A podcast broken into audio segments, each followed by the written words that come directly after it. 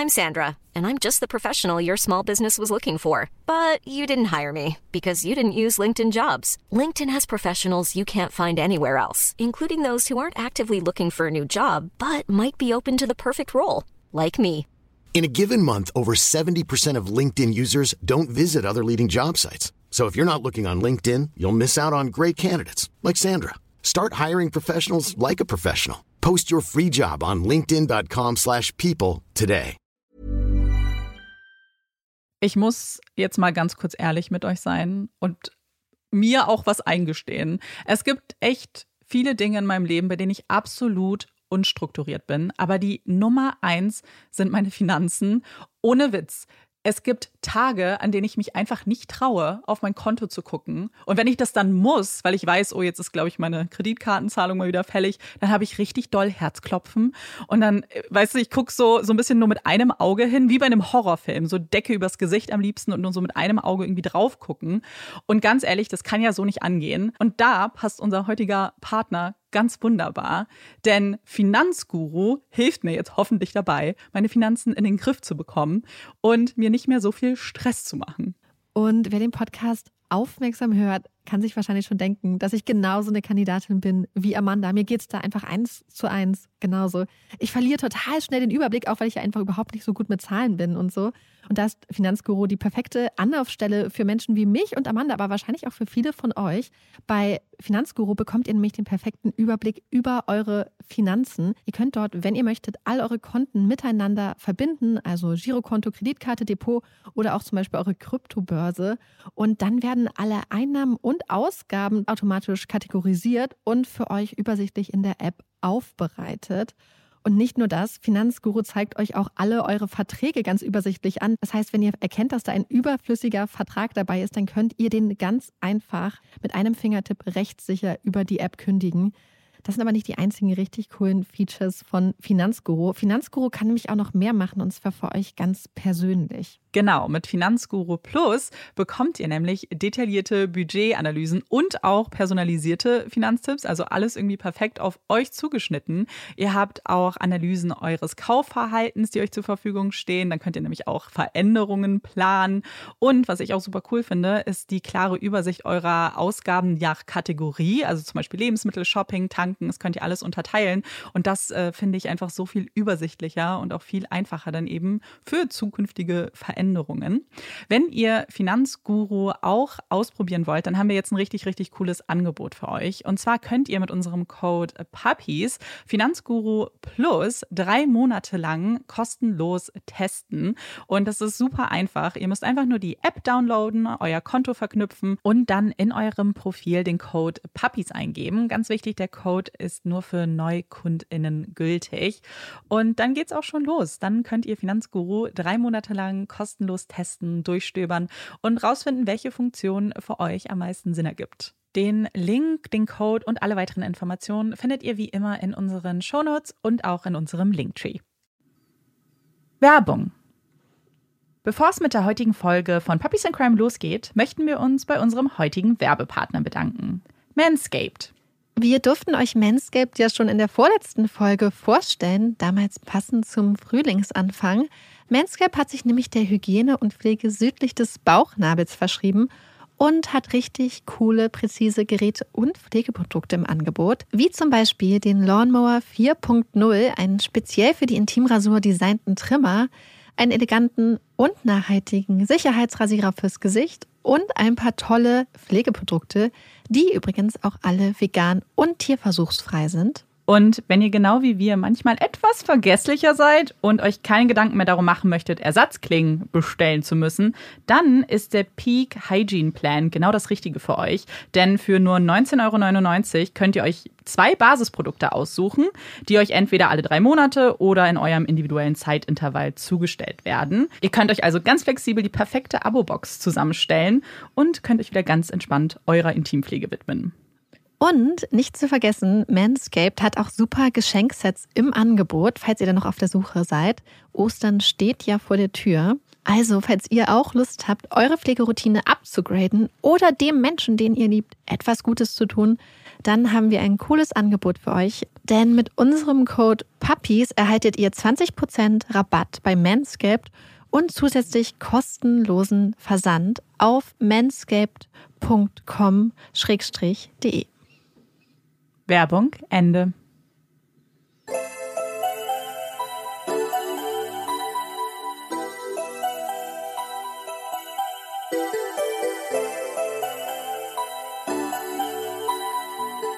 Herzlich willkommen bei Puppies and Crime, unserem True Crime Podcast. Ich bin Marike. Und ich bin Amanda. Marike und ich sind heute wieder mal im Studio, waren schon längere Zeit nicht mehr da und haben uns vielleicht auch schon blamiert. Ich wollte gerade sagen, bevor wir erklären, wie wir uns blamiert haben, müssen wir kurz ein, zwei Worte zum Berliner Wetter verlieren. Ach es so. ist wild. Es hat gehagelt. Mm, true. Das hatten wir in der Podcast-Geschichte noch nicht so oft, deswegen wird es hier festgehalten. Sonne, Regen, Hagel, alles an einem Tag. Im April, also Im ne? April. passt, passt Ja. einfach. Und wir saßen hier also, haben, es war, er hat gerade aufgehört zu regnen, zu hageln. Wir gucken also so raus und setzen uns in unsere Plätze, machen die Mikros an und manchmal passiert es, dass wir dann äh, singen. Äh, Interessante Songauswahl übrigens auch. Ähm, man, also ganz unberechenbar. Heute hat Marike angefangen und ein, ein Song angestimmt. Ja, es war Wrecking Ball von Miley Cyrus, aber es war nicht so ein Zufall, weil ich gerade die ganze Zeit die Bridgerton Playlist Ah, höre okay. und da ist ja die äh, Instrumentalversion von Wrecking Ball dabei. Ja. Und deswegen habe ich das äh, die ganze Zeit im Kopf. Und Marika hat dann also äh, besonders schön schief angefangen, weil was wir gerne machen, ist halt absichtlich super, super schief zu singen. So wer, also ich bin sicher, das kennen auch viele, weil es einfach richtig viel Spaß macht. Also haben wir hier unser kleines Konzert gespielt und ich sitze auch mit dem Rücken zur Tür und sehe nur, wie Marike aufhört. Ich, ich performe noch und dann anfängt zu lachen, weil jemand in der Tür steht und uns und dann und dann unserem Konzert quasi ein bisschen gelauscht hat und dann hat sich Marike eigentlich nochmal blamiert, weil er nach einem Bass gefragt hat. Und Marike zeigt auf die Gitarren, die neben mir stehen. Die? ja, wir sind, ähm, wie ihr merkt, richtig gute Musikerinnen. Ja, Auf jeden Fall fanden wir das ein bisschen lustig, haben uns kurz geschämt, aber dann auch ganz schnell die Scham überwunden. ja, und weitergemacht. Und bevor wir noch mit dem Fall anfangen, ganz kurz was Organisatorisches. Wir haben ja schon äh, mehrfach über unseren Merch gesprochen, äh, auf den wir ja auch ganz stolz sind und über den wir uns super, super freuen. Wir müssen aber unbedingt was sagen, weil es ist jetzt die letzte volle Woche, an der ihr unseren Merch vorbestellen könnt. Danach ist das, äh, schließen wir die Vorbestellphase und dann geht's eben in die Produktion. Und äh, das ist jetzt Wahnsinn, dass wir jetzt schon an diesem Punkt sind. Aber wir müssen euch das natürlich sagen, weil nicht, dass wir Ärger kriegen, wenn wir es vergessen. Genau, also wer noch Bock hat auf ein bisschen Merch, schaut bei Merchandise vorbei. Wir packen euch das auch alles in die Show Genau. Jetzt geht's aber los mit einem Fall, ähm, vor dem ich mich zwei Jahre lang gedrückt habe. Dieser Fall hatte sich, äh, ursprünglich hatte sich Steffi den mal gewünscht und ich hatte dann auch eigentlich angefangen, den zu recherchieren und so und habe dann aber doch kalte Füße bekommen, weil es ein Fall ist, ich meine, ihr habt ja wahrscheinlich die Folgenbeschreibung gelesen, der Fall Casey bzw. Kaylee Anthony ist ein Fall, der, glaube ich, für viele Menschen sehr emotional ist, der die Emotionen oft hochkochen lässt und der vor allem ultra komplex ist und sehr, sehr bekannt. Und das ist eigentlich eine Kombination, die ich nicht so gerne mag. Ja, Marike hat zwischenzeitlich auch mal versucht, den an mich rüber. so, willst du den nicht mal machen? Ich saß so, nee, nee, nee, nee, nee, nee, nee. Und deswegen habe ich mich auch sehr auf diesen Tag gefreut. Und ähm, als Marike dann gesagt hat, so, ja, sie macht ihn jetzt. Und ja, ich bin sehr gespannt, weil du hast gesagt, er ist sehr bekannt und ich glaube, dass viele nämlich äh, vielleicht so eine Grundidee haben, was passiert, aber die Details so ein bisschen fehlen. Und bei mir ist es so ähnlich. So, ich weiß ungefähr, was passiert, aber müsste, würde man mich jetzt irgendwie ähm, eben was die genaue Handlung angeht und jedes einzelne Detail wäre ich halt aufgeschmissen und deswegen freue ich mich ganz besonders. Ja, und weil es ein recht bekannter Fall ist, habe ich gedacht, es gibt super viele Materialien. Der Fall wird eigentlich in, ist in ganz vielen Podcasts, TV-Shows, Dokumentationen schon behandelt worden. Deswegen vorab, es wird jetzt kein krasser Deep Dive, der jedes kleinste Detail des Falls äh, sich anschaut. So, ähm, wir fangen an. Kaylee Marie Anthony verschwindet im Juni 2008 im Alter von zwei Jahren, nicht einmal zwei Monate vor ihrem dritten Geburtstag. Schnell wird ihre Mutter Casey Anthony ja zur Verdächtigen und wird schließlich wegen des Mordes an ihrer Tochter Kaylee angeklagt. Drei Jahre später, drei Jahre also nach dem Verschwinden von Kaylee, wird dann ja das Urteil gefällt, das von großen Teilen der amerikanischen Öffentlichkeit als absoluter Skandal wahrgenommen wird. Und Casey Anthony erhält den Titel der meistgehassten Frau Amerikas. America's Most Hated Woman. Wie wird eine 25-jährige Frau zur meistgehassten Frau Amerikas? Das ist eine der Fragen, die wir uns heute angucken wollen. Und die drei Themenkomplexe, insbesondere die wir uns angucken, ist, was ist passiert, Kayleys Verschwinden bis hin zum Prozess, aber wie gesagt, mehr oder weniger reduziert auf die wichtigsten Aspekte. Dann der Prozess und das Urteil, um schließlich über die Frage zu reden, war das Urteil wirklich so überraschend und ist es wirklich ein Skandalurteil? Und schließlich die Theorien, also einfach nochmal jenseits der im Prozess geäußerten Theorien angucken, welche verschiedenen Konstellationen es gibt, was für und gegen die einzelnen Theorien spricht. Und das ist dann quasi unser Fahrplan für heute. Jetzt begeben wir uns aber erst einmal in das Jahr 2008 und zwar nach Orlando, Florida. Amanda, du kannst uns bestimmt sagen, welche Attraktionen sich in Orlando, Florida unter anderem befinden. Ja, ein, äh, also kann ich, weil ich da gerne mal auch hin wollen würde. Und zwar gibt es Disney World in Florida.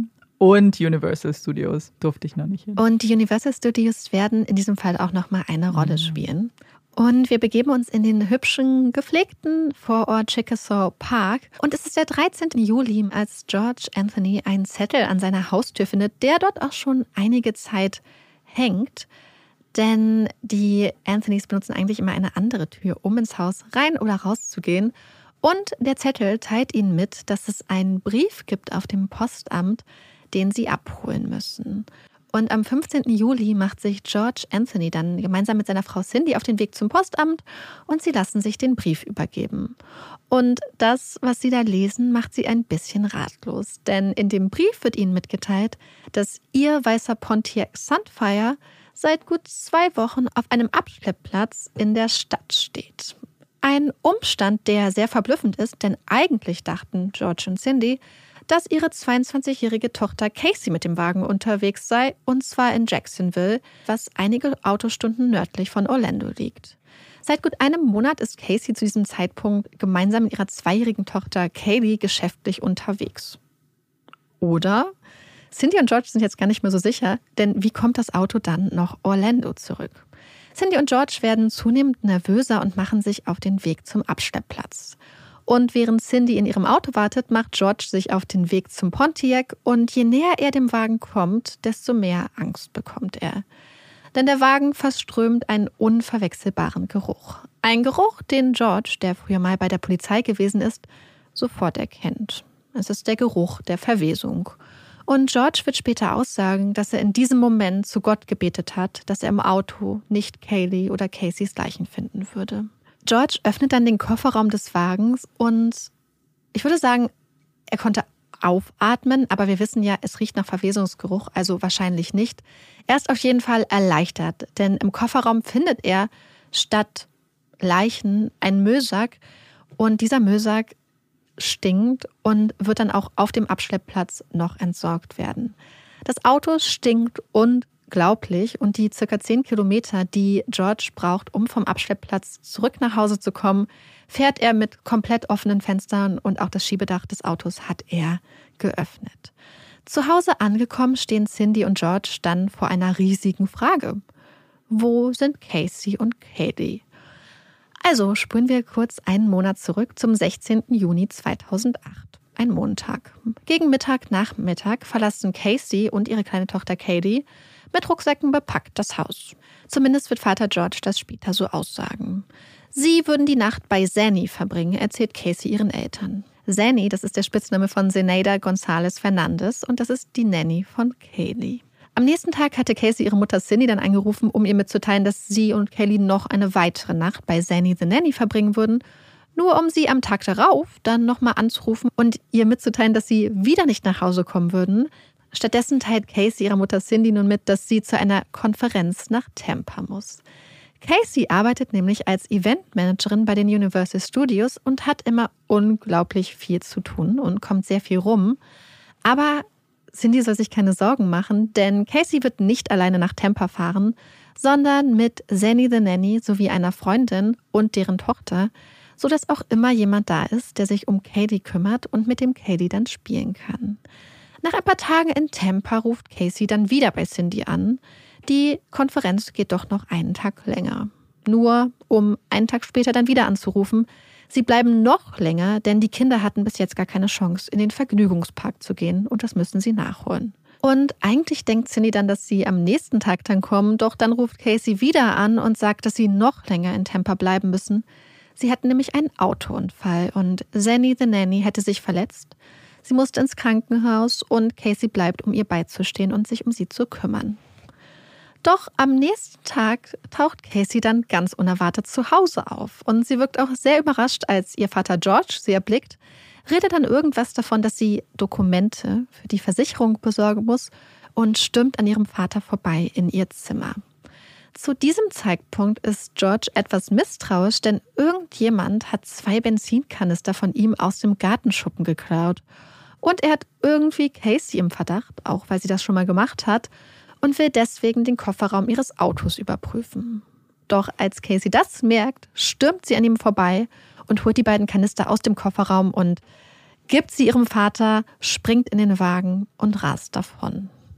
George selbst konnte so natürlich keinen Blick in den Wagen werfen.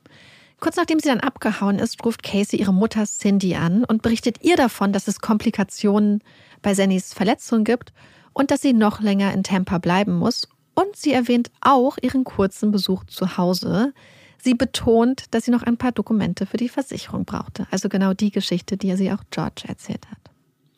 Drei Tage später, am Freitag, den 27. Juli, also elf Tage nachdem Casey ihr Zuhause verlassen hatte, um eine Nacht bei Zanny the Nanny zu verbringen, ruft Casey wieder bei ihrer Mutter Cindy an.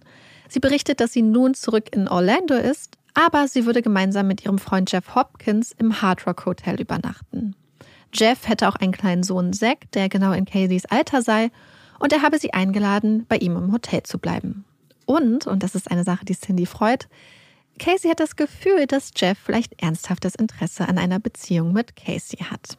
Jeff Hopkins ist für Cindy übrigens kein unbekannter Name, denn Casey hat schon öfters von ihm erzählt. Er ist nämlich die Person, die ihr Zanny the Nanny vorgestellt hat. Also das ist diese Verbindung und sie erzählt schon seit ungefähr anderthalb Jahren von ihm. Aber aus einer Nacht mit Jeff und Zack im Hotel werden schließlich mehr. Und am Mittwoch, den 2. Juli, wird Cindy langsam wütend. Denn sie hat weder Casey noch Kaylee seit Wochen gesehen. Und auf ihre Anrufe reagiert Casey auch nicht wirklich. Immer wieder versucht Cindy nun, ihre Tochter zu fassen zu bekommen, aber vergeblich. Bis Casey sich irgendwann erbarmt, mit ihrer Mutter zu reden und ihr berichtet, dass Kaylee bei den Universal Studios sei und dort eine Veranstaltung für die Kinder der Angestellten besuche, so eine kleine Kinderparty quasi. Casey hätte Cindy ja sehr gerne eingeladen, aber leider ist das Event nur für die Angestellten von den Universal Studios. Davon lässt Cindy sich nicht abstrecken. Sie steigt in ihr Auto und parkt dann vor den Universal Studios beim Angestellten- oder Mitarbeitereingang. Sie möchte ihre Tochter und Enkelin nach dem Event quasi abfangen und gucken, ob wirklich alles okay ist. Als Casey dann erfährt, dass ihre Mutter auf dem Parkplatz quasi kampiert, muss sie dann leider mitteilen, dass sie und Katie gar nicht mehr bei den Studios sind. Jeff Hopkins hätte die beiden nämlich nach Jacksonville eingeladen und sie seien schon im Auto auf dem Weg nach Jacksonville. Cindy wird langsam wirklich verzweifelt und wütend und bittet ihren Sohn Lee, ihr eine MySpace-Seite einzurichten, wo sie dann einen langen Text postet, in dem sie beklagt, dass ihr ihre Enkelin Kaylee fehlt, dass ihr Herz quasi von ihrer Tochter gebrochen wurde und fragt, wer denn nun über ihren kleinen Engel wacht. Casey ist alles andere als begeistert von diesen dramatischen Zeilen von ihrer Mutter und bittet Cindy, sie in Ruhe zu lassen. Sie wäre schließlich immer noch bei Jeff Hopkins in Jacksonville und da würde sich etwas Ernstes zwischen ihnen entwickeln. Doch jetzt, ein paar Tage später, am 15. Juli stehen Cindy und George ratlos vor dem weißen Pontiac, der schon vor zwei Wochen auf den Abschleppplatz gefahren wurde, nachdem man ihn verlassen auf einem Parkplatz gefunden hatte. Wo sind Casey und Kaylee? Im Fußraum des stinkenden Wagens findet Cindy dann einen Zettel mit der Telefonnummer von Caseys Freundin Amy. Und als Cindy mit Amy redet, traut sie ihren Ohren kaum, denn Amy erzählt, dass Casey nicht etwa mit Jeff Hopkins in Jacksonville sei, sondern bei einem Typen namens Tony wohnt. Tony ist nämlich Caseys neuer Freund. Gemeinsam mit Amy fährt Cindy dann zu Tonys Apartment und Amy hatte recht. Casey ist dort.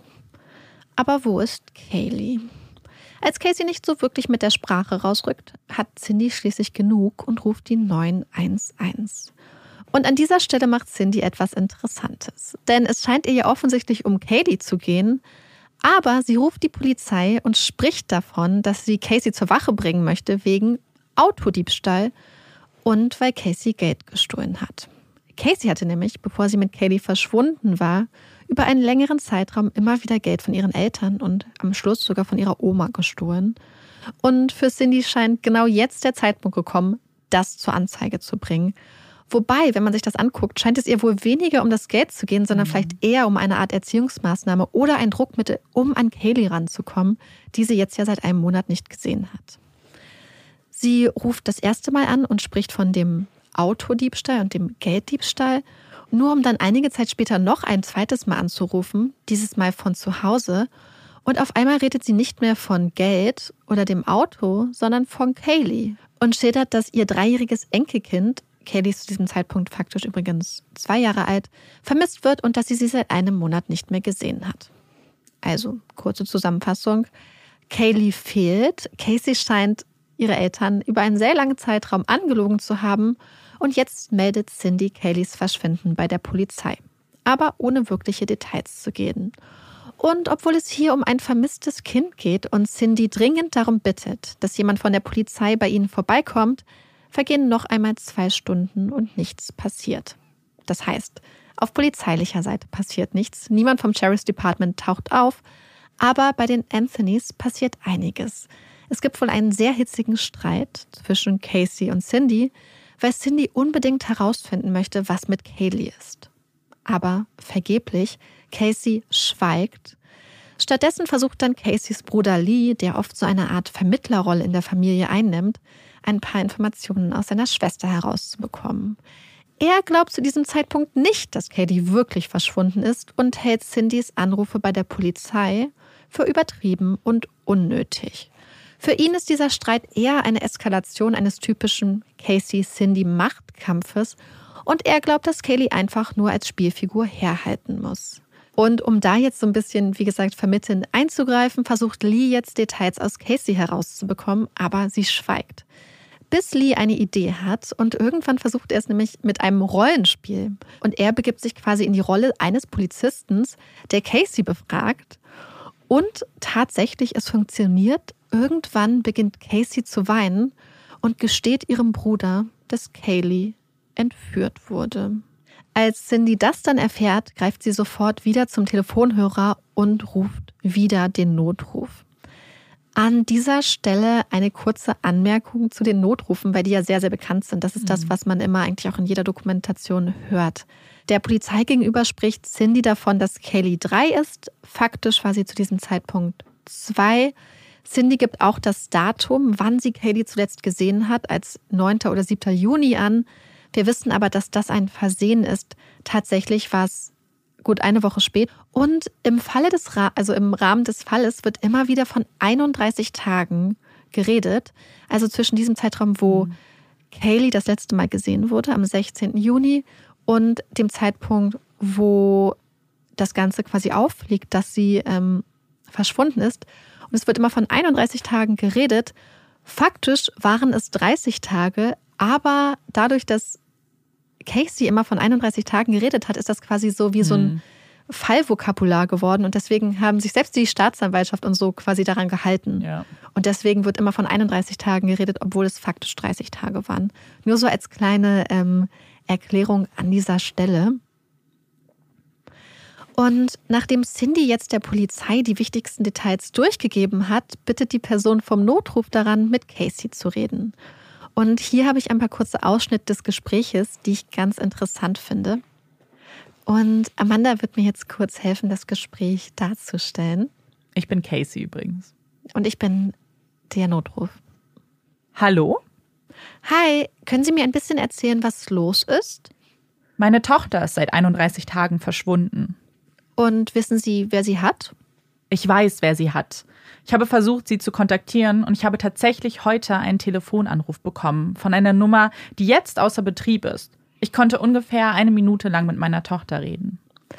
Dann geht das Gespräch weiter wieder zurück zum Auto, um dann einige Minuten später wieder auf Kaylee zurückzukommen.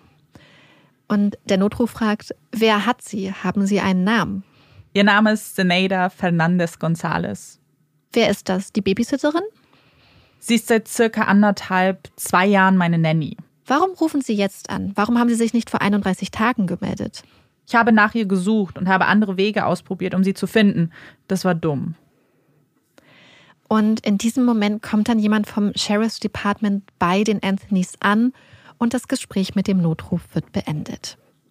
Der Corporal, der jetzt bei den Anthonys ankommt, geht aufgrund von Cindys erstem Anruf übrigens noch davon aus, dass er hier wegen eines Autodiebstahls ist und ist dann total überrascht, als er im Haus eine komplett aufgelöste, weinende Cindy vorfindet, die ihm panisch erklärt, was sie da gerade erfahren hat, und zwar, dass ihre Enkeltochter Kaylee von der Nanny entführt wurde.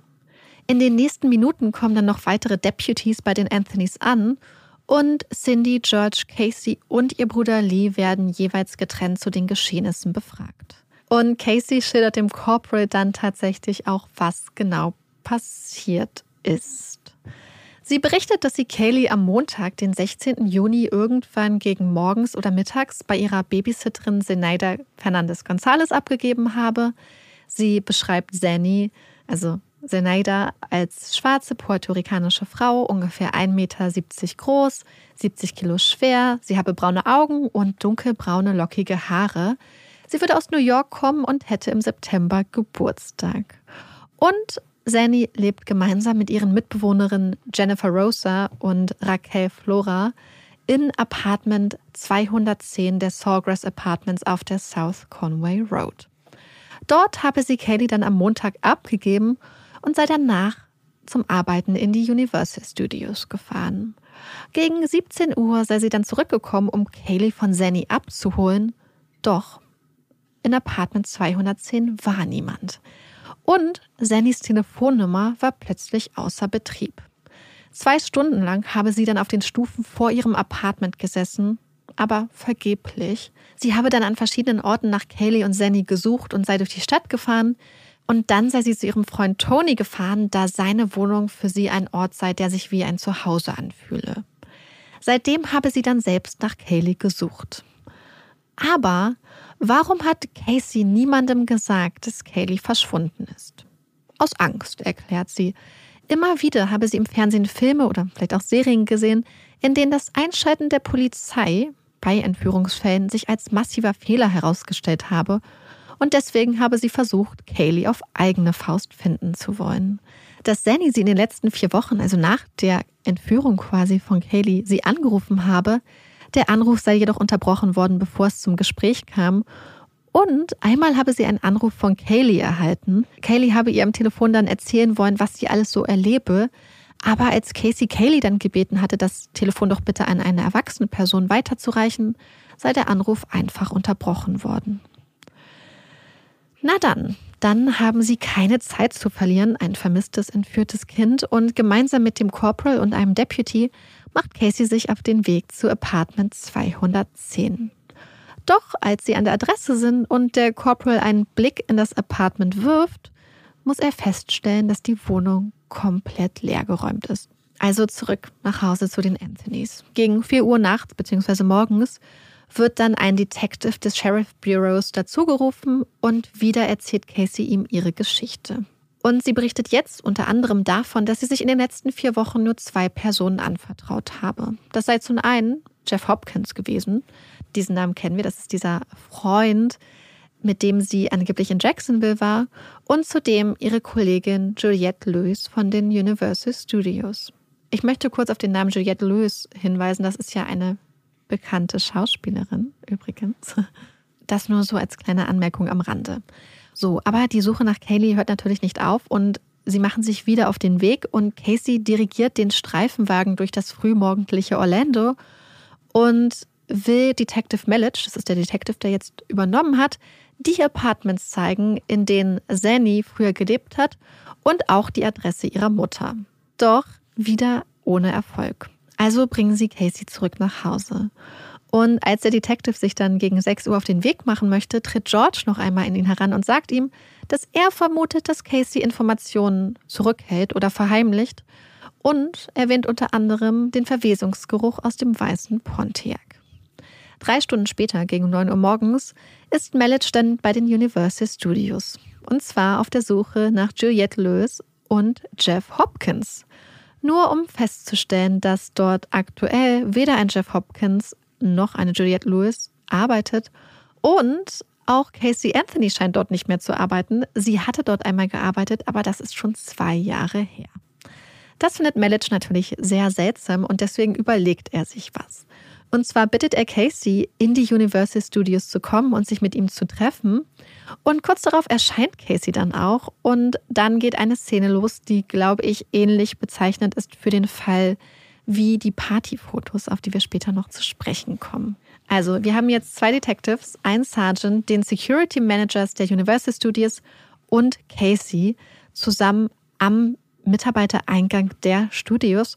Und Casey soll die kleine Truppe zu ihrem Büro führen. Kein Problem. Casey geht geradeaus auf den Wachmann zu, der da am Eingang steht, und teilt ihm mit, dass sie ihren Mitarbeiterausweis vergessen hat. Und sie teilt ihm stattdessen ihren Namen mit und dieser Name wird durch das System gejagt.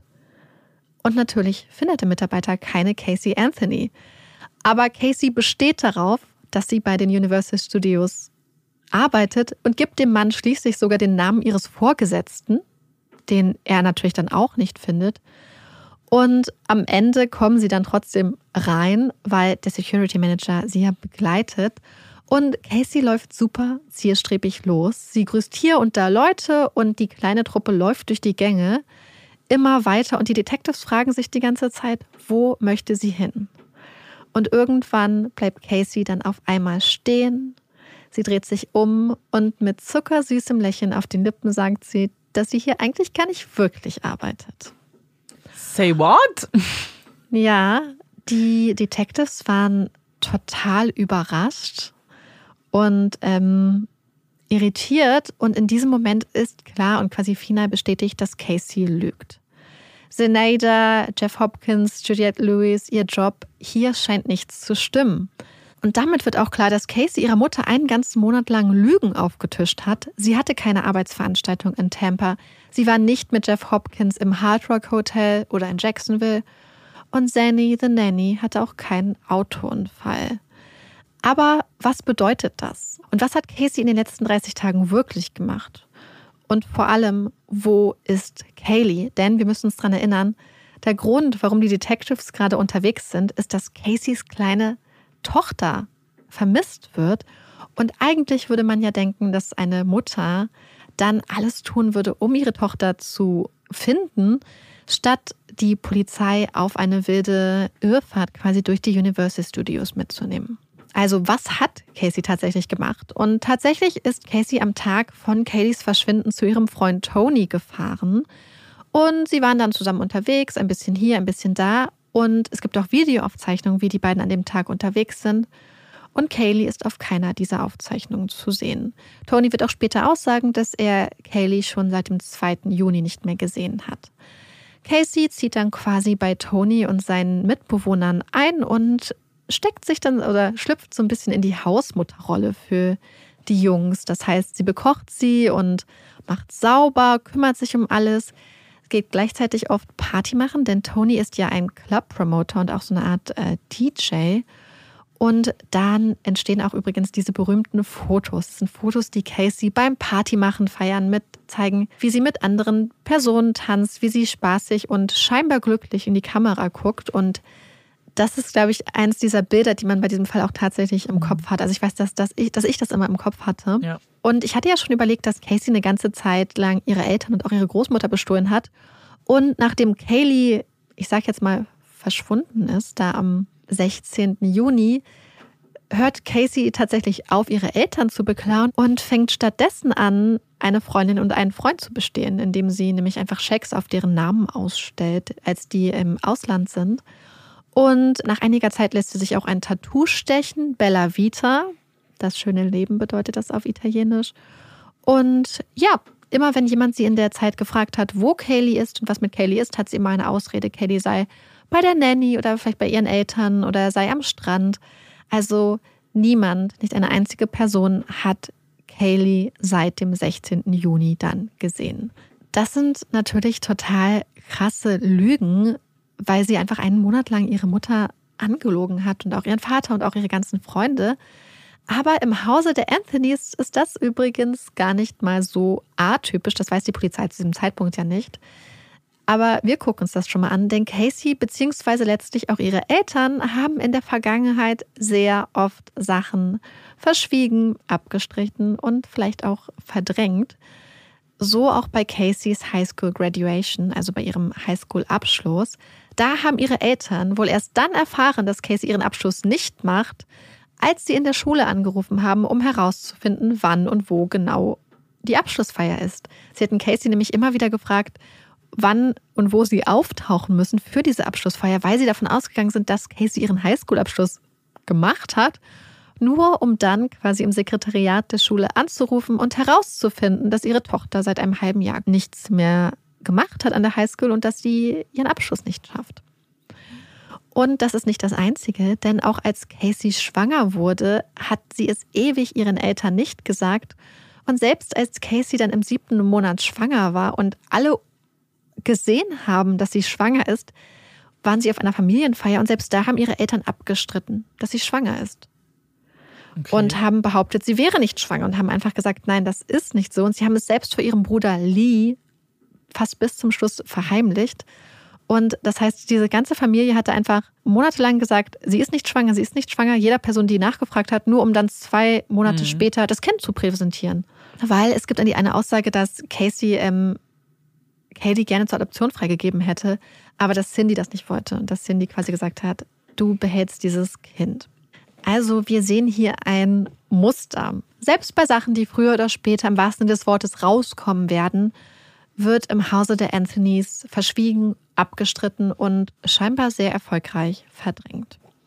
Also, wir haben eine verschwundene Zweijährige, eine junge Mutter, die ein beachtliches Netz aus Lügen gespannt hat und ein Auto, das nach Verwesung riecht. Und auf einmal ist dann natürlich nicht mehr Zanny the Nanny die Verdächtige, sondern Casey selbst. Und noch am selben Tag wird Casey dann festgenommen.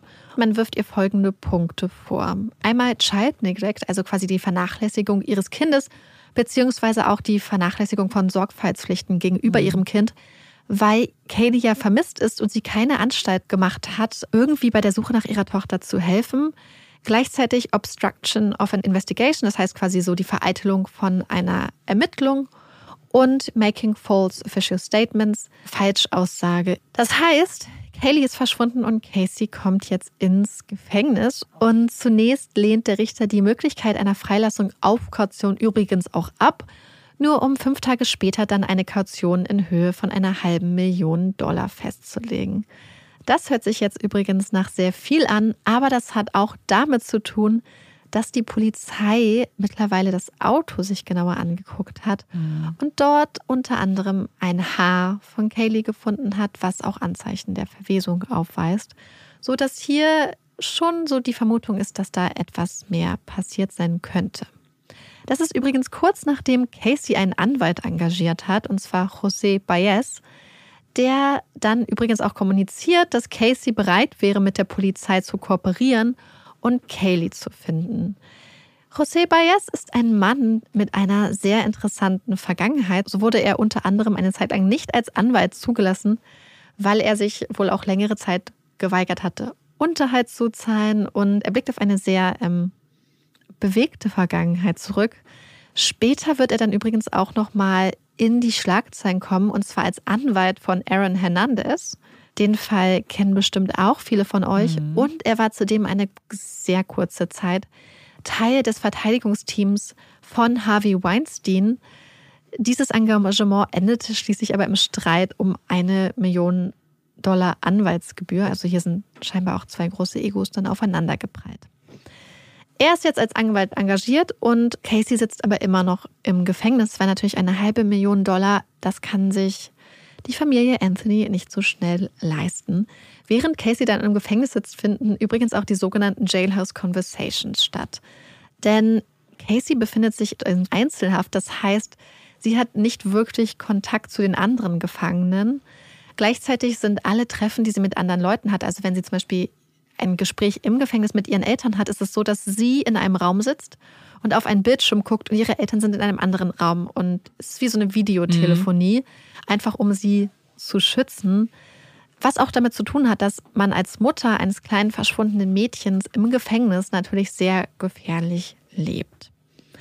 Und diese Jailhouse Conversations werden aufgezeichnet und sind auch immer einsehbar und werden schließlich auch veröffentlicht. Und Casey wirkt in den Anrufen sehr unterschiedlich. Teilweise scheint sie sehr dankbar zu sein, dass ihre Eltern auch und auch insbesondere ihr Papa George da sind. Und zu anderen Zeiten wirkt sie extrem gereizt und schnippisch. Und die Gespräche werfen kein gutes Licht auf Casey. Sie wirkt nicht im geringsten um Kaylee besorgt, beziehungsweise an der Aufklärung ihres Verschwindens interessiert. Und am 5.8., also das ist jetzt ja mehr als zwei Wochen, nachdem Kayleys Verschwinden zur Anzeige gebracht wurde, geht die Staatsanwaltschaft, was die Anklagepunkte angeht, einen Punkt höher. Und zwar geht es um den Punkt der Kindesvernachlässigung und sie heben den quasi eine Stufe höher. Vorher war es quasi diese Kindesvernachlässigung auf dem Niveau eines Vergehens, sage ich jetzt mal, um das grob mhm. mit Deutschland zu vergleichen. Und es wird jetzt auf die Verbrechensebene gehoben. Wie gesagt, Casey ist im Gefängnis und sie vermeidet es ja ihren Eltern und Freunden, äh, ihrem Bruder gegenüber total über Kaylee zu reden oder irgendwie produktiv bei der Suche beizutragen. Aber sie sagt immer wieder, dass sie helfen würde, wenn sie aus dem Gefängnis freikommen würde. Und so stellt tatsächlich irgendwann ein kalifornischer Bounty Hunter ihre Kaution. Er kommt nach Florida und hat die Hoffnung, irgendwie auf Casey einwirken zu können, um an Kaylee ranzukommen. Aber. Möchtest du uns vielleicht kurz erklären, was ein Bounty Hunter ist, für die, die oh, das vielleicht nicht wissen? Das ist ein Kopfgeldjäger, beziehungsweise ja. in den USA das Kautionssystem ist ja oft so, dass oft Kautionen verhängt werden, die Leute sich nicht leisten können. Mhm. Und dann kann man zu so einem Bail Office gehen und dort macht man dann zum Beispiel eine Anzahlung oder gibt irgendwas so ein bisschen als, äh, als Sicherung, als Pfand. Und dieses Bail Office stellt einem dann das Geld für die Kaution zur Verfügung.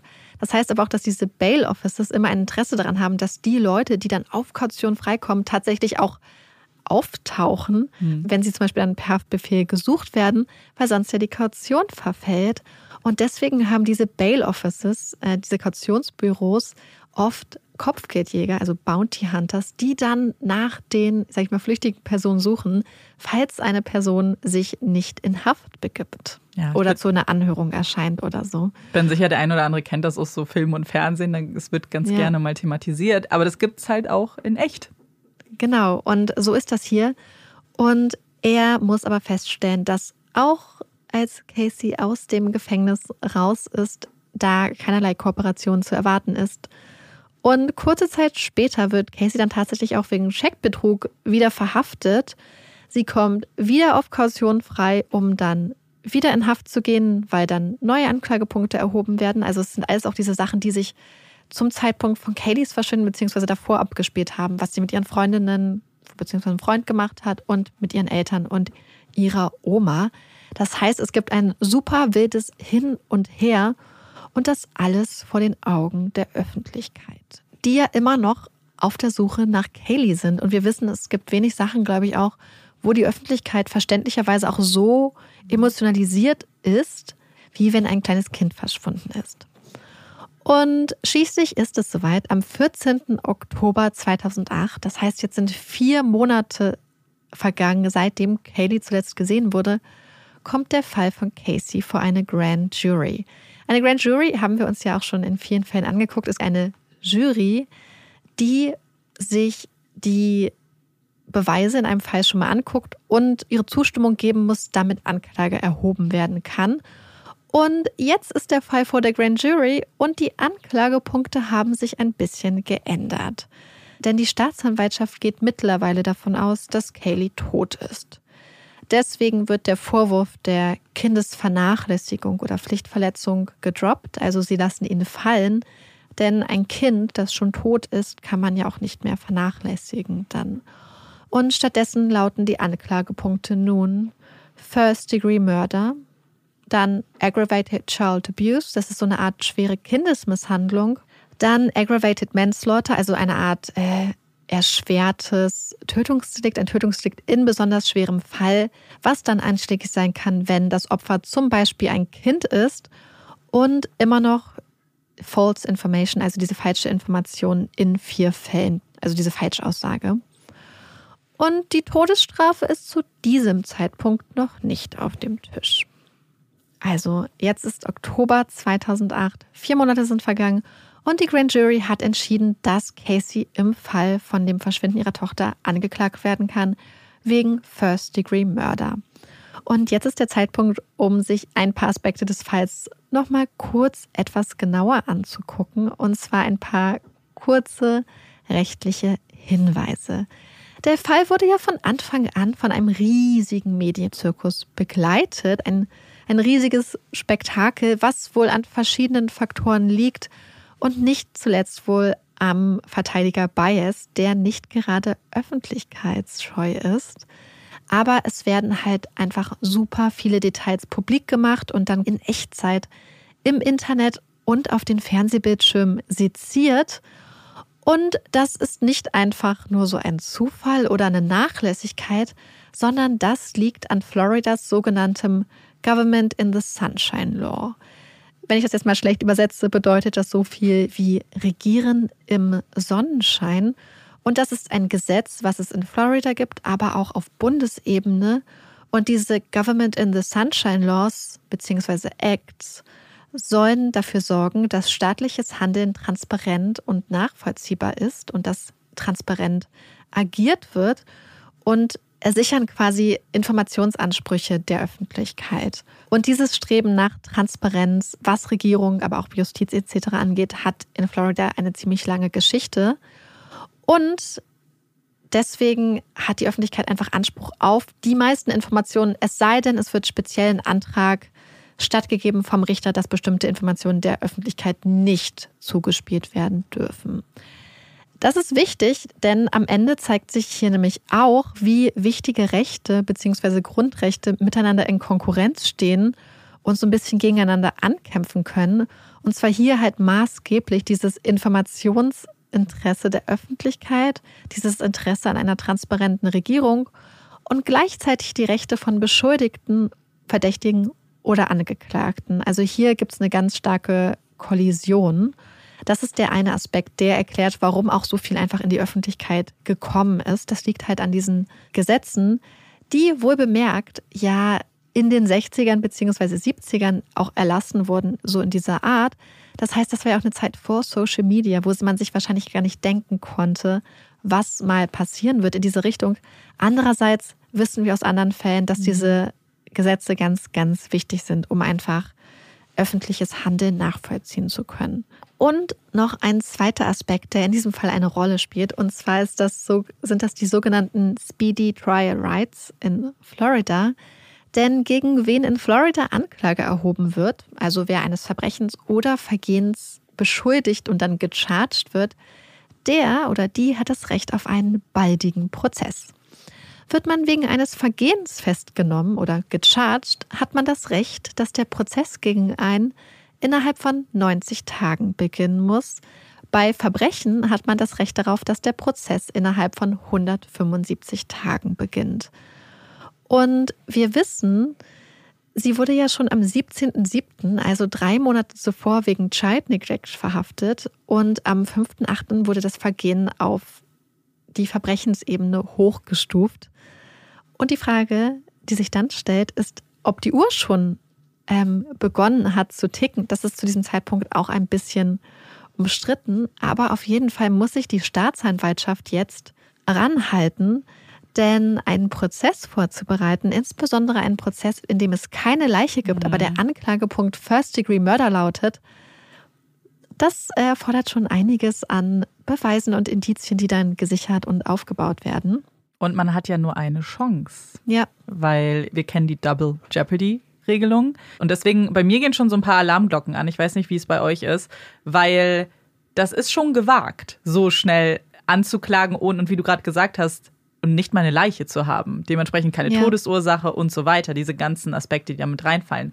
Und du hast nur eine Chance, sie dafür ranzukriegen, ja. weil danach darfst du sie nicht nochmal des gleichen Anklagepunktes bezichtigen. Ja, und das ist auch so ähnlich tatsächlich bei diesen Speedy Trial Rights, mhm. wenn man äh, wenn man zum Beispiel gecharged wird und diese Frist vergeht, ohne dass der Prozess stattfindet und es quasi nicht ähm, noch so, ich glaube, es gibt noch eine Möglichkeit, das Problem dann quasi zu lösen mhm. von Seiten der Staatsanwaltschaft. Und wenn das nicht passiert, darf die Person wegen des gleichen Verbrechens oder Vergehens nicht noch einmal angeklagt werden. Also es ist wirklich ja. eine ernste Sache. Ich schiebe hier jetzt aber kurz einen kleinen Spoiler rein. Denn dieses Recht auf den Speedy Trial verliert oder verwirkt der oder die Angeklagte oder Beschuldigte, wenn beispielsweise von der Seite der Verteidigung eine Fristverlängerung in irgendeiner Sache mhm. beantragt wird vor Gericht. Und das wird einige Zeit später tatsächlich so sein. Und damit hört die Uhr auf zu ticken und die Anklage hat tatsächlich am Ende sehr viel Zeit. Also es werden noch einige Jahre vergehen bis zum Prozess. Ergibt ja auch Sinn, weil genauso wie eine Anklage einen Fall vorbereitet, muss sich die Verteidigung ja gleichermaßen auf die Verteidigung vorbereiten. Und das kann natürlich auch sehr aufwendig sein, je nach Fall. Absolut. Und die Suche nach Kaylee läuft unterdessen auf Hochtouren. Und wir kommen jetzt auf eine Organisation zu sprechen, die an der Suche beteiligt ist, die wir schon aus einem anderen Fall kennen. Das muss ich kurz sagen, sowieso bei diesem Fall sind unglaublich viele Namen, die man aus mhm. anderen Fällen kennt, unglaublich viele Überschneidungen und auch ähm, können wir später nochmal drauf zu sprechen, aber das fand ich ganz interessant, dass man immer wieder auf Namen stößt, die einem im True Crime-Bereich schon etwas mhm. sagen. Und zwar AccuSearch von Tim Miller. Die Organisation war auch im Fall Natalie Holloway auf Aruba an der Suche beteiligt. Und ganz kurz ist es eine Organisation, die sich der Suche nach vermissten Personen äh, verschrieben hat, weil auch Tim Millers Tochter einem Serientäter zum Opfer gefallen ist. Und das erwähne ich jetzt nicht nur als kleine Randnotiz, sondern es wird später nochmal relevant werden. Denn AccuSearch schickt unglaublich viele Volunteers, also Freiwillige, auf die Suche nach Kaylee. Doch trotz all der Bemühungen und all der tausenden Freiwilligen, nicht nur von AccuSearch, fehlt von Kaylee weiterhin jede Spur. Und dann ist der Morgen des 11. Dezember. Das ist der Tag, an dem José Baez quasi Casey's Ride auf Speedy Trial auch verwirkt, indem er eine Fristverlängerung beantragt. Und es ist auch der Tag, an dem der Pre-Trial gerade angefangen hat. Also eigentlich wäre es nicht mehr lange gewesen, bis der Prozess losgehen würde. Und dadurch, dass der Pre-Trial gerade angefangen hat, ist Kayleys Verschwinden auch wieder die alles bestimmende Headline, insbesondere in Florida. Und morgens geht dann ein Anruf ein und kurze Zeit später findet die Polizei bzw. das Sheriff's Department in einem Vorort von Orlando die Überreste eines kleinen Mädchens. Und es ist nicht nur irgendein Vorort, sondern es ist der Vorort, in dem die Anthonys leben. Denn die Überreste, diese skelettierten Überreste des kleinen Mädchens, die in eine Winnie the Pooh-Decke gehüllt ist und in einem Wäschesack steckt und ähm, in so schwarze Müllsäcke gepackt ist. Diese kleine Leiche findet man wirklich wenige hunderte Meter von den Anthonys entfernt, an einer Straße, wenige Meter von einer Straße entfernt, hinter so dichtem Gebüsch, hinter so dicht bewachsener Vegetation. Und das kleine Kind ist, wie sich später auch final durch DNA dann herausstellt, Kaylee Marie Anthony. Und dadurch bestätigt sich das, was die Staatsanwaltschaft die ganze Zeit schon vermutet hat und das, was sie auch angeklagt mhm. hat, nämlich dass Kaylee tot ist. Und schon eine Stunde nach dem Fund wird Casey Anthony in den Krankenflügel des Gefängnisses gebracht, wo ihr der Gefängnisgeistliche bzw. Seelsorger die Nachricht überbringen soll, dass man ihre Tochter tot aufgefunden hat. Doch davor muss Casey im Wartezimmer sitzen und im Wartezimmer läuft ein Fernseher. Und ähm, der Staatsanwalt Jeff Ashton, der mit dem, der den Fall auch angeklagt hat, schreibt dazu, dass man die Überwachungskameras im Wartezimmer laufen ließ, falls etwas über Kayleys Fund in den Nachrichten kommen würde, mhm. damit man dann Caseys Reaktionen auf Band festhalten könne. Und ich finde das insofern krass, dass wenn es Gefängnispolicy ist, also dass man, mhm. dass ähm, Menschen der Tod von nahen Angehörigen, und hier geht es ja um ihr Kind, mitgeteilt werden soll, durch diesen ja. Seelsorger, diesen Geistlichen, dass man sie dann in, diesen, in dieses Wartezimmer setzt. Und ich glaube ich glaube auch nicht, dass man gedacht hat, vielleicht kommt es ja in den Nachrichten, sondern es gibt ja so Nachrichten-Channels, wo man ja. weiß, dass sowas läuft. Ähm, ich weiß nicht, ich verstehe schon dieses Verlangen, weil sie ja wirklich gedacht haben, sie sind sich sicher, dass Casey es weiß. Das erklärt natürlich mhm. auch ihre Reaktion die ganze Zeit und dass sie dafür verantwortlich ist. Aber für den Fall, dass es zum Beispiel nicht so gewesen wäre, hätte man gerade mhm. einer jungen, Anfang 20-jährigen Frau äh, den Tod ihres Kindes über den Fernseher mitgeteilt. Und das geht gar nicht. Vor allem, sie ist ja angeklagt, aber immer noch unschuldig, bis ihr das bewiesen ist, bis es zum Prozess gekommen ist, bis bis es zu einem Prozess kommt und so weiter. Das heißt, in dem Fall muss man ja davon ausgehen, und das muss ja eine Staatsanwaltschaft besser wissen als jeder andere, dass sie als unschuldig zu gelten hat. Und wie du sagst, das ist ja, es gibt ja dieses Protokoll. Und es ist ja, weil das sehr traumatisierend ist für eine Person, das mitgeteilt zu bekommen. Ich finde das auch, also dann, wenn du die Nachrichten laufen lässt, wenn du jetzt irgendeinen anderen Sender anhast, okay. Aber Nachrichten, also, come on, ja. das ist kein, das ist nicht, oh, eventuell wird es gezeigt und wir gucken mal. Das ist schon sehr kalkuliert. Ja, und es war scheinbar auch kalkuliert, wenn man den Aussagen von Jeff mhm. Ashton mhm. hier glaubt. Und die Aufnahme ist nicht besonders gut. Man kann Caseys Gesicht nicht wirklich sehen. Was man sieht, ist, wie sie halt das Geschehen auf dem Fernseher verfolgt und als dann die Headline, also die Schlagzeile über den Tod ihrer Tochter kommt, beziehungsweise dass man ein Kind gefunden hat, sieht man, wie sie quasi ein bisschen in sich zusammensinkt und einfach beginnt zu weinen. Während die Anklage es für nicht besonders aussagekräftig hält, hält die Verteidigung es scheinbar schon für aussagekräftig und deswegen beantragt sie, dass das Video nicht freigegeben wird, was am Ende nach Einschätzung von Jeff Ashton dazu geführt hat, dass in der Öffentlichkeit das Gefühl entstanden ist, dass das Video Casey mhm. wirklich belasten würde. Ja, es ist halt schon ein Statement. Ich verstehe die Reaktion da der Öffentlichkeit, weil wenn der Verteidiger darauf pocht, dass es nicht zugelassen wird. Also, dass es halt nicht veröffentlicht ja, wird. Ja, ja, genau, nicht veröffentlicht wird, dann denkt man natürlich, er hat was zu verschweigen. Ja. Hm. Und deswegen war, wo die Staatsanwaltschaft eigentlich ganz glücklich, dass er das gemacht hat, mhm, weil es dem Video so mehr Gewicht ja. in der Öffentlichkeit beigemessen hat, als wenn sie es gezeigt hat. Als das Video selbst, ja. Es hätte wahrscheinlich so, so ein bisschen entmystifiziert. Mhm.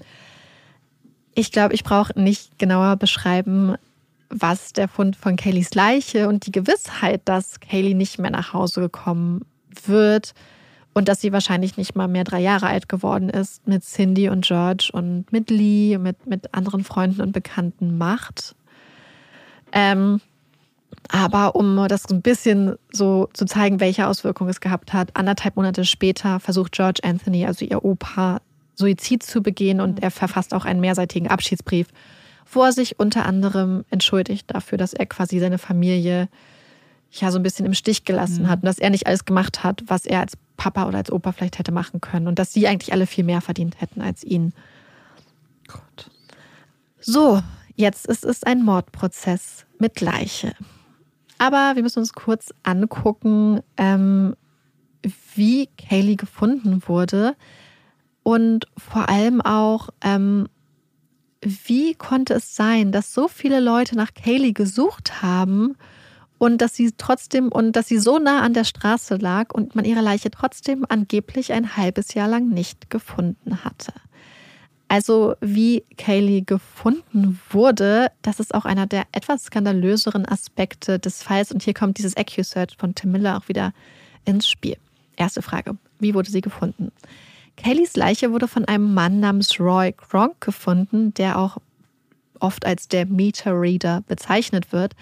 Denn sein Job ist das Ablesen von Zählerständen.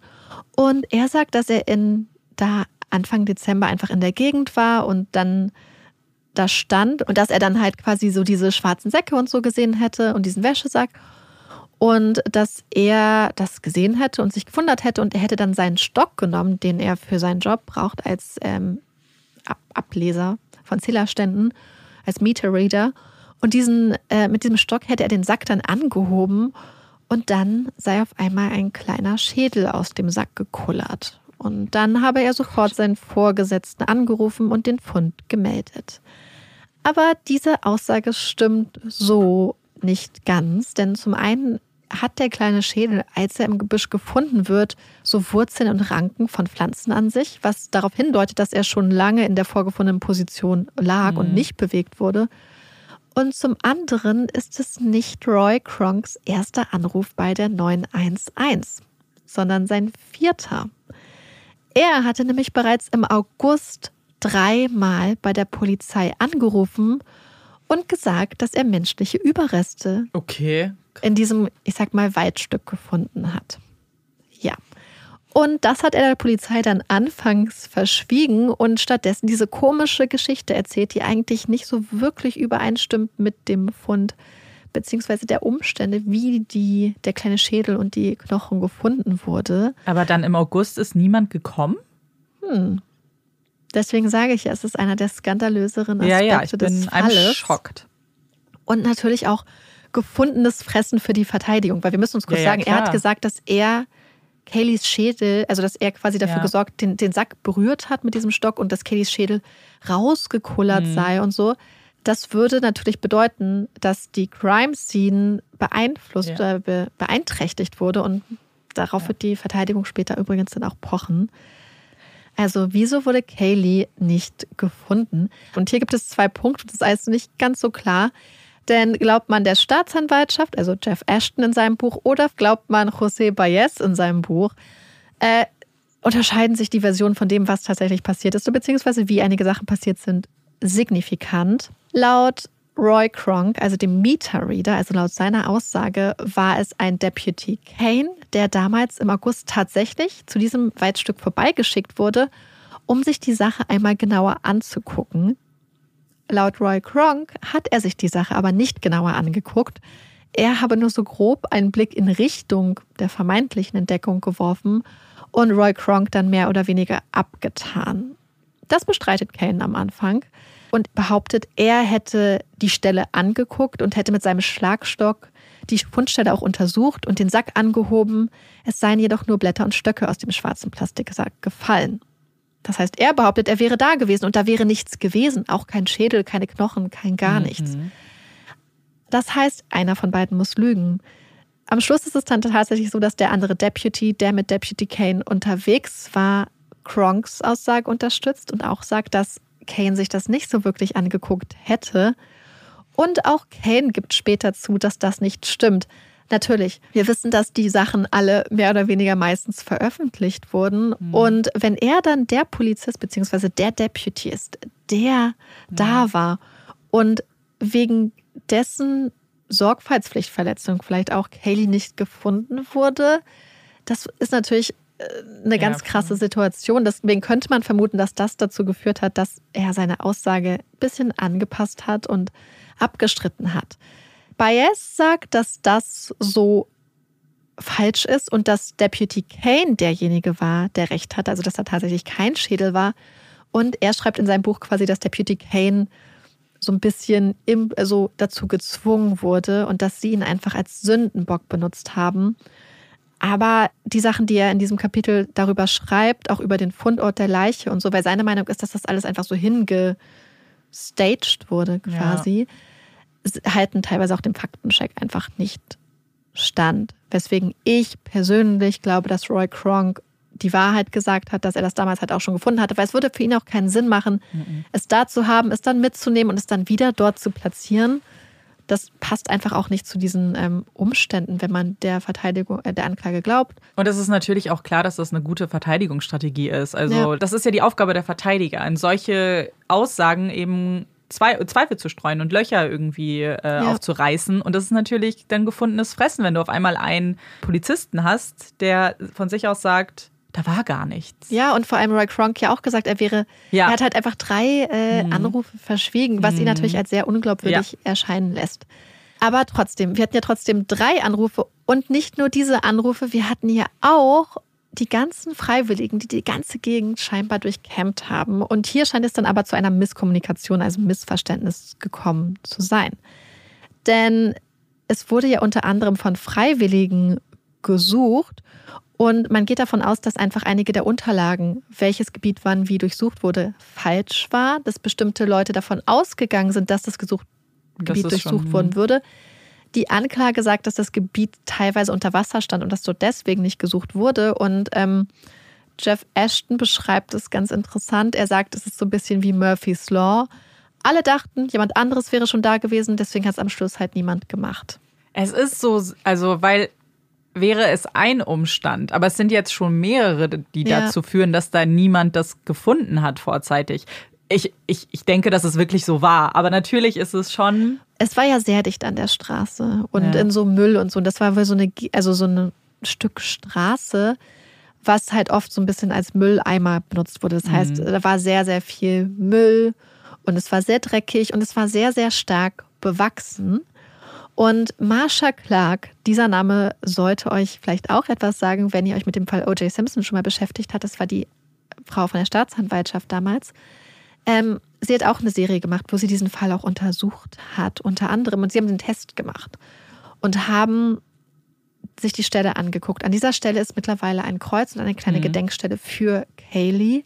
Und man hat das alles so ein bisschen geklärt. Also die Vegetation, die Bäume gefällt, sodass es eigentlich recht licht ist.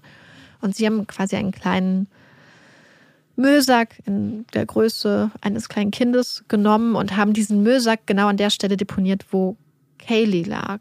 Und obwohl sehr, sehr viel von der Vegetation weg ist und es eigentlich sehr viel Licht da jetzt ist, kann man es von der Straße wirklich nicht sehen. Mhm. Und es ist nämlich so, dass weil die Straße verläuft auch so quasi dran vorbei und auf der anderen Seite ist der Fußweg. Das heißt, es ist wirklich nur diese Straße. Und so, kurze Zusammenfassung. Casey sitzt immer noch im Gefängnis. Sie ist angeklagt wegen First-Degree-Murder an ihrer Tochter Kaylee. Wir haben die Gewissheit, dass Kaylee tot ist. Der Pre-Trial hat begonnen und die Grand Jury und auch die Staatsanwaltschaft sind sich sicher, dass sie genug Beweise dafür haben, dass Casey Cayley ermordet hat. Und das kleine Skelett wird auch untersucht und das Haus der Anthonys wird durchsucht, wo man unter anderem halt herausfindet, dass die kleine Decke, in die Cayley gehüllt ist, aus ihrem Schlafzimmer kommt. Der Wäschesack, in dem sie lag, stammt auch aus dem Haus und man findet auch an der Leiche so drei Stück Klebeband, die darauf hinweisen, dass Kaylee Klebeband im Gesicht kleben hatte. Und das ändert natürlich nochmal das ganze Gefüge der Anklage und Verteidigung. Und vier Monate später, am 9. April 2009, kommt dann schließlich auch die Todesstrafe auf den Tisch. Denn mit den neuen Erkenntnissen glaubt die Anklage halt, dass die Voraussetzungen jetzt erfüllt sind, um die Todesstrafe fordern zu können. Die nächsten Monate und Jahre passiert einiges. Caseys Verteidigungsteam wechselt stetig und ständig. Alle wollen, glaube ich, auch so ein bisschen was von dieser Aufmerksamkeit abhaben oder abbekommen, davon profitieren. Anklage und Verteidigung leisten sich unglaublich scharfe Gefechte vor Gericht. Es wird auch der zuständige Richter ausgetauscht, und zwar auf Antrag der Verteidigung, weil er sich öffentlich äh, mit einem Blogger über das Verfahren schon unterhalten hatte. Und ersetzt wird er durch Judge Belvin Perry, der den Prozess schließlich auch bis zum Ende begleiten wird. Kleiner interessanter Einblick, also den ich interessant fand.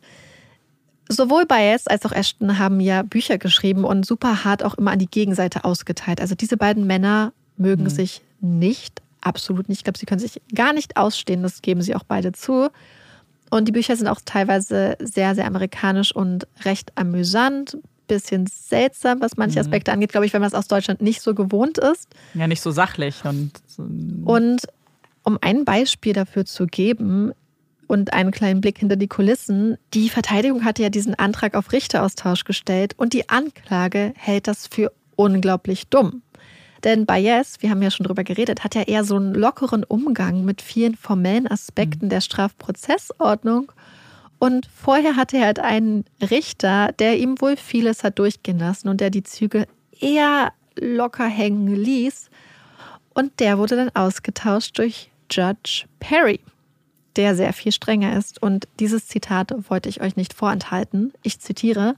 Die Tatsache, dass Baez und Mason, also der andere Verteidiger, Richter Strickland vom Fall entfernen ließen, nur damit dieser dann durch Richter Perry ersetzt wurde, war der dümmste Schachzug, von dem man in der Justizszene von Florida je gehört hatte.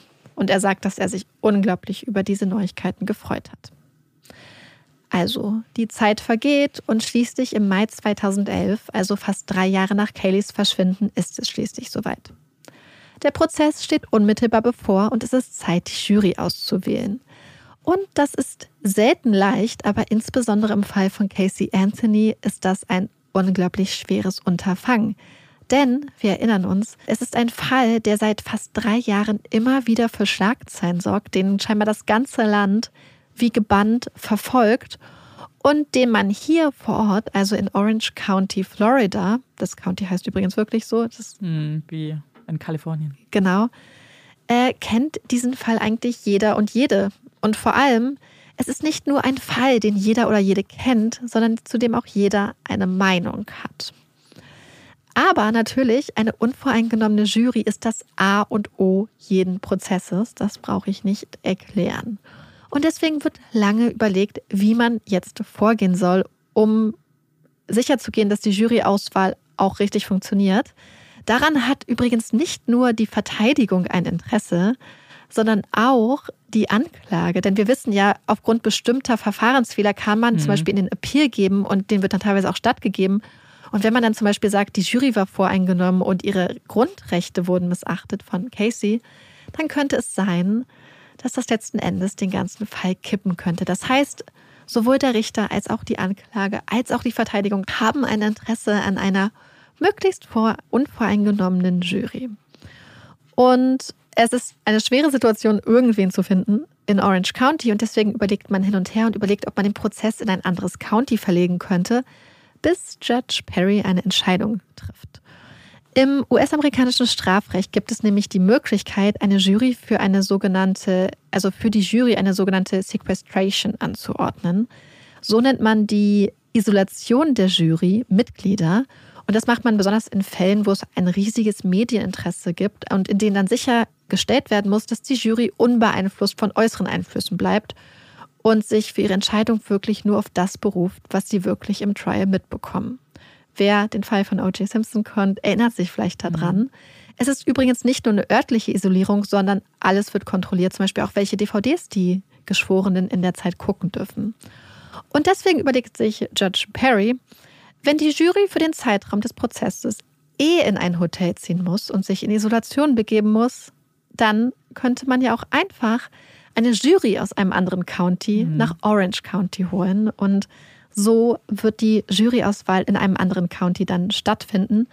Sie bleiben trotzdem in Florida und das macht die Auswahl deswegen nicht wirklich leichter. Ich wollte gerade sagen. Und sie dauert sehr lange. Und am Ende gibt es dann aber sieben Frauen und fünf Männer sowie einige Ersatzgeschworenen. Und niemand ist wirklich begeistert. Und dann ist es soweit. Ende Mai 2011 beginnt der Prozess gegen Casey Marie Anthony vor dem Orange County Courthouse in Orlando, Florida. So, bevor wir uns jetzt zu den Theorien von Anklage und Verteidigung und den Beweisen und Experten kommen, gucken wir uns noch einmal kurz an, welche Anklagepunkte vorliegen und ganz grob, keine Angst, welche Tatbestandsmerkmale die einzelnen Punkte haben und auch noch einmal, welche Voraussetzungen die Todesstrafe in Florida, Florida zu diesem Zeitpunkt hat, beziehungsweise welche davon in diesem Fall einschlägig sind. So, First-Degree-Murder steht auf der Anklageliste. Muss ich, glaube ich, nicht weiter erklären. Haben wir ja schon äh, sehr, sehr oft gehabt. Aber wir gucken uns an, wann die Anklage die Todesstrafe ins Spiel bringen kann. Und das ist im Falle von First-Degree-Murder, wenn bestimmte Voraussetzungen erfüllt sind. Das ist so ein bisschen im Deutschen wie das Verhältnis von Mord mhm. und Totschlag, dass man ja einfach diese Mordmerkmale haben muss als äh, quasi Qualifikation. Und äh, im Falle der Todesstrafe, die kann quasi ins Spiel gebracht werden, wenn bestimmte sogenannte aggravating factors, also erschwerende Umstände vorliegen. Die müssen oder die können berücksichtigt werden. Was aber auch berücksichtigt werden muss, sind sogenannte mindernde oder mildernde Umstände. Und als erschwerende Umstände oder Faktoren kommt hier in Betracht, dass Kaylee ein Kind war, das zum Tatzeitpunkt jünger als zwölf Jahre alt war. Das ist der eine Faktor. Zweiter Faktor ist, dass die Theorie des Tathergangs, so wie die Anklage sich das vorstellt, das Merkmal der Grausamkeit erfüllen würde. Und aufgrund dieser beiden Faktoren ist die Todesstrafe wieder auf dem, auf dem Tisch. Was man auch hier noch wissen muss, weil es auch in Bezug auf die äh, Entscheidung der Jury nachher noch relevant wird, ist, dass im Anklagepunkt des First-Degree-Murder, so wie auch bei anderen Delikten, sind immer alle sogenannten Lesser Charges enthalten. Das heißt quasi auch alle minderen oder weniger schwereren Delikte. Sprich, wenn eine Jury denkt, dass First-Degree-Murder nicht einschlägig ist, könnte sie zum Beispiel stattdessen wegen Second-Degree verurteilen. Das muss man immer im Hinterkopf haben. Als nächstes haben wir noch Aggravated Child Abuse, also schwere Kindesmisshandlung. Das ist zum Beispiel einschlägig, wenn ein Kind körperlich schwer misshandelt wird, wenn es eingesperrt, gefoltert wird oder wenn man einem Kind körperlich so schadet, dass es für immer entstellt ist oder auch permanent körperlich beeinträchtigt ist. Und als drittes Aggravated Manslaughter, also quasi Totschlag in einem besonders schweren Fall. Und das ist einschlägig, wenn es eine Pflichtverletzung oder grobe Fahrlässigkeit gibt und man dadurch den Tod einer Person unter 18 Jahren zu verantworten hat. Wichtig ist, dass dieses Delikt tatsächlich nur von Personen erfüllt werden kann, die wirklich für das Kind verantwortlich mhm. sind. In diesem Fall halt Casey als Mutter. Und wie gesagt, viermal Falschaussage, also falsche Informationen an Polizeibeamte geben. Muss ich auch nicht erklären. So, und jetzt haben wir lange darauf gewartet. Anklage und Verteidigung sind dran. Um es so übersichtlich und knackig wie möglich zu halten, habe ich die, wie ich finde, wichtigsten Aspekte mal aufgeführt und zusammengefasst. Nicht chronologisch. Das hier ist wirklich eine ganz, ganz grobe Übersicht. Also fangen wir mit der Theorie der Anklage an. Und die Anklage vertritt die Ansicht, dass Casey Casey wichtig war. Casey Sprich, Casey?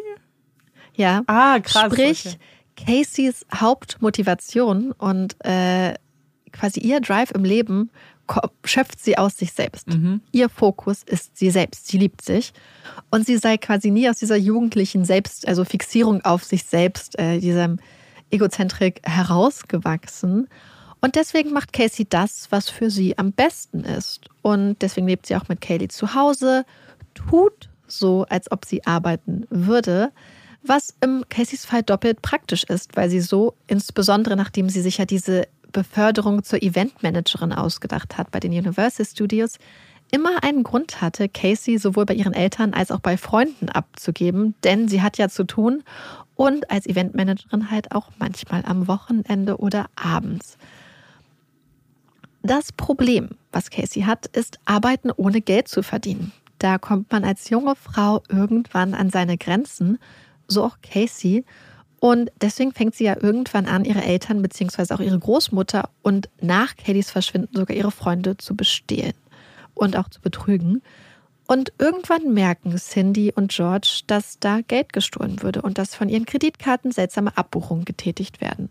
Dazu kommt, dass Casey Kaylee immer wieder einfach bei Cindy auf der Arbeit abgibt, auch wenn das für Cindy eigentlich gar nicht machbar ist. Und dass sie Kaylee teilweise als Druckmittel eingesetzt hat.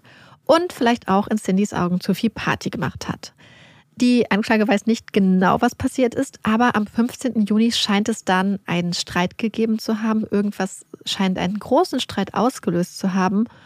Und laut der Theorie der Anklage trifft Casey in diesem Moment eine Entscheidung. Am nächsten Tag betäubt Casey Kaylee mit Chloroform und klebt ihr dann drei Streifen Ducktape über das kleine Gesicht.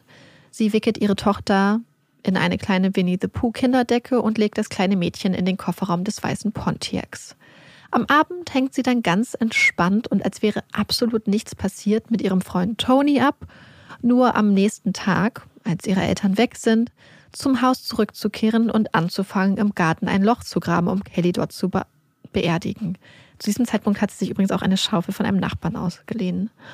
Doch dieses Vorhaben gibt sie irgendwie auf und entsorgt ihre kleine Tochter stattdessen eingewickelt in die Winnie the Pooh-Decke, in den Wäschesack und die schwarzen Plastiksäcke, wenige hundert Meter entfernt im Busch. Das Motiv? Ein unabhängiges, freies Leben ohne Kind. Party, Spaß, das schöne Leben. Die Verteidigung bestreitet diese Theorie. Kellys Tod sei kein Mord gewesen, sondern ein Unfall. Das kleine Mädchen sei eigenständig in den Pool geklettert und ertrunken. George habe Kellys Leiche dann entsorgt. Casey habe das Verschwinden ihrer Tochter 31 Tage bzw. 30 Tage lang verdrängt. An diesem Punkt lässt die Verteidigung eine Bombe platzen. Wo bemerkt, Caseys Eltern wissen, was jetzt kommt, weil sie vorgewarnt sind. Zumindest lassen sie diese Bombe in den Opening Statements platzen, denn die Anklage beschuldigt Caseys Vater George, Anthony, Casey seit ihrer Kindheit missbraucht zu haben. Also schwer sexuell missbraucht zu haben. Und deswegen habe sie von Anfang an lernen müssen zu lügen und ihr ganzes Leben sei quasi eine Lüge geworden. Dazu kurzer Einwurf. Diese Anschuldigung wird tatsächlich nur in den Opening Statements gemacht.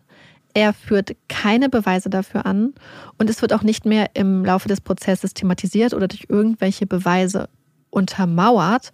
Und eine Jurorin hat später auch gesagt, dass diese Anschuldigung keinerlei Auswirkungen auf das Urteil gehabt hätte, weswegen ich da jetzt nicht weiter drauf eingehen werde. Nur ja. so viel sei gesagt, Bayes macht es sehr explizit. Oh. Aber das Ding ist, es hätte dann ja auch nicht einfließen dürfen, weil die Opening Statements sind ja nicht Teil der Beweis. Aufnahme. Ja, genau, aber ähm, Sie meinen auch, es hat Sie auch nicht beeinflusst. Okay, also, also es ja. hat Sie auch nicht beeinflusst. Also okay. Sie haben das nicht für wahr angesehen ah, und hatten okay. das Gefühl, dass es nicht stimmt. Okay. Also das sind die beiden Grundtheorien. Auf der einen Seite ein geplantes, vorsätzliches Tötungsdelikt mit dem Ziel, ein freies, schönes Leben führen zu können. Auf der anderen Seite ein unglücklicher, tragischer Unfall und eine junge Frau, die gelernt hat zu lügen, um sich selbst zu schützen. Und jetzt kommen wir so ein bisschen zu den Beweisen und was die Anklage und Verteidigung so vorgebracht haben. Also, die Anklage glaubt, dass Caseys Motiv für die Tat ja ein neues, freies Leben ist, symbolisiert auch durch dieses Bella Vita, also das schöne Leben Tattoo. Untermauern tun sie dies unter anderem mit Aussagen von einer Freundin von Casey, die sagt, dass Casey sich manchmal beschwert hatte, wie schwer es ist, Betreuung für Kaylee zu finden und führen auch so ein bisschen an, dass, Kaylee, ähm, dass Casey oft versucht hat, Kaylee so ein bisschen sneaky an Freunde und Verwandte abzugeben. Die Verteidigung weist aber auf eine Sache hin. Denn es gibt keine Aussagen, dass Casey irgendwie eine schlechte Mutter gewesen sei. Selbst vor Gericht sagen ihre Freunde aus, dass sie eine gute Mutter gewesen sei und dass es nichts gegeben hätte, was sie daran hätte zweifeln lassen. Das heißt, das ist so ein bisschen zu diesem Motiv, wo die beiden sich dann widersprechen. Aber was hat denn die Anklage, um ihre Theorie zu untermauern? Also gucken wir uns zuerst mal das Chloroform an. Die Anklage hat ja gesagt, dass Casey Kaylee mit Chloroform betäubt hat, bevor sie dann ihr Gesicht zugeklebt hat mit diesem Duct Tape, damit Kaylee erstickt. Und zwar hatte irgendjemand im Hause der Anthonys, die hatten so einen PC, mhm. so, einen, so, einen, echten Computer. Ja, ja, zu der Zeit. Ähm, damals im Haus und irgendjemand hatte dort im März nach dem Begriff Chloroform gesucht und ein paar Tage später dann, wie stellt man Chloroform her? Die Suche nach Chloroform sei insgesamt 84 Mal vorgenommen sein. Worden. Worden. Äh, an dieser Stelle, man hatte auch im Kofferraum des Pontiacs wo dieser Verwesungsgeruch war, auch Überreste von Chloroform gefunden, also Spuren von Chloroform. Die Verteidigung sagt, ja, da wurde nach Chloroform gesucht, aber nicht 84 Mal, sondern nur einmal. Mhm. Das war ein Fehler in der Analyse. Kleiner Unterschied. Was natürlich vielleicht bei den Geschworenen auch die Frage aufwirft, ja, wie sorgfältig ist, und mhm. genau die Ergebnisse dann sind. Das muss man sich angucken. Bias äh, jedes Mal, wenn er äh, einen Fehler wittert, geht er auch da drauf. Und wir werden auch sehen, dass die Anklage aber auch tatsächlich ein paar Fehler gemacht hat. Nee, das was ist dann ja natürlich gefundenes erste, ja. Fressen ist. Den größten Fehler bei den Suchbegriffen werde ich euch übrigens nachher erzählen. Der ist erst nach dem Prozess rausgekommen. Und das war wirklich krass, was sie da übersehen haben. Ähm, ach ja, und die Anklage glaubt, dass Casey diese Suchen halt, wie gesagt, vorgenommen hat und dass sie auf diese Idee gekommen ist, weil ihr damaliger Freund auf seiner MySpace-Seite ein Bild hatte, wo ein Paar in so einer Dinnersituation gezeigt wurde, mit dem Spruch, gewinne sie für dich mit Chloroform. Was oh ja ein Scherz ist über ja. sexualisierte Gewalt gegen ja. Frauen. Auf jeden Fall glaubt die Anklage, dass Casey das vielleicht gesehen hat und dann angefangen hat nachzudenken, was könnte denn Chloroform, also wie könnte ich mhm. Chloroform quasi benutzen? Und dass sie das motiviert hatte, damals dann nach dem Begriff Chloroform zu suchen. Aber die Verteidigung hat eine Zeugin, die aussagt, dass es nicht Casey war, die nach Chloroform ah. gesucht hat. Und zwar ist es Mutter Cindy. Sie behauptet, sie wäre das damals am PC gewesen. Sie habe nämlich eigentlich nach Chlorophyll gesucht. Mm. Denn die Hunde der Familie hätten im Garten an Bambus geknabbert und sie wollte herausfinden, ob Chlorophyll giftig ist für Hunde. Und es gibt ja diese automatische Vervollständigung von Suchbegriffen und die hätte dann aus Chlorophyll Chloroform, Chloroform gemacht. Das Problem ist aber, dass man nachweisen kann, dass Cindy zum Zeitpunkt der Suche nicht zu Hause war, sondern auf der Arbeit. Mhm. Und dass sie auch nicht kurz eine Pause gemacht hat, sondern dass sie auch wirklich beschäftigt war zu diesem Zeitpunkt. Trotzdem besteht sie darauf, dass sie die Suche durchgeführt hat. Wir haben ja schon mal darüber geredet, im Hause der Anthonys nimmt man es oft mit der Wahrheit mhm. nicht ganz so genau. So, dann ist es ja so, dass die Anklage sagt, Casey habe Kaylee betäubt und ihr dann dieses Duct Tape, also oder dieses Klebeband über das Gesicht geklebt, um sie zu ersticken. Und dann versucht sie im Garten zu vergraben und sich schließlich in der Nähe des Hauses zu entsorgen. Einer der Beweise, das Duct Tape an der Leiche. Man hatte so drei Stücke gefunden, die theoretisch Kayleys halbes Gesicht, also insbesondere Mund und Nase, bedeckt hätten, so dass man sie wirklich damit vielleicht hätte ersticken können. Und dieses Duct Tape stimmt tatsächlich überein mit Duct Tape aus dem Hause der Anthonys. Also es ist das gleiche. Das heißt, das stellt einmal schon diese Verbindung dann her. Des Weiteren die Winnie Pooh-Decke, die aus dem mhm. Zimmer von, von Kaylee stammt. Auch der Wäschesack, das sind so, es gibt so Wäschesack-Sets und die man zusammen kaufen kann.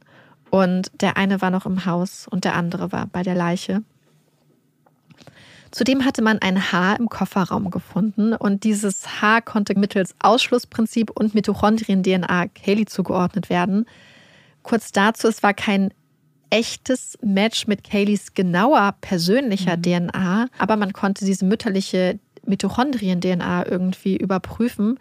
Das ist eine DNA, die mütterlicher Linie einfach immer gleich bleibt. Und so konnte man feststellen, dass dieses Haar, was man gefunden hatte, aus mütterlicher Linie der Anthony-Familie stammen muss, also Casey, Kaylee oder, oder Cindy.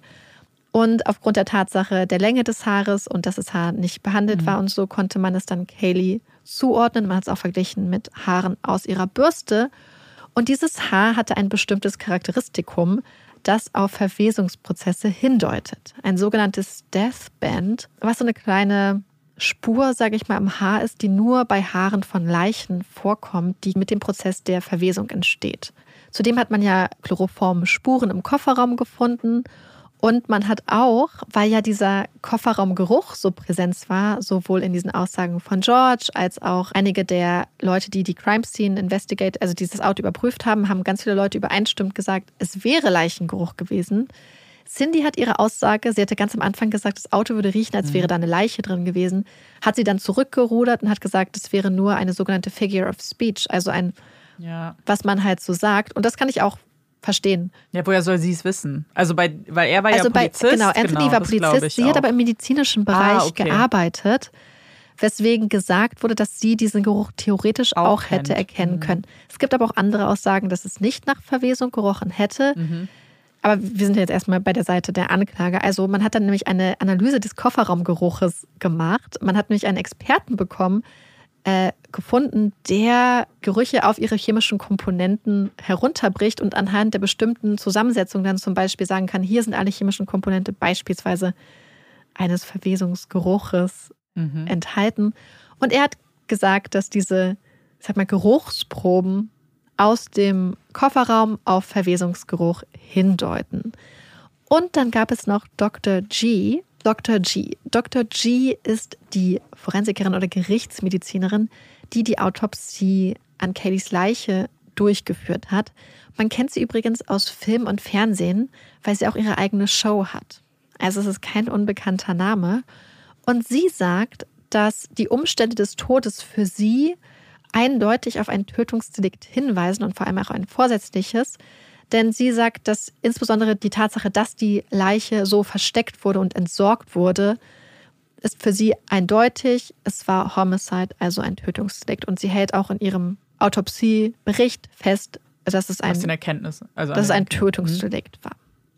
Die Anklage greift dann all diese Beweise und Experten an.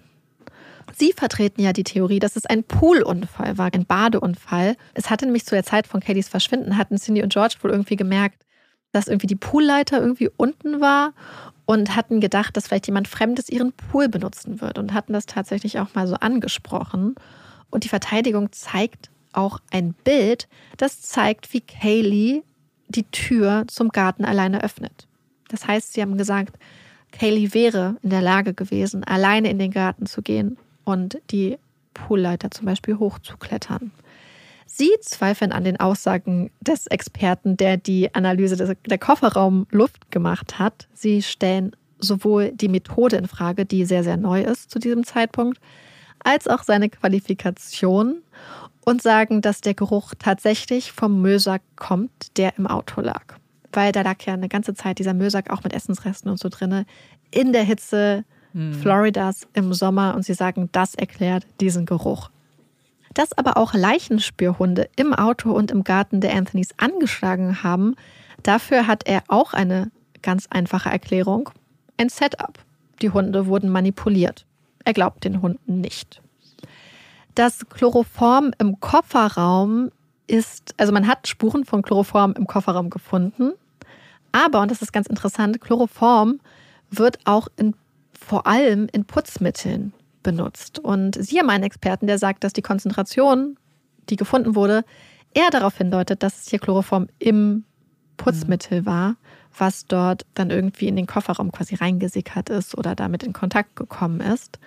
So, und ich hatte ja schon angesprochen, das ist jetzt keine Überraschung, dass er Roy Kronk ganz stark attackiert und behauptet, der Tatort wäre gestaged worden, also so, so hinmanipuliert, so hingebaut worden, dass die Aussagen der Anklage, dass der Schädel da tatsächlich so lange schon gewesen wäre, nicht stimmt und dass jemand den Schädel dort nachträglich zum Beispiel platziert hätte, was natürlich Casey entlasten würde, da die ja zu diesem Zeitpunkt im mhm. Gefängnis war, größtenteils. Und er holt auch noch einen Experten, und zwar Dr. Werner Spitz. Amanda lächelt schon. Dieser Name sagt bestimmt einigen von euch was. Er war, ich glaube, im Fall von JFK auch engagiert, aber auch in einem Fall, den sich viele von euch immer wünschen, und zwar The Staircase. Und Dr. Spitz, Spitz ist dann quasi so als Gegenspieler von Dr. G engagiert. Also hier zwei Leute, die, die sehr, sehr gerne auch in der Öffentlichkeit stehen. Denn Dr. Spitz vertritt die Ansicht, dass das Ducktape erst nach der Skelettierung des Körpers angebracht worden wäre. Hierzu muss man sagen, dass bestimmte Komponenten des Ducktapes übrigens auch schon zersetzt waren zum Zeitpunkt, wo es gefunden wurde, was da so hindeutet, dass es halt ähnliche Zersetzungsprozesse eigentlich mhm. durchgemacht hat, wie zum Beispiel auch Kayleys Kleidung. Äh, nur, nur so viel dazu. Und es hing wohl irgendwie an den Haaren dran und hat eigentlich auch diesen ja den Unterkiefer so ein bisschen am Kopf dran gehalten.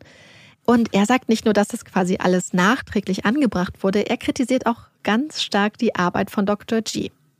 Er sagt nämlich, Dr. G hätte den Schädel von Kaylee aufsägen müssen. Ähm, das hat sie nicht gemacht. Und er sagt, dann ist ihre Arbeit quasi shoddy, weil das hätte sie machen müssen. Das wäre der Standard, das wäre die Standardprozedur, dass man bei Leichen den Schädel öffnet. Und da Dr. G das nicht gemacht hat, hat er das dann gemacht. Und ich will nicht ins Detail gehen, aber sagen wir es mal so, er hat es wohl mit einer rostigen Säge versucht oh und am Schluss ist der Schädel von Kelly mehr oder weniger zerstört worden durch seine ähm, Versuche, diesen Schädel aufzusägen. Äh, ja. Ähm, die Sache ist halt die, wir wissen ja, dass Kayleys Leiche skelettiert war. Das heißt, auch der Schädel war skelettiert. Und ja, man muss Schädel aufsägen, mhm. wenn man ans Gehirn möchte. Aber hier haben wir einen, nur noch den Schädel, einen skelettierten Körper. Das heißt, es war auch kein Gewebe mehr da. Der Schädel war leer, bis auf so ein paar Schmutzreste. Das bedeutet, eigentlich kann man auch einfach reingucken, indem man sich eine Taschenlampe nimmt und durch die mhm. Augenhöhlen in den Schädel guckt, zum Beispiel. Das heißt, diese ganze Prozedur war A, komplett überflüssig. Und er hat ja die Aussage gemacht, dass das grundsätzlich immer gemacht werden muss. Und dann hat die ähm, Anklage Dr. Spitz auch gesagt, okay, wenn das so der Goldstandard ist, den Sie jetzt hier so stark mhm. kritisieren, wo steht denn das? Sie haben doch mehrere Bücher mhm. zum Thema veröffentlicht. Irgendwo muss das doch drinstehen. Und konnte er nicht darauf hinweisen, weil es natürlich nicht in jedem Fall notwendig ist und ja, weil es klar. einfach nicht stimmt, was er gesagt hat. Was Spitz auch kritisiert, ist, dass man keine DNA gefunden hat, keine Fingerabdrücke das stimmt auch. Aber wir erinnern uns, wie die Leiche gefunden wurde, nämlich total zersetzt in einem Gebiet, was zum einen dieser krassen Hitze in, Kali also in Florida ausgesetzt wurde und zum anderen teilweise wohl unter Wasser stand. Und wir wissen, es gibt bestimmte Sachen, die DNA und Fingerabdrücke nicht besonders gut abkönnen. Und das sind solche extremen klimatischen Verhältnisse oder zum Beispiel auch, wenn eine Sache einfach sehr, sehr lange mhm. im Wasser liegt was das beispielsweise erklären könnte. Insgesamt geht es einfach ewig hin und her. Die eine Seite sagt dies, die andere Seite sagt das und es ist halt ähm, sehr schwer auch aufzudröseln, weil natürlich auch viele Sachen einfach gesagt werden, die man als Laie mhm. nicht so wirklich nachvollziehen kann, also nicht nachprüfen kann ja. und wo man sich dann theoretisch einfach entscheiden muss, welcher Seite man auch Glauben schenkt. Um es zusammenzufassen, die Anklage sagt, alle Indizien deuten auf ein vorsätzliches Tötungsdelikt hin und sie sagen, Casey hat Kaylee ermordet. Die Verteidigung sagt, die Indizien, die ihr habt, sind fragwürdig und wissenschaftlich fragwürdig. Und selbst wenn, niemand weiß, wie Kaylee gestorben ist. Niemand konnte eine Todesursache feststellen und deswegen sagen sie, es ist ein Unfall. Und das mit der Todesursache stimmt. Ja. Denn auch Dr. G muss das zugeben. Sie sagt, dass die Todesurstände zeigen, dass es ein, ein Mord war, ein Tötungsdelikt, aber sie kann keine Todesursache feststellen. Und das ist auch tatsächlich das, was, worauf Baez in seinem ähm, Abschlussstatement wirklich pocht, dass er mhm. sagt, unabhängig von all diesen anderen Sachen, weil er hat ja eine recht, teilweise eine recht verwirrende Strategie gefahren, niemand weiß, ja. wie Kaylee gestorben ist. Niemand weiß das. Und das sind die Fakten des Falls, trotz all der anderen Indizien drumherum.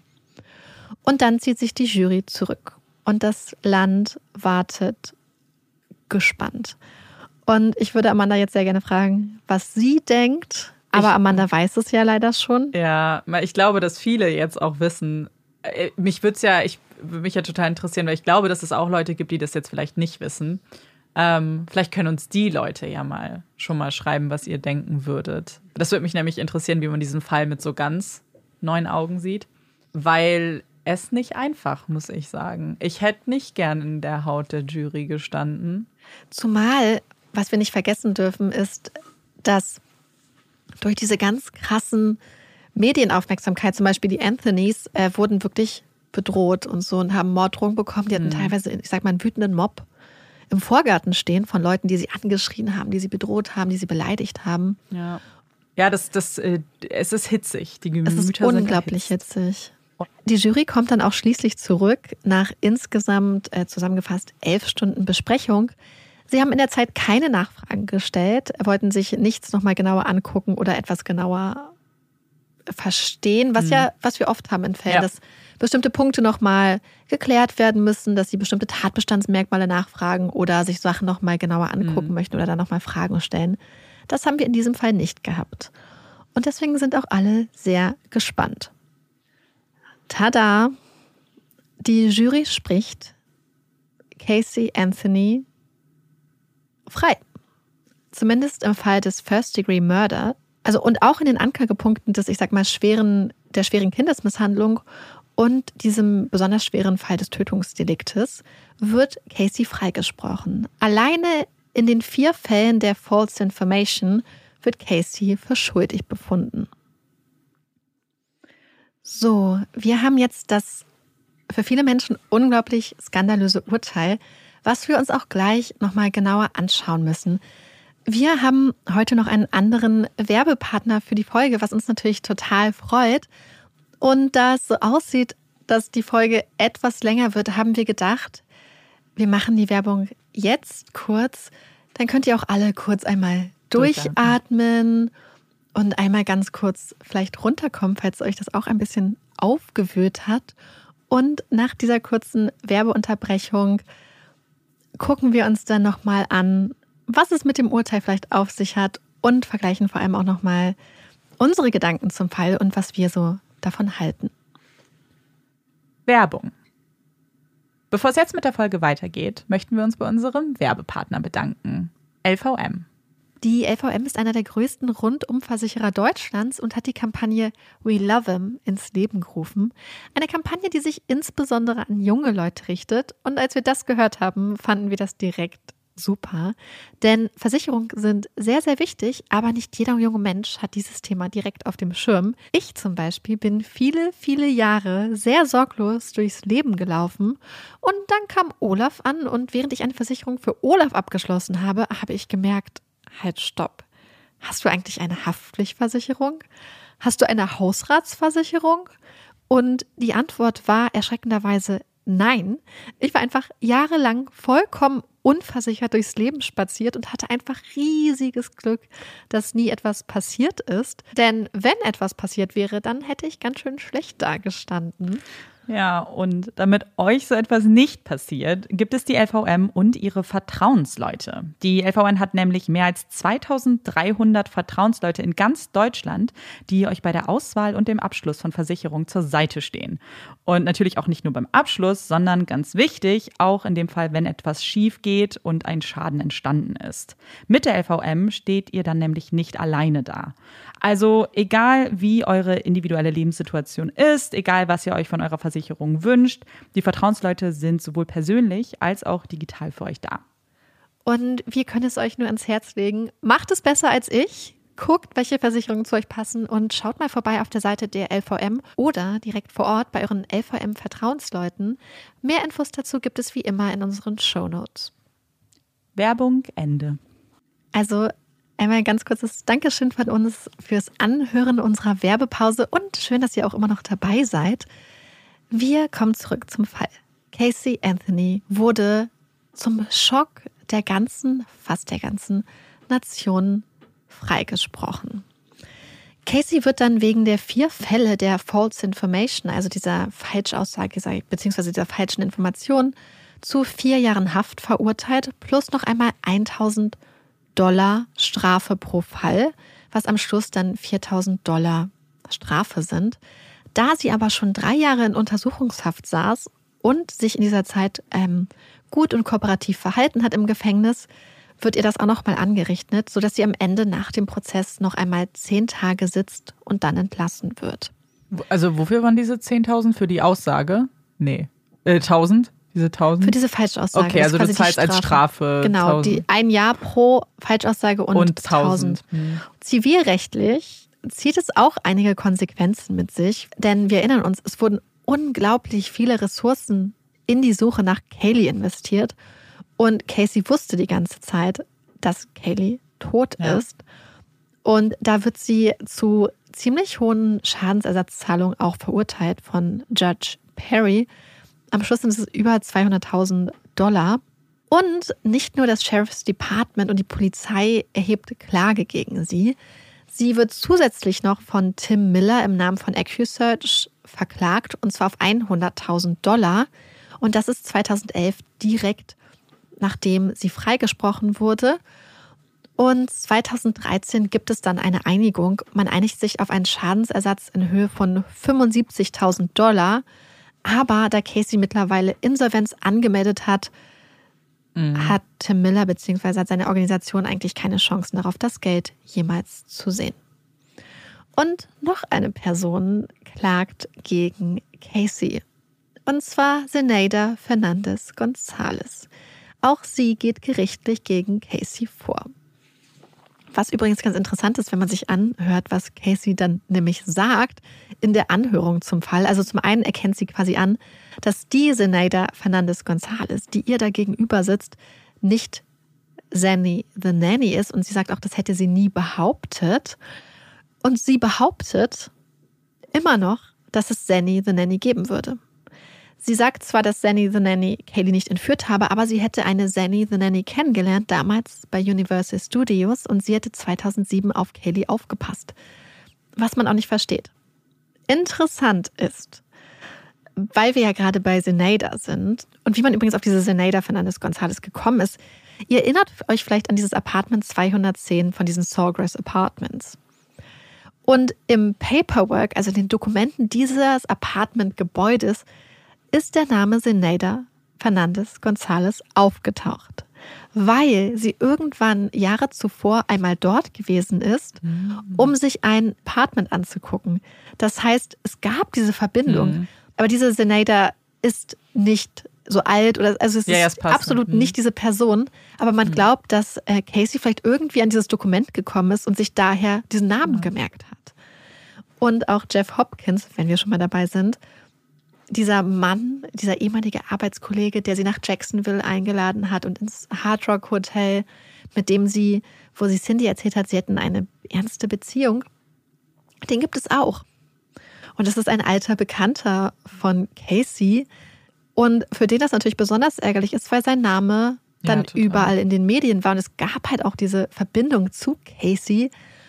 Aber er war halt nicht der Jeff Hopkins von, also er hat sich, sie hat sich mhm. quasi einfach seinen Namen und sein, die Idee von ihm ausgeliehen. Das heißt, Casey lügt halt sehr, sehr viel, aber sie ankert ihre Lügen immer irgendwie an so kleinen mhm. Fakten. Zum Beispiel das eine Apartment, was sie auch der Polizei gezeigt hat, war, glaube ich, gegenüber von der Adresse von dem Wohnhaus, wo ihr Ex-Freund gewohnt hat und so. Und alles hatte irgendwie so kleine ähm, Verbindungen an die Realität noch. So, das Urteil. Das Urteil ist sehr umstritten. Ich will nicht sagen umstritten, weil eigentlich, das ist so interessant, wenn man sich äh, YouTube-Kommentarspalten mhm. anguckt oder auch die Kommentare zu Artikeln dazu, sind die Kommentare recht eindeutig und auch ähm, viele Leute, die mit dem Fall betraut waren, konnten diesen Spruch, also diesen Freispruch nicht so ganz nachvollziehen. Judge Perry hat damals zum Beispiel gesagt, dass er überrascht war und dass er schon das Gefühl hätte, dass die Jury genug gehabt hätte, mhm. um sie zumindest wegen irgendeines Tötungsdeliktes mhm. zu verurteilen. Aber ist das Urteil wirklich so skandalös? Die Sache ist, ich habe das Gefühl, wenn ihr unserem Podcast schon lange folgt, wisst ihr wahrscheinlich oder könnt schon ahnen, in welche Richtung wir da gehen. Ähm, ich finde es aber sehr interessant. Deswegen, Amanda, ich ja. fange einfach mal an. Ich soll anfangen. ich glaube, also wir wissen, dass das ein Urteil ist bei einem Fall, der hoch emotional ist. Wir wissen, dass es hier um ein Kleinkind geht, ein, ein hübsches kleines Mädchen, das getötet wurde, bei dem auch ein Bild präsentiert wurde einer möglichen Tat, was sehr grausam ist und brutal und eben die Vernachlässigung einer Mutter zeigt. Und dass da die Gefühle hochkochen, ist nur menschlich deswegen, und wenn man aus dieser Perspektive das Urteil sieht, ohne sich darauf einzulassen, was Beweise sind, was die Seiten waren, was wirklich faktisch am Ende stichhaltig ist, verstehe ich, dass die Menschen aufgebracht sind. Das ist aber natürlich nicht unsere Herangehensweise und auch etwas, was eine Jury wahrscheinlich nicht getan hat oder auch nicht hätte tun sollen. Denn, und das ist mir auch ganz wichtig, weil ich sehe das ganz, ganz oft, ein, ein Rechtssystem oder die Urteile dürfen ja nicht auf solchen Emotionen basieren, weil dann sind unsere, dann ist unsere Einschätzung ja irgendwo auch vernebelt, weil wenn wir uns von Emotionen leiten lassen, dann ignorieren wir die Fakten, die wir hier auf dem Tisch haben.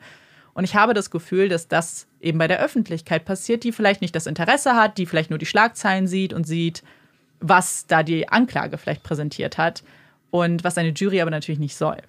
Das kann ich absolut unterschreiben und interessanterweise hat Bayes das auch in mhm. seinem Abschlussargument, mhm. äh, seine Abschlusspräsentation gesagt, dass sie quasi die Emotionen ja. zur Seite schieben sollen. Äh, dazu muss man sagen, warum auch die Stimmung so aufgeheizt war, war unter anderem, weil eine Talkshow-Moderatorin, äh, Nancy Grace, es komplett auf Casey abgesehen mhm. hat und es sich quasi zur Aussage gemacht hat, einfach so eine Art öffentlichen Prozess auch so ein bisschen mhm. durchzuführen. Das wurde halt sehr viel gemacht. Genau, ich glaube, letzten Endes gucken wir uns mal kurz an, was die Juroren tatsächlich gesagt haben. Und es gibt einige der Juroren haben sich später geäußert. Judge Perry wusste, dass die Öffentlichkeit nicht gut auf das Urteil ja. reagieren würde, weswegen er den Juroren so ein bisschen Vorlauf gegeben hat. Und ich glaube, sieben Tage lang wurden die Namen auch nicht veröffentlicht. Mhm. Am Ende wurden sie veröffentlicht und die Juroren wurden massiv bedroht, mhm. beleidigt.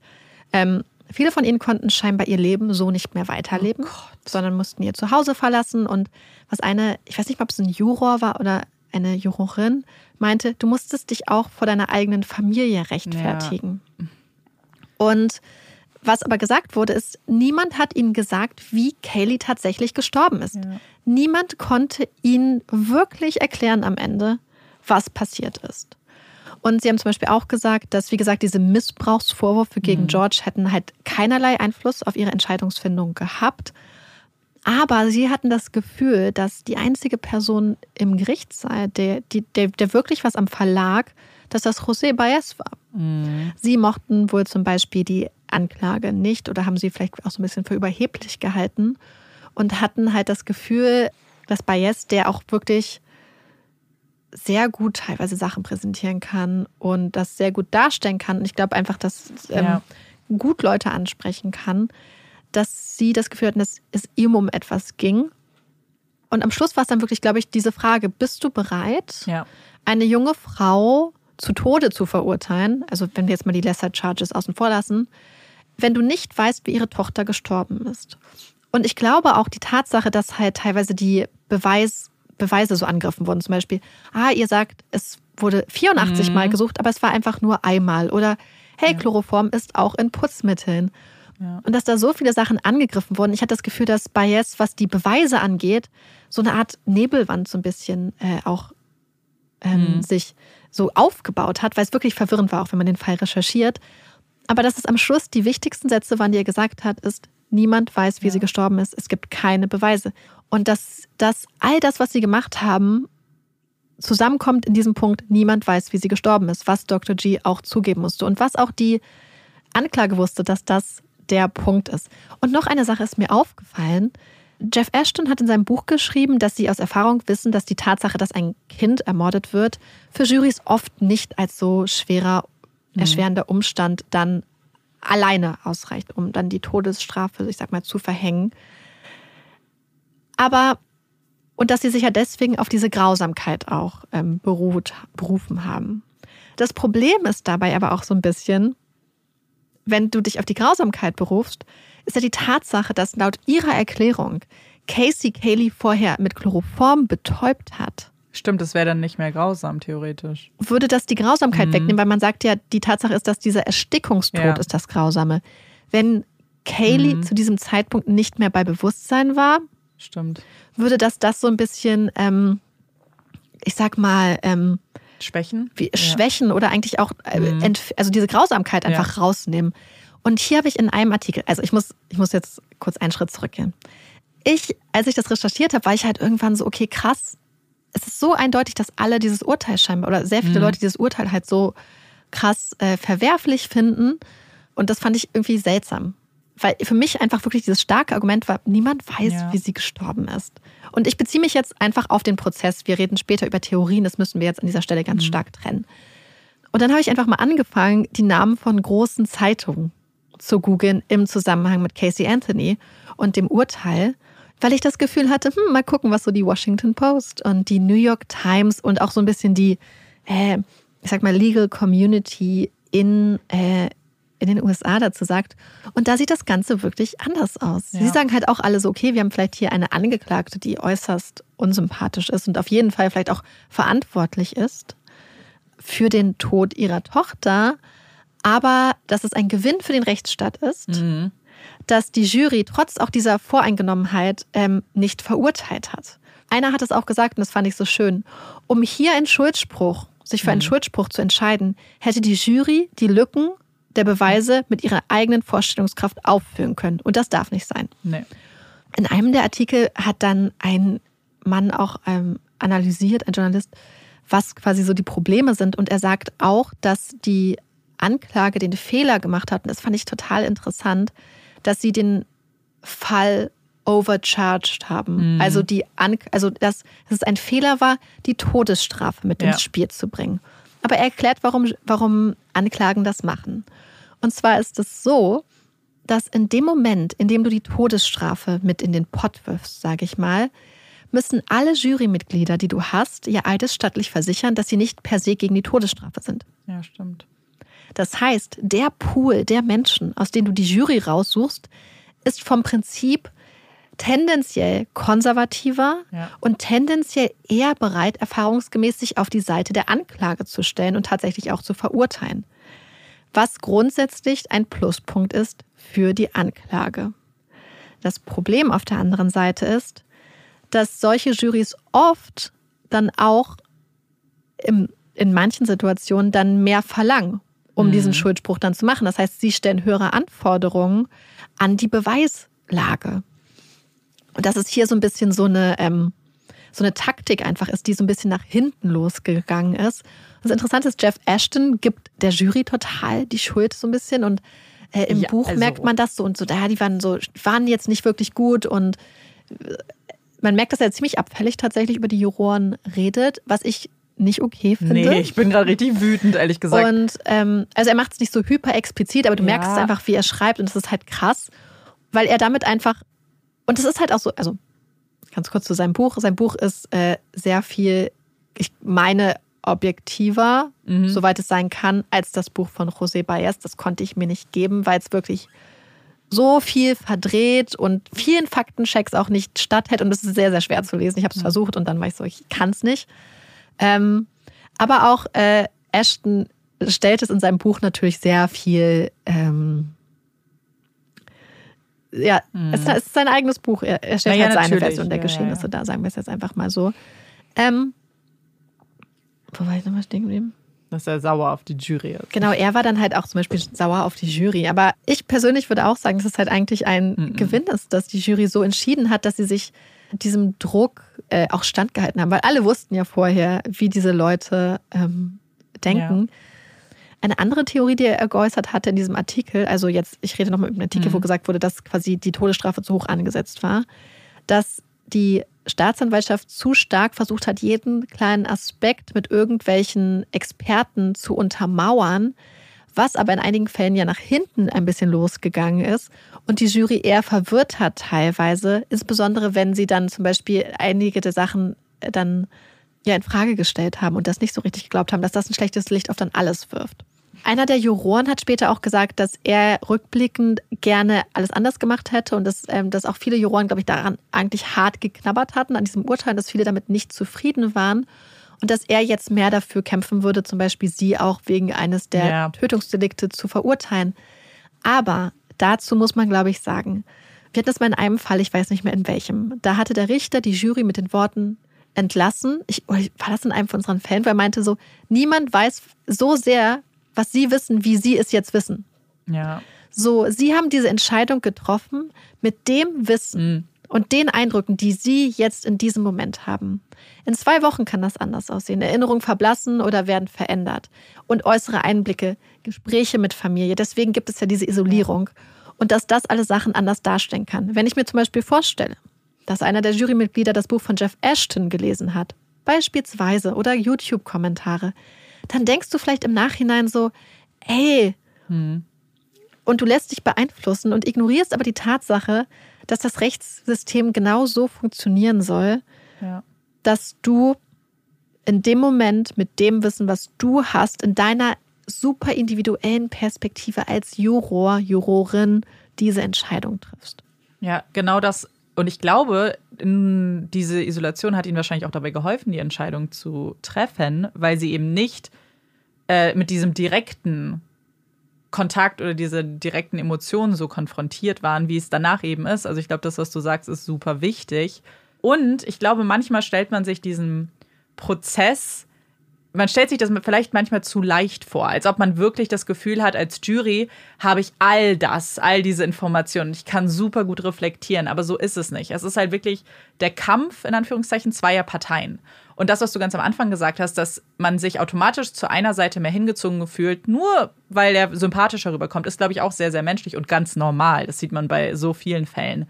Und du hast nicht alle Informationen, du hast nicht alle Dokumente, weil du das auch nicht verstehen würdest als Jury. Und deswegen ist manchmal das, was sie gemacht haben, zu entscheiden mit dem, was sie haben, was sie verstanden haben, aus dem Prozess, das ist halt der einzige Weg, den sie haben, eine Entscheidung zu treffen. Und ich glaube auch, und das ist immer so ein bisschen schade, wenn man diese sehr drastischen Kommentare liest, und die gibt es wirklich überall, jeder, der den Fall kennt, egal wo man sich auch so rumtreibt in Foren, äh, sobald die Frage gestellt wird, so was ist ein Fall, bei dem ihr glaubt, irgendwie da hätte ein anderes Urteil fallen müssen, ist Kaylee und Caseys Fall einfach ganz oben mit dabei. Und ich finde es dann immer so schade, weil ich eben genau das Gefühl habe, das, was du gemacht hast, ähm, diese Artikel zu lesen, das machen dann viele nicht.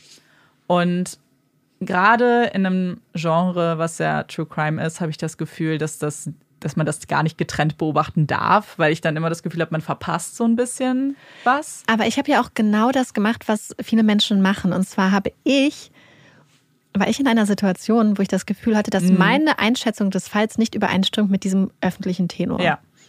Und habe dann spezifisch gesucht, um zu gucken, ob andere Leute meine Meinung teilen. Ja, ja, ja, Wenn du aber natürlich in der Situation Stimmt. bist, dass du denkst, sie hätte verurteilt werden müssen. Mhm. Man hätte zum Beispiel die Todesstrafe verhängen müssen. Und dieses, diese Meinung ist auch das, was du siehst, womit du konfrontiert wirst. Warum solltest du dich dann auf die Suche machen nach Leuten, Ja, die deiner Meinung widersprechen? Aber auf die Suche nicht, das stimmt. Aber in Foren, also ich, wenn ich das manchmal sehe, ich, ähm, ich, ich sehe da niemanden, der da mal reingeht. Wahrscheinlich, weil man sich auch nicht traut in dieser Dynamik, weil du wahrscheinlich sehr viel Gegenwind bekommst.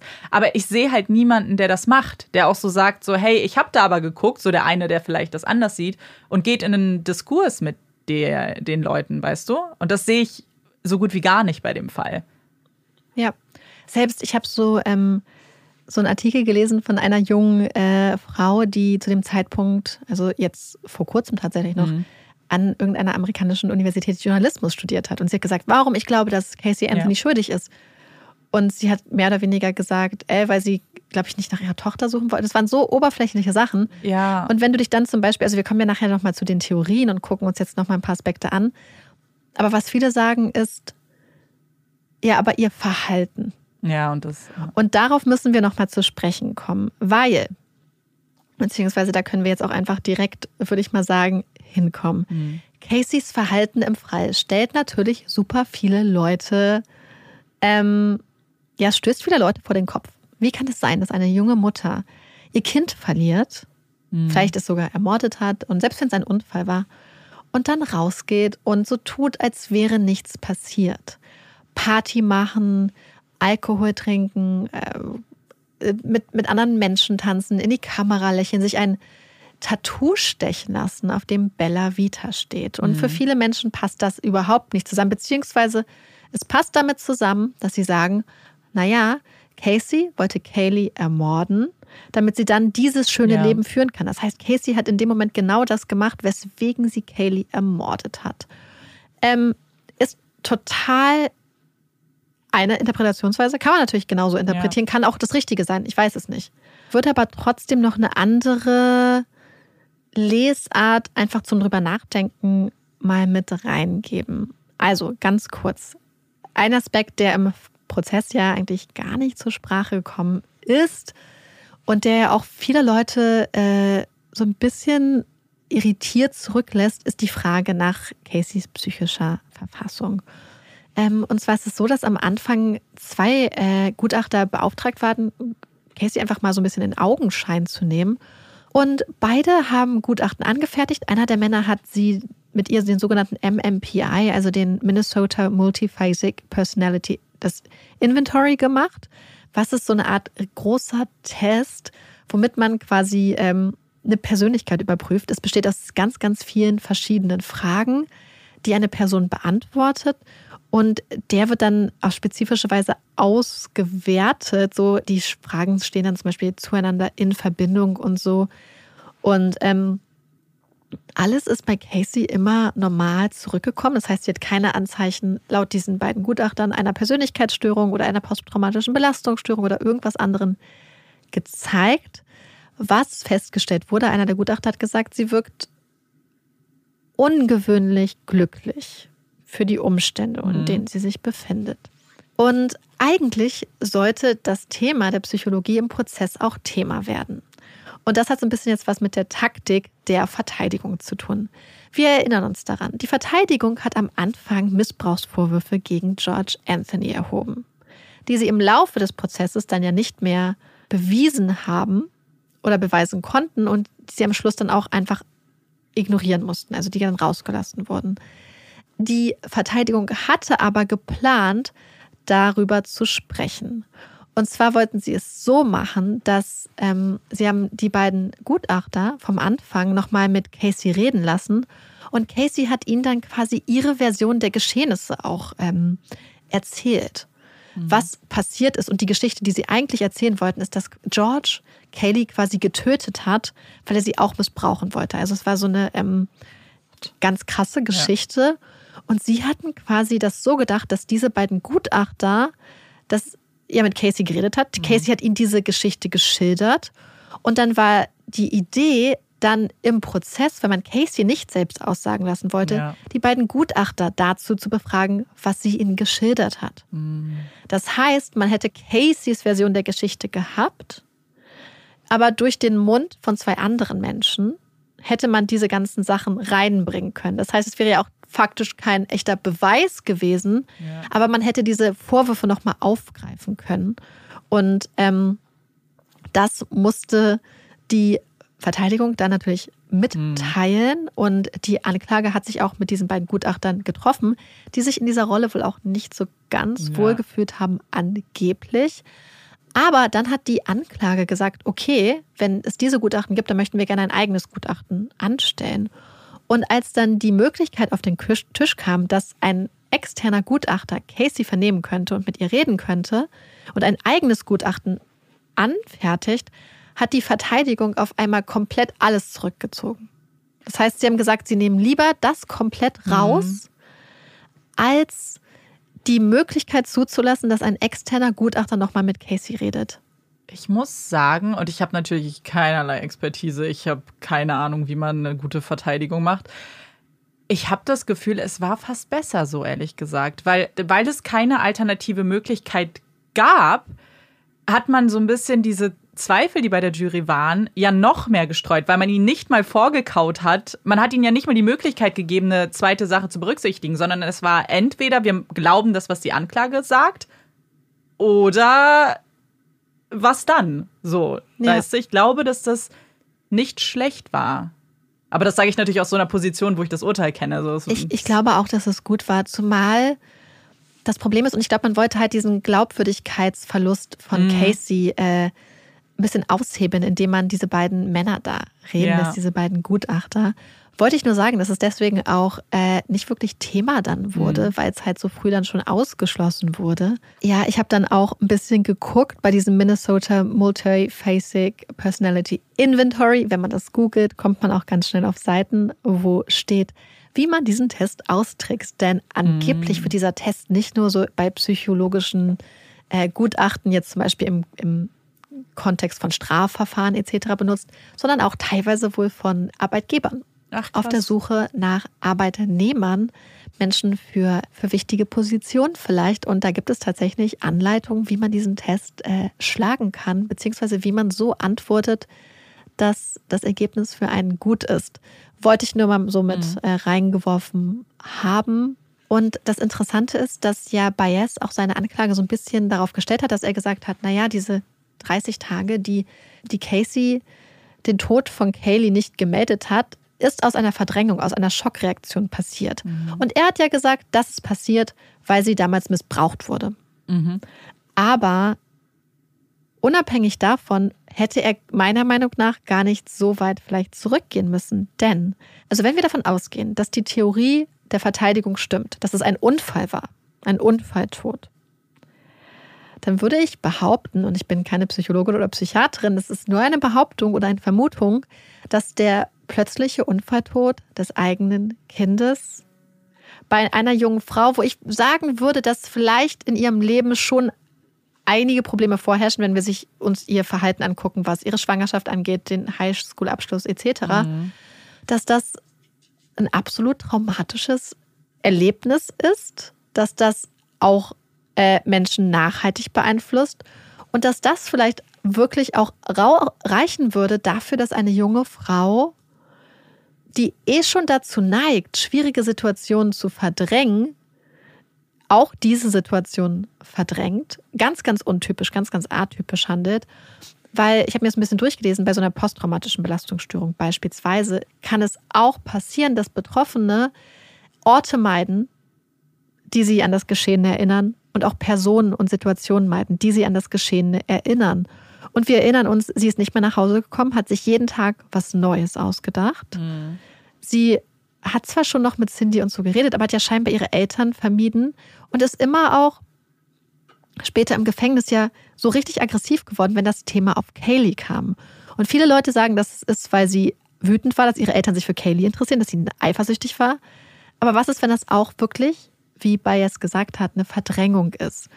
Und das wollte ich nur dazu so sagen, dass, dass ich das gar nicht mal für so, also dass ich das mhm.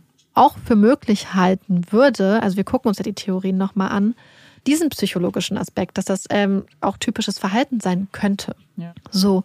Und bevor wir uns jetzt die Theorien angucken, muss ich aber noch eine Sache mit euch teilen. Und zwar geht es um eine Internetsuche beziehungsweise einen weiteren Suchbegriff. Wir wissen, dass mit dem Computer der Anthonys Chloroform gesucht wurde, beziehungsweise wie stellt man Chloroform her. Aber mit dem Computer wurde noch etwas anderes gegoogelt. Denn man weiß, dass an dem Tag, an dem Casey auch festgenommen wurde, die Suchhistorie des, der Computer, des Computers gelöscht. Das heißt, irgendjemand hat den Suchverlauf gelöscht. Mhm. Und man konnte ja trotzdem das mit dem Chloroform zum Beispiel wiederherstellen und rausfinden. Aber es gibt eine Sache, die die Anklage übersehen hat. Und zwar einen anderen Suchbegriff, der eingegeben wurde am Tag von Kayleys Verschwinden.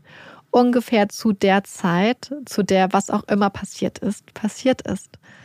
Und der Suchbegriff ist Foolproof Suffocation.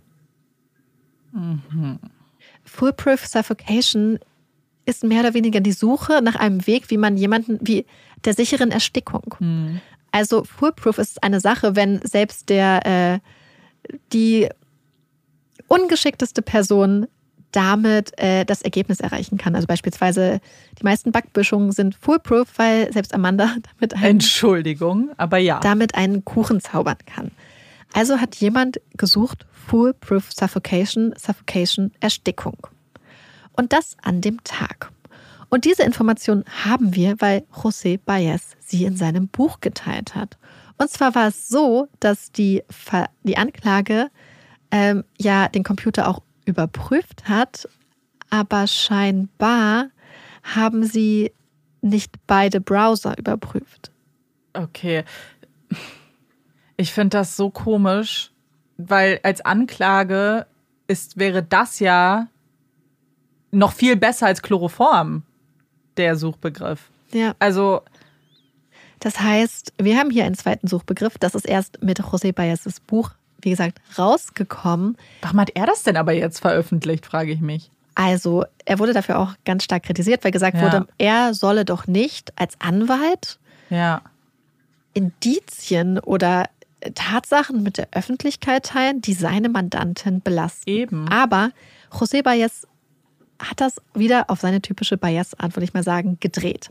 Weil die Anklage ist nicht, sind nicht die einzigen, die hier scheinbar einen Fehler gemacht haben. Und zwar war es so, Bias hat gesagt, dass dieser Suchbegriff gesucht wurde von George. Weil er an dem Tag auch noch zu Hause war. Mhm. Und dass das gesucht wurde, als er noch zu Hause war. Und dass er damit quasi so. rausfinden wollte, wie er sich töten kann.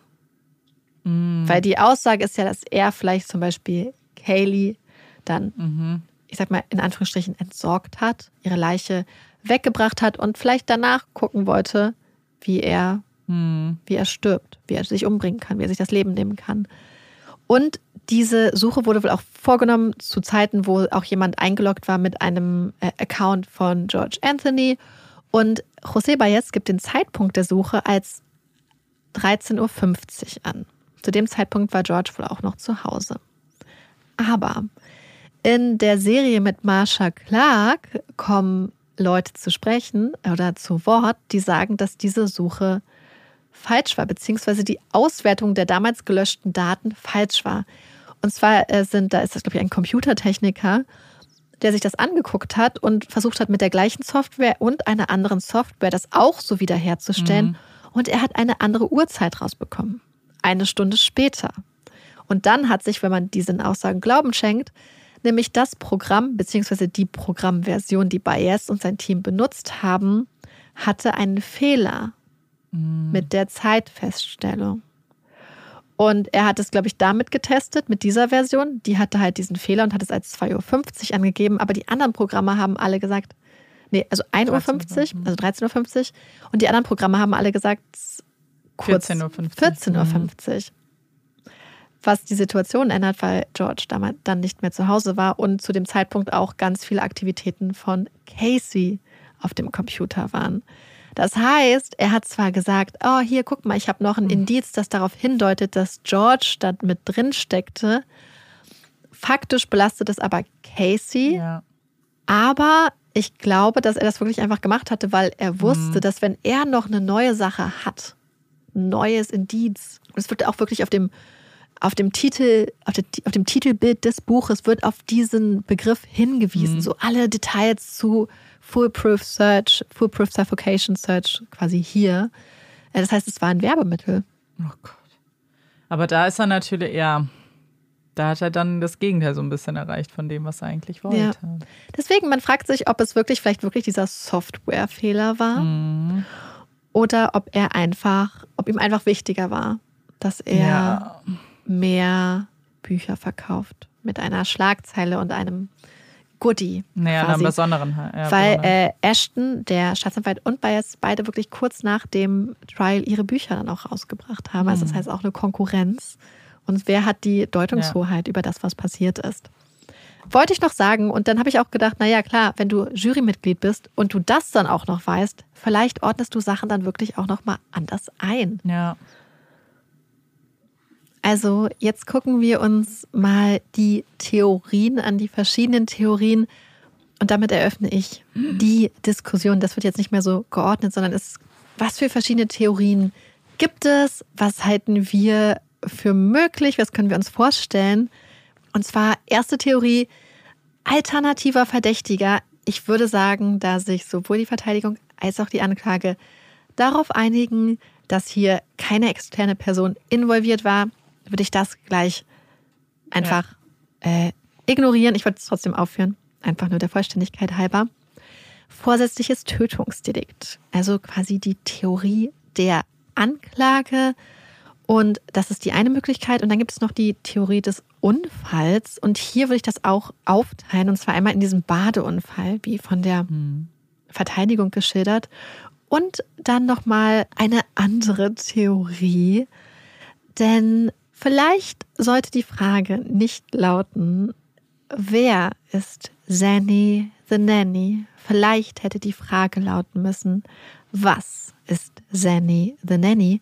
Denn es gab immer wieder die Idee oder die Theorie, die auch unter anderem von George Anthony geäußert wurde und später auch von Judge Perry, dass Casey die Angewohnheit hatte, würde ich fast mal sagen, oder dass Casey regelmäßig Kaylee entweder mit Chloroform oder auch mit Xanax Kaylee ruhig zu stellen, wenn sie zum Beispiel keine Babysitterin oder keinen Babysitter für sie gefunden hat, damit sie dann ihren Hobbys, ihren mhm. Partys nachgehen könnte. Denn Zanny the Nanny, in diesem Fall steht es ja für Zenaida, aber Zanny ist auch die Abkürzung oder der Kosename, sage ich mal, für Xanax, was ein Beruhigungsmittel ist.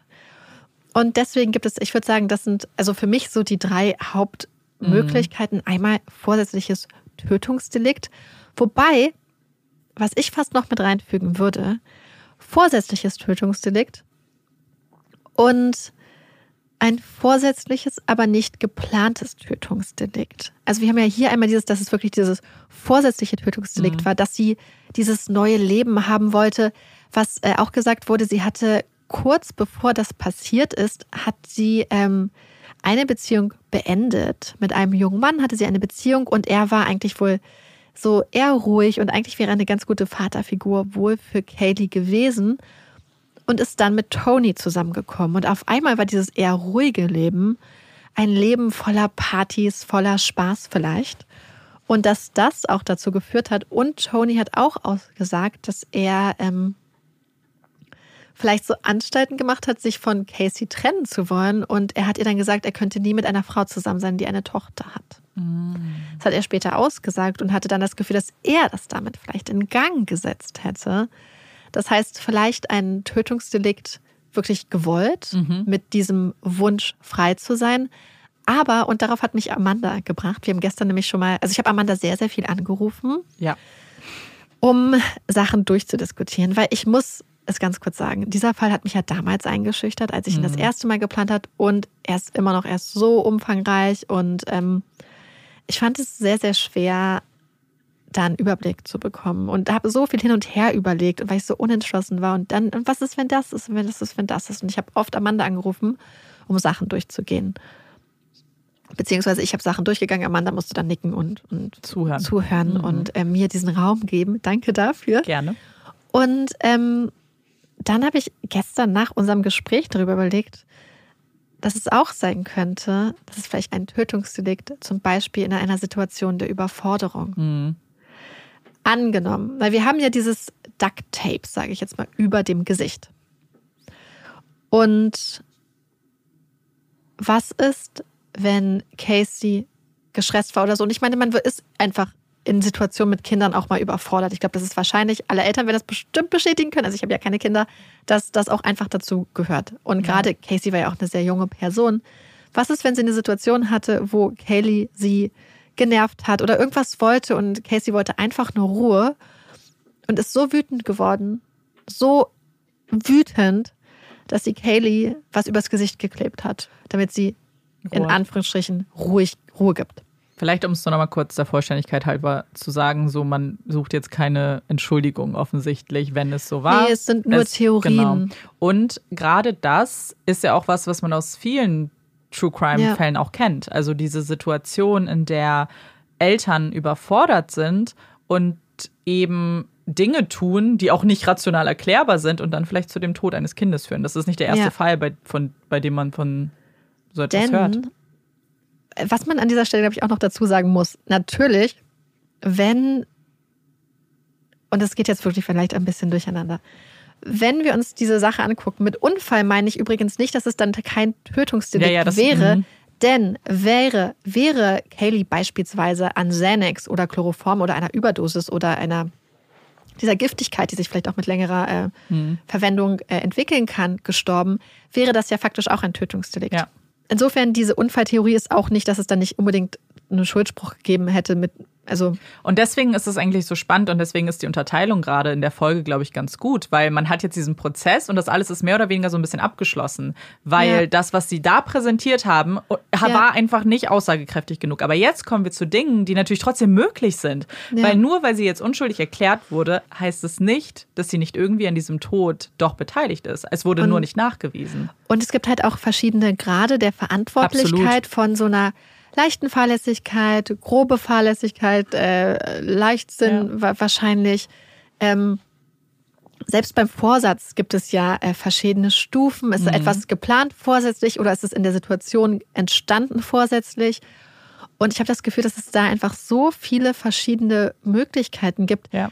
dass ich, ähm, ja, also ich, wie gesagt, Tötungsdelikt, ich finde eigentlich die Idee, dass ich weiß halt immer nicht mit diesem dieses ganze Motiv, dass sie frei sein wollte ja. und so. Und ich glaube, dass, dass hier auch einige der Probleme in diesem Fall daher kommen, weswegen auch, glaube ich, die Öffentlichkeit so wütend war, ist, dass Casey sich so untypisch verhalten hat. Ja. So unmütterlich. Eine junge Frau und ich glaube, dass ihr auch nicht geholfen hat, dass sie hübsch ist.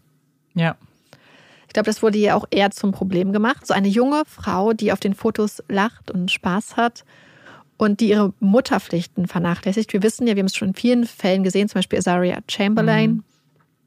wie, beziehungsweise in dem Fall Lindy, also ihre Mutter, wie hart mit Frauen ins Gericht gegangen wird, die nicht diesem Typus Mutter entsprechen, die das irgendwie anders sehen.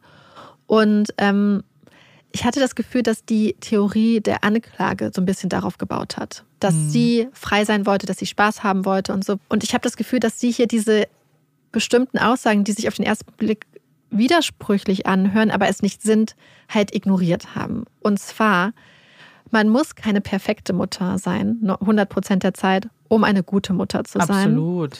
Man kann insbesondere als junge Frau, die noch im Teenageralter schwanger geworden ist, auch einfach mal überfordert sein. Das bedeutet nicht, dass man sein Kind nicht liebt. Vor allem, ich möchte kurz noch sagen, es gibt die perfekte Mutter nicht. Also ja. Punkt. Da ja, die gibt es halt in der Vorstellung der genau, Öffentlichkeit. Ja, aber nicht in der Realität. Ja, und auch, dass man zum Beispiel sagt, man kann sich darüber beschweren, dass man überfordert ist mit seinem Kind, ja. dass man sich wünscht, dass jemand einem das Kind abnimmt. Und man kann auch mal vielleicht einfach so egoistisch sein und sein Kind vielleicht mal, also jetzt in mhm. dem Fall, nicht, dass man das machen sollte oder so, aber wenn man auch mal überfordert ist als junge Person, zum Beispiel das Kind dann seiner Mutter zuschiebt, weil Casey ist ja, ja einfach mal eine ego recht egoistische Person. Das können wir jetzt, glaube ich, einfach, einfach mal so reinstellen. Ja. Sie ist keine besonders sympathische Person. Aber das bedeutet noch nicht, dass man sein Kind ermordet. Und ich habe das Gefühl, dass das so ein Widerspruch ist, der sich erst widersprüchlich auf den ersten Blick anhört, aber eigentlich so eine ja. komplette Realität, weil es gibt, glaube ich, ganz viele, also es gibt ja Studien dazu, dass es Mütter gibt, die bereuen, Kinder zu be bekommen mhm. zu haben. Und wir wissen ja, dass Casey Kaylee eigentlich abgeben wollte. Und das ist Cindy, weil die darauf bestanden hatte, dass Kaylee bleibt. Ja. Und das kann natürlich dazu führen, dass man dann ganz viele sich vielleicht auch äh, widersprechende Emotionen hat, dass man sein Kind vielleicht liebt, aber auch manchmal angenervt ist, dass man eine gute Mutter sein möchte, aber auch gleichzeitig noch selbst erwachsen werden muss. Weil ich hatte das Gefühl, dass die Theorie der Anklage wirklich aus so einer ganz eindeutigen Sache mhm. ist. Sie wollte Kaylee loswerden, sie wollte Party machen und dass das, was vielleicht unter Umständen auch eine Trauerreaktion oder eine Verdrängungsreaktion war, das wurde zum Motiv konstruiert, hatte ich so ein bisschen das Gefühl. Ja. Nämlich dieses Party machen. Und ich glaube, dass es was ist, oder was ich glaube, wir wissen es ja, womit Frauen und Mütter, aber auch so viel noch zu kämpfen haben, auch heute noch mit diesem Bild, dass erstmal jede Frau unbedingt Mutter werden will und in dieser Rolle super gut aufgeht und auf gar keinen Fall darfst du dich beschweren, auf gar keinen Fall, weil das ist doch das Schönste, was man haben kann. Und da diese Mauern aufbaut, dass wenn du aber vielleicht mal Zeit für dich brauchst, wenn du mal durchatmen musst, dann dich nicht traust, dir Hilfe zu suchen, weil dann das passiert. So, oh, sie gibt ihr Kind immer bei der Mutter ab, also bei der Großmutter in dem Fall. Na, das ist aber verdächtig. Also, und das ist natürlich was, was so hart ist und wovon wir ja auch ein bisschen wegkommen müssen. Ja, Zumal, und ich glaube, das ist es halt. Also, ihre Freunde haben ja auch alle ausgesagt und die Familie, dass sie eine gute Mutter war. Ja. Dass sie ihre Tochter geliebt hat, scheinbar. Und das passt zusammen. Mhm. Du kannst deine Tochter lieben. Du ja. kannst trotzdem theoretisch sogar bereuen, dass du ein Kind hast. Ja.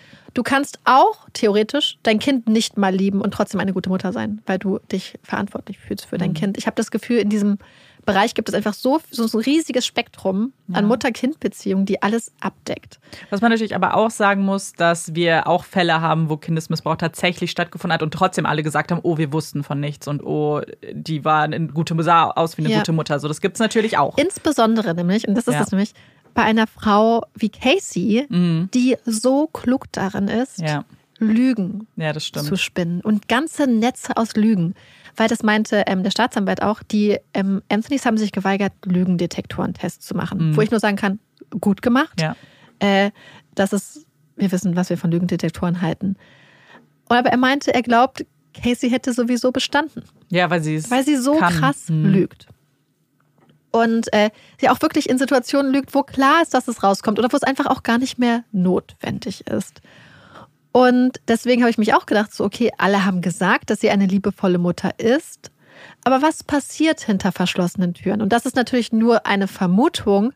Aber gerade im Fall Casey Anthony habe ich das Gefühl, dass man immer nur so ein bisschen an der Oberfläche mhm. kratzt. Und ich kann mir vorstellen, dass wenn eine Person ja. so etwas verstecken könnte, dann ja. wäre es sie gewesen. Ja, sehe ich auch so. Also es ist halt eben, wie du sagst, sie hat ja bei so vielen Dingen gelogen und sehr lange Zeit, dass sie natürlich da ihre Mittel gehabt hätte, wenn es so wäre. Natürlich spekulativ jetzt.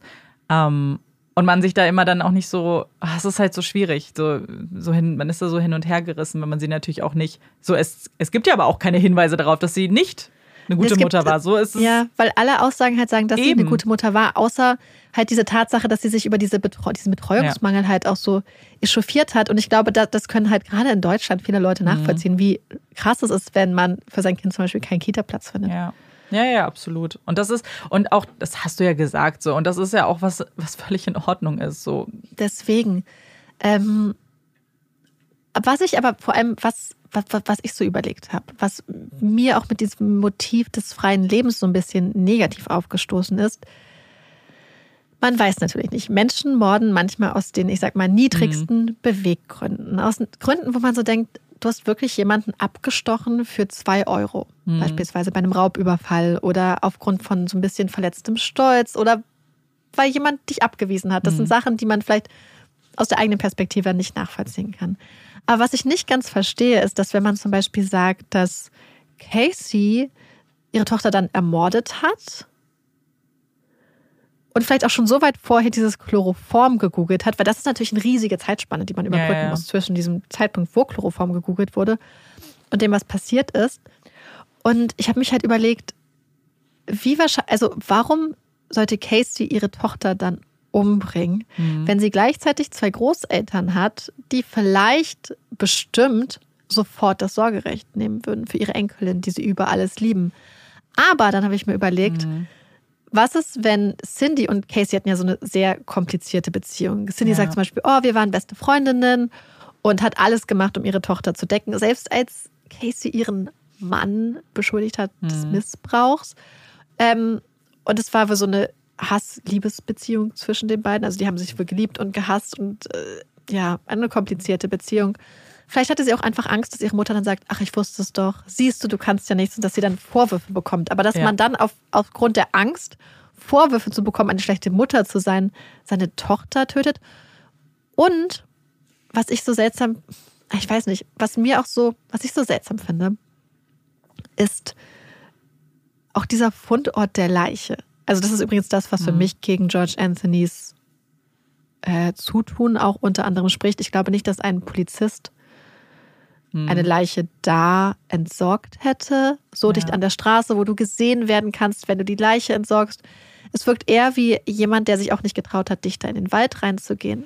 Aber, was ich überlegt habe, weil das Duct Tape, wird ja gesagt, spricht halt für dieses vorsätzliche Tötungsdelikt. Mhm. Aber was ist, wenn das Duct Tape auch eine andere Sprache sprechen könnte? Und ich habe das Gefühl, hier gibt es verschiedene ähm, Möglichkeiten. Zum einen die Tatsache, also das habe ich irgendwo gelesen, in einem Artikel habe ich gelesen, dass das Duct Tape fast das ganze Gesicht bedeckt hätte. Mhm. Was ist, wenn das Duct Tape quasi nicht die, ich sag mal, Mordwaffe, also das Mordinstrument, das Mordwerkzeug äh, war, in dem es sie erstickt hat, sondern was ist, wenn es danach wirklich aufgeklebt wurde, zum Beispiel, weil wer auch immer für den Tod verantwortlich war, das Gesicht nicht sehen konnte. Ja. Das wäre theoretisch eine Sache. Und was ich ähm, überlegt habe, ich weiß nicht, ob das so realistisch ist, weil mich einige Sachen einfach so irritieren. Was ist, wenn das Duct Tape aufgeklebt wurde auf Kaylee? Weil Casey, die ja immer hm. verrückte Lügengeschichten spinnt, wusste, okay, ich habe hier eine Kinderleiche, ich will den Verdacht von mir ablenken. Ich tue mal so, als hätte jemand anderes meine Tochter ermordet und werfe die Leiche auch so weg, dass sie dann gefunden werden kann, weil das war ja nicht so weit weg. Was ist, wenn es nicht einfach nur so eine unüberlegte Aktion war, sondern eine schlecht überlegte Aktion, äh, dann so zu tun zu können, oh mein Gott, jemand hat mhm. Kaylee geklaut und sie dann weggeworfen. Das war Zanny the Nanny. Mhm. Ich glaube, was für, also, und das geht natürlich wieder zurück auf Verhalten und wir können ja, wir wissen ja nicht, also das menschliche Verhalten ist sehr unterschiedlich und auch nicht immer rational erklärbar. Aber wenn du ein Gesicht verdecken würde, wollen würdest, was erstmal möglich ist, würdest du wirklich Tape nehmen? Würdest du nicht eine Mütze nehmen, Kopfkissen, Klamotten, irgendwas, was naheliegender ist als Tape, wenn wirklich kein Verbrechen geschehen ist? Weißt du, was ich meine? Ja, absolut. Ist das naheliegend? Und vielleicht ja. Vielleicht ja, gibt es Leute, weil ja. das ist ja auch diese Frage, die Dr. G gestellt hat. Sie sagt, dass es in Florida halt sehr oft Fälle gibt, in denen Kinder ertrinken. Mhm. Aber sie sagt, egal wie ähm, lange das Kind schon im Wasser lag, egal in welchem Zustand die Mutter ist, egal auf was für Drogen sie beispielsweise mhm. ist, es wird immer angerufen. Mhm. Weil jedes Elternteil immer noch die Hoffnung hat, dass das Kind noch irgendwie wiederbelebt werden kann. Ja. Aber ich habe auch gleichzeitig das Gefühl, dass wir einfach eine junge Frau haben, die sich einfach grundsätzlich in Anführungsstrichen atypisch verhält. Absolut. Weil gerade wenn man sich das Verhalten anguckt, als ja schon die Polizei involviert war, so in ihrem, also sie muss ja gewusst haben, dass was sie sagt, Lügen sind. So, das ist ja auch dann bestätigt worden dass sie ja trotzdem die immer weiter gesponnen hat, immer noch und wirklich in so Universal Studios fährt und dadurch, also das ist ja schon Verhalten, was man jetzt vielleicht erstmal und das als merkwürdig empfindet. Ja, das ist ja, ich würde sagen, dass das halt für so einen ja, Zwang Lügen. zu lügen mhm. steht. Ja, ich habe einfach das Gefühl, dass es einfach so viele äh, verschiedene Theorien einfach gibt, aber dass irgendwie auch am Ende, also ganz viele glauben halt nicht, dass es ein Badeunfall war, aber ich denke mhm. so, warum nicht? Naja, so, das kann so, schon sein. Wenn da ein kleines Mädchen ist, was wirklich da langlaufen kann, wenn sie wirklich gemerkt haben, dass da irgendwas mit der Poolleiter zum Beispiel nicht gestimmt hat. Und ich habe nämlich interessanterweise zur gleichen Zeit bei TikTok was, äh, nicht bei TikTok, bei Reels, bei Instagram was gesehen.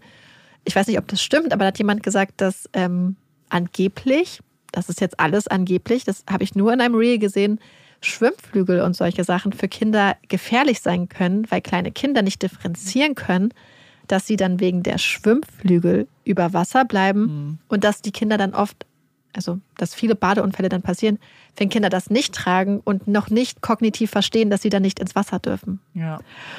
Und ich weiß nicht, in welchem Alter Kinder anfangen, sowas zu verstehen. Aber was ist, wenn Kaylee wirklich rausgehen könnte, da wirklich hochgeklettert wäre und dann da drinne war mhm. und einfach untergegluckert ist? Ja.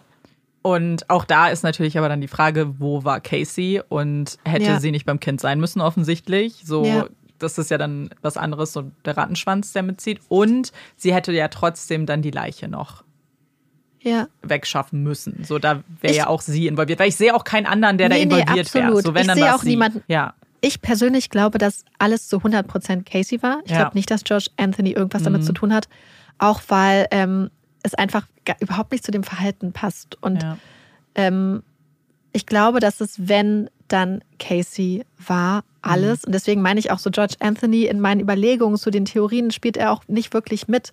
Mhm. Ich habe das Gefühl, dass das, was passiert ist, ist zwischen Kaylee und Casey passiert. Absolut. Und mit niemand anderem. Es war entweder, dass sie unaufmerksam war, ja. dass ihr Kind ertrunken ist und dass sie dann vielleicht dachte, oh mein Gott, meine Eltern machen mir das Leben zur Hölle. Was ein super egoistischer Gedanke auf gewisse Absolut. Art und Weise ist. Aber das ist die Sache. Und wir haben das manchmal in Fällen, das finde ich immer so interessant, dass uns, wenn wir beispielsweise sagen, dass man Leuten Sachen nicht vorwerfen kann, mhm. dass uns dann immer Sympathien unterstellt werden. Mhm. Das hatten wir neulich schon wieder, wo ich so denke, gerade nicht. Ja. Nur weil wir jetzt zum Beispiel sagen, vielleicht ist das passiert und vielleicht ist das und nicht zu 100 Prozent auf die Schuld jetzt von ihr gehen, heißt es nicht, dass das aus einer Sympathie heraus geschieht. Ich kann es ja kurz spoilern. Ich habe ehrlich gesagt gar nicht mal so richtige Gefühle in ich Bezug nicht, auf Casey Anthony. Nicht. Ich habe weder, dass ich denke, sie ist jetzt unschuldig. Ich bin mir zu 100 Prozent sicher, dass sie verantwortlich ist. Ja. Ich weiß nur nicht, in welchem Grad für den Tod ihrer Tochter.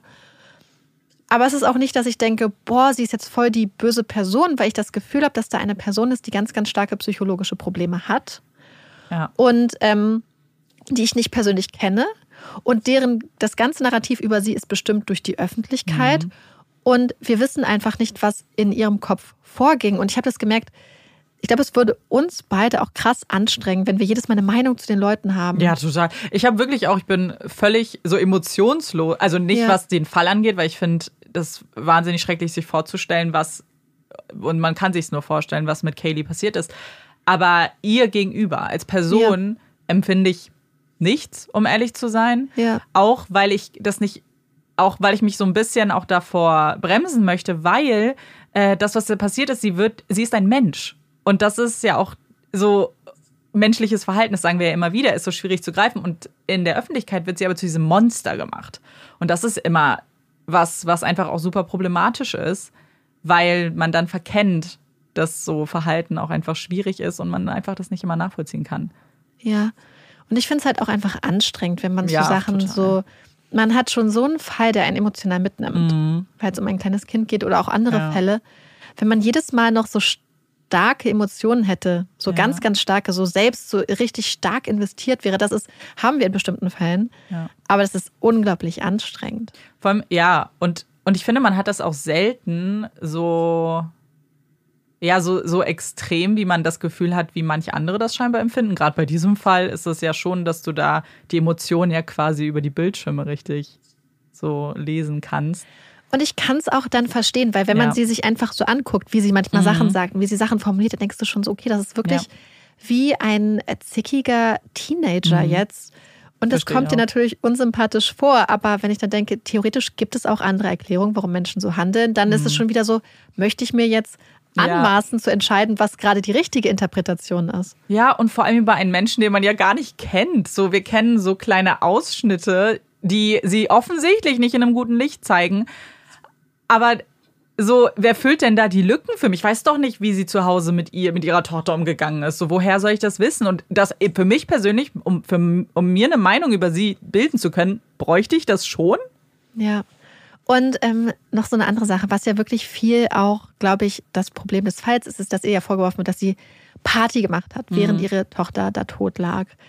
Und das hat sie auch. Das kann man ja gar nicht abstreiten, weil sie Party gemacht hat und Fotos gemacht hat. Aber da möchte ich äh, meine eigene persönliche Erfahrung äh, kurz vielleicht noch mit reingeben. Äh, es gab mal einen Moment in meinem Leben, wo es mir unglaublich schlecht ging. So richtig, richtig, richtig, richtig, richtig schlecht äh, ganz schlimmes Erlebnis für mich. Und ich habe original einen Tag später, war ich dann so, okay, was mache ich jetzt? Ich habe mir eine Flasche Wodka genommen, bin zu meinen Kumpels gefahren und wir sind feiern gegangen. Ich habe gesagt, ich möchte keine traurigen Lieder hören. Und dann habe ich einfach äh, Party gemacht. Und man hätte auch gedacht, so, mm, okay, ihr, sie scheint ja voll viel Spaß zu haben, ihr scheint sehr gut zu gehen.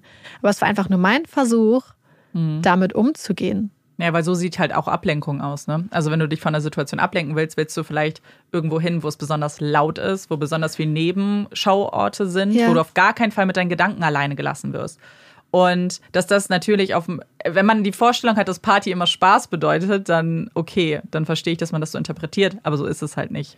Ja, und auch ein Lächeln auf einem Foto. Ich meine, wir leben im Zeitalter von Instagram. Ja. Leute posten die schönsten, lächelndsten Bilder von sich auf Instagram. Und Mhm. es kann aber sein, dass es gerade der schlimmste Tag in ihrem Leben ist. Absolut, ja. Und deswegen wollte ich mich auch gar nicht so sehr auf diese Zeit dazwischen fokussieren. Ich meine, sie hat halt Party gemacht. Sie hat auch wirklich unglaublich unmögliche äh, Sachen gemacht mit ihren Freunden. So diesen Checkkartenbetrug beispielsweise und so. Und erst ihre Eltern bestehen, ihre Oma Ja, und all das. Aber all das macht auch einen Menschen nicht zur Mörderin. ja. Da muss man halt differenzieren und das ist ja, Ja. das, was man bei dem Fall scheinbar also sehr oft machen muss. Und deswegen, also meine Meinung, wenn ich es zusammenfassen würde, ist, dass ich äh, froh bin über das Urteil. Mhm. Dass ich mir fast vorstellen hätte können, dass man sie wegen Ja. zumindest, aber das ist die Sache. Die Faktenlage war so schlecht, dass es auch für die anderen Sachen eigentlich faktisch keine richtigen Beweise gibt. Ja, ich glaube, was man halt so ein bisschen, man hat das Gefühl, so, weil wenn wir natürlich über die Theorien sprechen, kommen wir ja auch zu dem Erkenntnis, dass sie irgendwie involviert ist. Aber das ist ja nur, weil man keine andere Möglichkeit sieht. Es ist aber nicht wirklich bewiesen. Und die Indizien, die im Prozess genannt wurden, reichen auch nicht wirklich aus, um das. Und Ja, zumal es die Möglichkeit gibt, dass ihre Verantwortung strafrechtlich, für den Stimmt. Tod strafrechtlich nicht relevant ist. Und ja, und die Anklage war ja auch äh, First Degree Mord. Also sie haben ja sehr stark darauf gepocht, dass das ein geplanter Mord war. es wurde nach dem Fall Kaylee Anthony auch das sogenannte Kaylee's Law verabschiedet. Und das ist natürlich nicht der, ähm, der echte Name dieses Gesetzes. Also, und dieses sogenannte Kaylee's Law, was in einigen Bundesstaaten äh, zählt, äh, macht es zum Verbrechen, also wirklich die höhere Stufe, nicht zum Vergehen, sage ich mal, wenn ein Elternteil oder ein Sorgeberechtigter oder eine Sorgeberechtigte es nicht zur Anzeige bringen, wenn ein Kind vermisst wird, wenn ein Kind verschwunden ist, wenn die Person oder der Sorgeberechtigte, die Sorgeberechtigte hätten wissen müssen, dass das Kind möglicherweise in Gefahr ist. In diesem Fall ist das ja interessant, weil hier war es ja so, dass sie wusste, dass Kaylee tot war. Ja. Das heißt, eigentlich wäre das in diesem Fall auch gar nicht einschlägig gewesen, weil sie wusste, dass sie nicht mehr in Gefahr ist, weil ihr Kind schon tot war. Ja. Ähm, aber das fand ich ganz interessant, dass es jetzt halt einfach versucht wurde, da nochmal die Situation und die Rechte der Kinder irgendwie zu stärken und den Schutz zu verstärken. Ähm, hast du irgendein Gefühl, Wofür? Für was deine äh, Theorie, zu der du so. tendierst? Ich finde es mega schwer, muss ich sagen. Also ich kann mich gar nicht, ich bin auch sehr, sehr hin und her gerissen, weil ich schon glaube, dass man, äh, dass alle Optionen tatsächlich eine Option sein können. Weil ich glaube schon, dass du vielleicht immer wieder im Kopf hast, ähm, oh, ich will dieses Kind, ich will sie nicht mehr und immer mal wieder planst und dann vielleicht auch drei Monate vorher mal Chloroform googelst, ähm, dann erstmal denkst, nee, weißt du was, was machst du hier, was für ein Quatsch, so ein bisschen so dich wieder runterholen kannst, aber dann vielleicht irgendwann doch wieder mit diesen Gedanken spielst. Ich glaube auch, dass du in einer Situation überfordert sein kannst und dann vielleicht was passiert, was ähm, zu dem Tod hätte führen können. Ich glaube auch, dass es ein Unfall sein könnte. Ich bin. Ich, es ist auch so schwierig, weil man halt. Worauf baut man auch dann so eine Entscheidung? Weil es ist irgendwie so wenig ja, Beweise schon mal gar nicht, aber selbst die Indizien so. Ja, das ist auch, also ich glaube auch, also meine Theorie ist so ein bisschen, beziehungsweise ich habe keine Theorie, aber ich mhm. habe das Gefühl, dass sich eigentlich die Aussagen und auch die Beweise von Anklage und Verteidigung gar nicht so sehr widersprechen. Mhm. Ähm, ich glaube, dass es auch sein kann, dass ein Unfall passiert ist. Mhm. Und dass auch bei einem Unfall Kaylee vielleicht mehrere Tage im Auto lag und die Leiche verwest ist ja. zu diesem Zeitpunkt. Das finde ich auch, schließe ich nicht aus. Ähm, muss aber nicht sein. Und ich bin mir auch sicher, dass Casey irgendwie dafür verantwortlich ist, aber ich bin mir halt nicht sicher, in welchem Grad, weil die Sache ist die, wir müssen uns daran erinnern, die Leiche war komplett skelettiert. Ja. Es könnte auch etwas sein, was niemand auf dem Schirm hat. Ja, absolut. Also man kann einem Körper ja auch viele Verletzungen zufügen die man äh, dann nicht mehr nachweisen kann. Mhm. Genauso gut, wie es sein könnte, dass es ein natürlicher Tod war. Ja, das stimmt.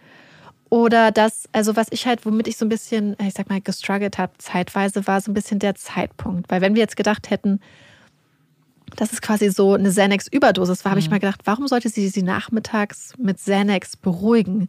Aber natürlich, das kann sein, wenn man irgendwelche Pläne hat mhm. oder so, oder einfach, weil das Kind einen nervt und sie es dann zum Beispiel ruhig stellen möchte. Aber wenn ich es richtig verstanden habe, kann es halt auch sein, dass wenn, ähm, wenn man bestimmte Stoffe, sei es Xanax, und ich meine, Xanax kommt ja nur ins Spiel durch Xanny the Nanny. Ja, es ja, könnte ja. auch irgendein anderer Stoff sein, dass solche Sachen halt über einen längeren Zeitraum zum Beispiel Organe schädigen mhm. und dann dazu führen, dass das quasi die Ursache ist, also die Grundursache, diesen Grundbaustein dafür gelegt hat, aber es dann tatsächlich irgendwas anderes ist. Weil zum hm, Beispiel stimmt. bestimmte Überdosen von bestimmten Sachen führen zum Beispiel auch zu, wenn sich zum Übergeben. Ja. Äh, Schwindel kann, äh, kann wirklich hochgiftig sein, zum Beispiel vielleicht auch in manchen Dosen. Und das ist es halt. Und auf diesen Chloroform ist ja einmal durch die Suche gekommen. Ja. Wobei ich auch diesen, äh, diesen, diese Verbindung zu diesem Profil von ihrem Freund so, so einleuchtend ja. finde, dass sie es da gelesen hat und erstmal geguckt hat, was ist Chloroform. Ja, das stimmt. Und dann vielleicht dachte, oh, ich ja. guck mal, wie man das herstellt. Wer weiß? Vor allem, sie war ja auch eine Person, und das denke ich manchmal, die einfach super viele Lügen gesponnen hat. Und ich kann mir schon vorstellen, dass sie manchmal auch Sachen recherchiert hat, um Lügen glaubwürdig zu spinnen. Mhm, stimmt. Also, wie gesagt, ich glaube, dass irgendwas passiert ist, mhm. dass Casey dafür verantwortlich war und dass sie es entweder wirklich vielleicht absichtlich gemacht hat und dann einfach aber auch es nicht durchdacht hat. Ja. Und deswegen sich so, ich sag nicht dilettantisch, weil das ja natürlich falsch ja. ist, aber sich so verhalten hat, so unglaublich verdächtig. Mhm. Weil sie musste ja wissen, irgendwann bricht dieses Lügenhaus zusammen. Dazu noch übrigens eine interessante Sache.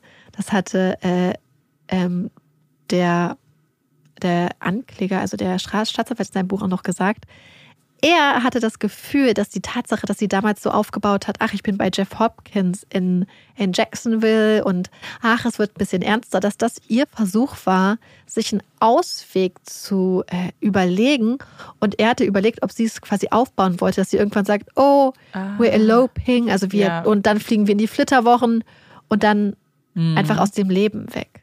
Ja, das stimmt. Verschwinden möglich, würde aber natürlich nicht zu dieser Theorie passen, dass sie einfach bei Tony sein wollte. Ja, aber es, ich trotzdem glaube, also es klingt, ich finde es gar nicht so unwahrscheinlich. Weil ja. selbst wenn, wenn dann am Ende der Plan doch ein bisschen anders gewesen wäre, ja. dann ist das aber zumindest ein Ausweg, weil sie muss ja schon sich überlegt haben, okay, wie, was ist eine Option, in der ich irgendwo leben kann und kann niemals jemand rausfindet, dass meine Tochter tot ist. Ja. Und das ist ja eine der wenigen, Ja, das halte ich auch für wahrscheinlich. Ich meine, Mhm. das würde halt genau diese Theorie, dass sie das gemacht hat, um mit Toni zusammen Ach zu so, sein. ja, Dann ja. würde das für, aus meiner Sicht so, weniger Mhm. Sinn ergeben. Ja, das stimmt. ähm, einfach, dass das nicht so ganz zusammenpassen würde. Aber ich habe auch das Gefühl, also ich bin mir sicher, dass irgendwas passiert Mhm. ist. Aber ich finde halt gerade, weil man halt alle Beweisstücke auch in unterschiedliche Richtungen ähm, Ja. interpretieren kann, wie zum Beispiel das Chloroform. Chloroform im Auto, ja, aber unter Umständen in einer Konzentration, die halt typisch ist für Putzmittel. Ja. Es ist, sind so viele Sachen, die einen irgendwie, sobald man, sie- also die einen dann so wegbringen. Dieses Tape finde ich auch ganz seltsam. Ich finde, also das, Inwiefern? Ach, das ist über dem Gesicht ja, klebte. dass es über dem Gesicht klebt, weil irgendwie ist das so, ja, es gibt einen Erklärungsversuch, wie es auch anders sein kann. Kann auch genauso sein. Irgendwie ist es komisch, aber sie ist auch komisch. Ja. Also es ist so. Ich habe einen Kommentar gelesen und der hat Mhm. mich dann wirklich so zum Nachdenken gebracht, wo jemand meinte, was ist, wenn sie das Gesicht zugeklebt hat, damit keine, keine Insekten so. in die Leiche reingehen. Ja. Weil dann ist mir nämlich aufgefallen, Hm. Leichen gehen, also man hat ja zum Beispiel im Auto auch so ein bisschen Maden und so scheinbar so Überreste und so ein paar Fliegen gefunden, die mit dieser Verwesung äh, übereinstimmen könnten. Was ist, wenn Kaylee im Wagen lag und ja über vielleicht über mehrere Tage ein bisschen verwest ist in der Hitze? Und wir wissen ja, dass sich dann bestimmte Insekten im Körper Ja. einnisten. Und dann frage ich mich, wo kommen diese Insekten her und wo kommen die raus? Unter Umständen Mund, Nase, Augen. Ja, alle, alle Körperöffnungen. Und was machst du dann vielleicht, wenn du das siehst? Ja. Vielleicht war das der Versuch, weil es wurde ja auch gesagt, dass, Ja, also das es wurde stimmt. gesagt, das habe ich nicht erzählt, dass viel zu wenig von diesen Insekten im Auto waren. Da wurde natürlich gesagt, natürlich einerseits, das Auto war vielleicht zu, Hm. aber was ist, wenn dieses Band dazu da war, um die im Körper zu halten oder Ja, dafür zu stimmt. sorgen, dass diese Insekten, die schon da sind, nicht in den Körper rein. Weil man, ich stelle mir das so vor, dass Mhm. man das sieht, wo diese Insekten rein und rausgehen, besonders vielleicht, wenn man den Kofferraum Mhm. aufmacht und nicht. Und dass das vielleicht deswegen gar nicht zum Ersticken diente, Sondern, sondern, ja. zum Sauberhalten. Weil ich auch überlegt hatte, mit äh, beispielsweise Chloroform oder Xanax, dass bestimmte Überdosen an bestimmten Mitteln ja zum Beispiel zu Übergeben führen. ja, absolut. Was ist, wenn du ein kleines Kind hast, was gestorben ist an einer Überdosis Mhm. oder an, an irgendwie einer Vergiftung, was sich zum Beispiel noch überlebt oder was irgendwas hat im Mund, was Mhm. rauskommt? Du klebst es zu, wenn zum Beispiel, du klebst es vielleicht den Mund und die Nase zu, damit es, und das ist Mhm. jetzt wirklich super intensiv und es tut mir jetzt leid, dass ich das aufbringe, um dafür zu sorgen, dass der Kofferraum nicht damit vollläuft, wenn du das zum Beispiel entdeckst. Hm. Und das würde auch erklären, warum es Chloroform im Kofferraum gab, wenn das vielleicht der Versuch war, diese Spuren schon zu beseitigen Ja, von was auch immer da Mhm. rauskommt.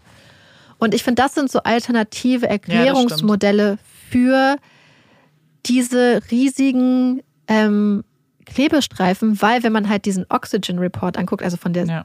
ähm, von dieser Dings, äh, von dieser Dokumentation, also habe ich nur so einen kurzen gesehen, aber sie meinten halt, so wie sie das nachgestellt haben, hätte das das ganze Gesicht verdeckt. Das wären auch die Augen. Ja, was ja, ja, das stimmt. Und das würde vielleicht wirklich zu dieser Insektentheorie passen. Also ich glaube, sie wurde in diesem Moment eigentlich gedacht, dass wenn du die Leiche entsorgst, dass dann keine Tiere reingehen. Aber was ist, wenn das erklärt, Mhm. warum halt nicht viel von diesen verwesungstypischen Tieren gefunden wurde? es wäre auf jeden Fall logischer, weil das würde Tape ja auch zurückhalten. So was würdest du Ja. sonst benutzen. Weil was man wirklich auch, wovon man auch ausgehen kannte, ist, dass Casey ja am nächsten Tag war sie ja zurück. Da hatten ihre Eltern sie ja nicht gesehen. Sie ist extra dahin gegangen, als sie da wusste, dass ihre Eltern nicht da sind und hat sich wirklich eine Schaufel vom Nachbarn ausgeliehen. Ja. Und dann wahrscheinlich gegraben, weil man weiß auch, dass ja einer dieser Leichenspürhunde im Garten angeschlagen hat. Ja. Sie wirklich vielleicht versucht hat, da ein Grab zu schaufeln und dann einfach, weil sie Casey ist, würde ich jetzt mal sagen, nicht auch das Durchhaltevermögen hatte, so ein tiefes Grab zu graben. Ja. Vor allem würde es halt zeigen, wenn sie in, vielleicht auch, dass sie sehr, dass sie die ganze Zeit auch aus, aus Panik vielleicht sehr reagiert hat, weil wenn sie sonst ein Mensch ist, der vielleicht sich die Zeit nimmt, ihre Lügen eigentlich aufzubauen, auch wenn die, na- also und vor allem sie, auch wenn wir jetzt als Außenstehende sagen, so, okay, das waren jetzt Lügen, die vielleicht auffallen könnten, sind sie ja zum Teil nicht. So, Ja, das heißt, irgendwie hat sie es schon gut gemacht, dass sie in der Situation aber dann schon panisch reagiert hat und so Fehler gemacht hat. An die. Schaufel auch beim Nachbarn anzufragen, ist ja auch was, was deine hinterlässt ja Spuren. Ja, so. und auch dazu parken und Ja, genau. so. Und, ähm, und vor allem, ich finde, es würde auch so ein bisschen, dass, dass Casey vielleicht auch wirklich länger in diesem Auto drin war, würde Mhm. auch dazu passen, dass als sie dann nochmal zurückgekommen ist und George dann diese Benzinkanister haben wollte, die Casey gestohlen Mhm. hatte, dass sie nicht wollte, dass er in den Trunk geht. ja. Aber gleichzeitig, also, und das ist ganz interessant, weil Casey hat sich nämlich gegenüber dieser Amy einmal im Gespräch geäußert, dass sie, dass ihr Auto stinkt, weil sie ein Eichhörnchen überfahren hat. Und deswegen hat das ganze Auto. Und deswegen, gestunken. um Okay. vielleicht diesen Verwesungsgeruch zu erklären. Wir haben ja auch gesehen, dass als sie das eine Mal zu Hause war und George dann gesagt hat, ach, ich brauche Dokumente für die Mhm. Versicherung, weil Zanny, the Nanny, einen Unfall hatte, dass sie sich die Mühe gemacht hat, um Cindy anzurufen und diese Ja, Lüge stimmt, ja. nochmal zu bestätigen. Und ähm, dann frage ich mich, ob ein Mensch, der so denkt, nicht auch auf die Idee kommen könnte, hey, ich lege einen Sack voller Müll in den Kofferraum oder in das Auto, damit das den Geruch erklärt. Weil ich schon meiner Freundin gesagt habe, den Geruch erkläre ich durch das überfahrene Eichhörnchen. Und, das wurde auch gesagt, dieses Auto wurde halt in der Nähe von so einem Mülleimer scheinbar gefunden, dass vielleicht der Versuch war, dass der Geruch nicht auffällt. Ja, äh, ja. Es sind halt, ja, es klingt auf jeden Fall wie Versuche, die Ja. man so machen würde, ohne zu viel Recherche Genau. reinzubringen, sondern sowas so sehr Panisch. naheliegendes und pan genau, so. Mhm. Und ich hatte das Gefühl, dass sie einfach ein Mensch ist, die immer, wenn sie das Gefühl hat, sie hat vielleicht einen Fehler gemacht, anfängt zu lügen und zu verdrängen. Naja, vor allem, weil man sagt, ja, Lügen macht dich auffällig, wenn es halt, also wenn es die Ausnahme ist. Bei ihr ist es nicht die Ausnahme, es Eben. ist die Regel, dass sie lügt. Ja. Und das dann, ist die absolute Regel. Und sie macht es selbst bei Sachen, wo diese Schwangerschaft, wo alle es sehen können, ja, dieser Abschluss, so ein bisschen Jennifer ja, Pan-mäßig ja, ja, fast, total. und lügt einfach die ganze Zeit. Und da, deswegen habe ich gedacht, würde so eine Person, die bei so Sachen, wo es wirklich eigentlich nicht notwendig wäre, bei so Kleinigkeiten, also es ist ja natürlich keine Kleinigkeit, wenn man seinen Highschool-Abschluss nicht schafft, aber wenn du da lügst, würdest du dann nicht auch eher lügen, wenn du das Gefühl hättest, du bist irgendwie auch, sei es ein Unfall, verantwortlich für den Tod deines Kindes? Und man darf nicht unterschätzen, was passiert bei Menschen, die so viel lügen. Da irgend, also das ist irgendwann ist da, also sind die Grenzen nicht mehr so da wie bei Absolut. uns zwischen Wahrheit und Lüge, was für uns so schwarz-weiß ist, ist nicht mehr schwarz-weiß. Und das ist, das darf, das ist bei ihr wird das, glaube ich, ziemlich klar, ähm, weil wenn du so lange lügst, bei so extremen Sachen, wir wissen ja gar nicht über die ganz kleinen Sachen, die sie vielleicht gelogen Ja. hat. Und sie lügt so natürlich, wenn man sich anguckt, teilweise, wie sie mit den Menschen redet, auch so in Vernehmungen und so, wirkt sie so. Ich wäre, also ich bin grundsätzlich schlecht daran, sowas zu erkennen, muss ich gestehen. Du denkst so, du würdest nicht auf die Idee kommen, dass sie lügt. Ja. Das geht so locker, flockig. Und sie ist einfach so fähig, im, alles immer anzupassen. Und aufgrund dieser Tatsachen habe ich das Gefühl, dass es absolut sein könnte, dass sie ihr Kind vielleicht vorsätzlich ermordet hat. Aber vom Gefühl her schätze ich sie ein wie eine Person, die selbst wenn sie durch einen Unfall und durch eine Unaufmerksamkeit verantwortlich ist für den Tod ihres Kindes, dass sie selbst dann, wenn sie eigentlich nichts zu verstecken hätte, so handeln würde, weil sie in der Vergangenheit so gehandelt hat. Selbst in Ja. Situationen, wo es für alle offensichtlich war, dass sie schwanger ist. Hm, und trotzdem gelogen hat, ja. Vor allem dachte ich mir auch, als du das gesagt hast, mit, ähm, dass es ja auch eine Neben, was heißt eine Nebenwirkung, aber wenn es eine Überdosis war, dass es, oder wenn sie wirklich über längeren Zeitraum vielleicht Beruhigungsmittel bekommen hat, dass es ja auch anderes Organversagen Ja. sein kann. Dass vielleicht auch ihre Idee war, vielleicht warte ich erstmal ein bisschen ab, bis man vielleicht nichts mehr nachweisen kann Ja. im Blut. So ein bisschen diese Vorstellung, naja, in, in zwei, drei Tagen sage ich das mal und solange lasse ich sie im Auto oder so. Und, wir, und dann kann ich ja jemandem sagen, so, oh mein Gott, es war ein Unfall, weil jetzt kann man mein Beruhigungsmittel nicht mehr nachweisen. Und dass dann aber dann irgendwie das auch so ein bisschen aus dem, dieser komische Ja. Anfangsplan so völlig aus äh, Fugen geraten ist. Oder dass du dachtest, naja, und wenn das, und dann irgendwann gehe ich einfach los und schmeiß sie in den Wald und sage, Ja. Zanny the Nanny war das. Ja, genau. Ja. Und dann ist der Zeitraum einfach nur länger geworden. Und wenn alle sagen, hey, Zanny the Nanny gab es nicht, dann sagst du, oh mein Gott, sie hat mich belogen. ja. Theoretisch. Eben.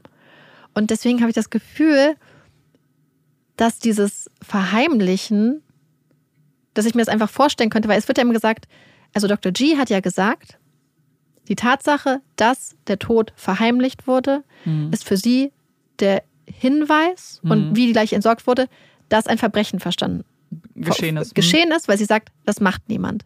Aber ich habe das Gefühl, wenn eine Person es machen würde, auch im Falle eines Unfalls, Mhm. Ja, dann, dann wäre es Casey Anthony. Ja, und ich, und äh, ich glaube einfach, dass das nicht. Ich glaube in den meisten Fällen ja. Ich glaube in den meisten Fällen würden Elternteile auch bei einem Unfall die Polizei rufen und sofort reagieren. Ich glaube aber nicht, dass das immer so ist. Vor allem nicht, man muss ja die Umstände der Familie ja auch so ein bisschen berücksichtigen. Weil was ist, wenn du vielleicht wirklich auf dem Radar warst von Jugendämtern oder so und dann passiert ein Unfall und du hast das Gefühl, mir glaubt doch jetzt keiner, dass das ein Unfall war und dann vielleicht auch so reagierst. Ja, zumal wenn es halt so ein krankhaftes Lügen ist, dann Ja. ist das ja auch ein Zwang. Ja, ja, natürlich. Und da kannst du dann nicht mal, ja. Und ich hatte auch so ein bisschen das Gefühl, dass wenn das wirklich einfach so eine eiskalt durchgeplante Mhm. Tat gewesen wäre, dass es dann schon ein krasser Gamble ist, weil also, ihr wurden unter anderem mehrere Deals auch angeboten. Mhm. Ähm, hat sie immer abgelehnt. An einem Zeitpunkt gab es sogar diesen Zeitpunkt, wo alle gedacht haben, oh mein Gott, ist sie überhaupt fähig, prozessfähig? Weil warum reagiert sie auf nichts? Ja. So, wie kann es sein, dass sie einfach nicht auf diese Deal-Angebote reagiert und gar nicht darauf reagiert, also so körperlich so Ja. nicht? Und dann wurde quasi in Frage gestellt, ob sie überhaupt fähig und kompetent ist, äh, Mhm. Ja. da, dass man ihr den Prozess macht. Ja, aber da habe ich mich auch gefragt, ob das nicht auch einfach ist, weil sie gesagt hat, faktisch habe ich das, was man mir vorwirft, einfach nicht gemacht. Hm, das kann sein, dass man sich dann sicher fühlt. Es ist schon auch krass. Man weiß natürlich auch nicht, was deine Verteidigung dir so sagt. So, wenn da jemand sagt. Naja, es war, teilweise ging das von der Verteidigung aus. Also Ja, ja, Mason. Cheney war das Mhm. wohl scheinbar der, wenn ich mich recht erinnere, auf die gibt es auch äh, widersprüchliche Mhm. Angaben, wie bei allen Sachen, von wem was wie wann ausgegangen ist. Ja, ich fand es auf jeden Fall, ähm, ja, also ich Mhm. schließe jetzt einfach mal ab. Ja, wir haben sehr viel gesprochen. Also ich nicht, Ich du. bin, ich bin, ich denke, dass das Urteil Hm, ein wirklich, wie gesagt wurde, richtig rechtsstaatlich ist. Hm. richtig ist und dass es auch ein gutes Urteil ist, weil es einfach keine Beweise gibt. Wenn du nicht Ja. weißt, wie eine Person gestorben ist und es mehrere alternative Möglichkeiten gibt, die auch wirklich wahrscheinlich sind, dann kannst du eine Person nicht verurteilen. Weil was diese alternativen Möglichkeiten machen, ist Zweifel zu streuen. Und wir kennen es Ja. alle im Zweifel für den Angeklagten. Und das ist Ja. hier dann auch eingetroffen, zum Glück. Und, äh, und es kann ein vorsätzliches Tötungsdelikt gewesen sein. Es kann auch ein, äh, was weiß ich, fahrlässiges. Äh, also ich habe das Gefühl, es, es ist in diesen verschiedenen Schattierungen sehr, sehr viel möglich. Also, aber mein Gefühl sagt mir, dass diese Theorie der Anklage, dass es um dieses schöne Leben ging, das überzeugt mich nicht. Mhm. Ich glaube, wenn, dann ist es eher irgendwas anderes, zum Beispiel aus so einem Frust heraus entstanden, wenn Ja. es so, so wirklich so, wie man sich das vorstellt. Oder halt wirklich ähm, ein Unfall im Sinne von eine Überdosierung, ähm, ein Organversagen. Vielleicht sogar, ich meine, alle sagen, dass der Badeunfall so nicht stattgefunden hat, aber wer weiß? Ja. Man kann es ja nicht nachvollziehen. Und ähm, Plus ja. alle anderen Möglichkeiten, alle anderen Möglichkeiten. Bestimmt habt ihr Ja. auch noch Theorien, die wir jetzt noch nicht angesprochen haben.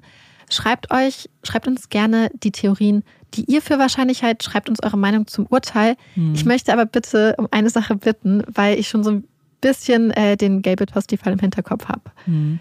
Selbst wenn ihr jetzt denkt, dass wir zum Beispiel zu nett mit Casey Anthony umgegangen sind, Ja. ähm, und ihr ein ganz anderes Gefühl habt und das äh, und zum Beispiel unsere Argumentation gar nicht nachvollziehen könnt, bitte bleibt trotzdem nett und höflich in den Kommentaren. Wir machen das jetzt nicht einfach, weil wir ähm, denken, oh, sie ist voll nett und wir, sondern wir versuchen einfach auf unsere Art und Weise so objektiv daran zu gehen. Wir haben es selbst gesagt, wir wissen nicht, was passiert ist. Ich habe es einfach nur so im Hinterkopf, Mhm. ähm, Ja, da ja, nochmal darauf hinzuweisen, weil es einfach ein Fall ist, der sehr stark emotionalisiert. Ja. Und damit wir jetzt ein kleines bisschen aufatmen können, kommt hier unsere Puppy Break.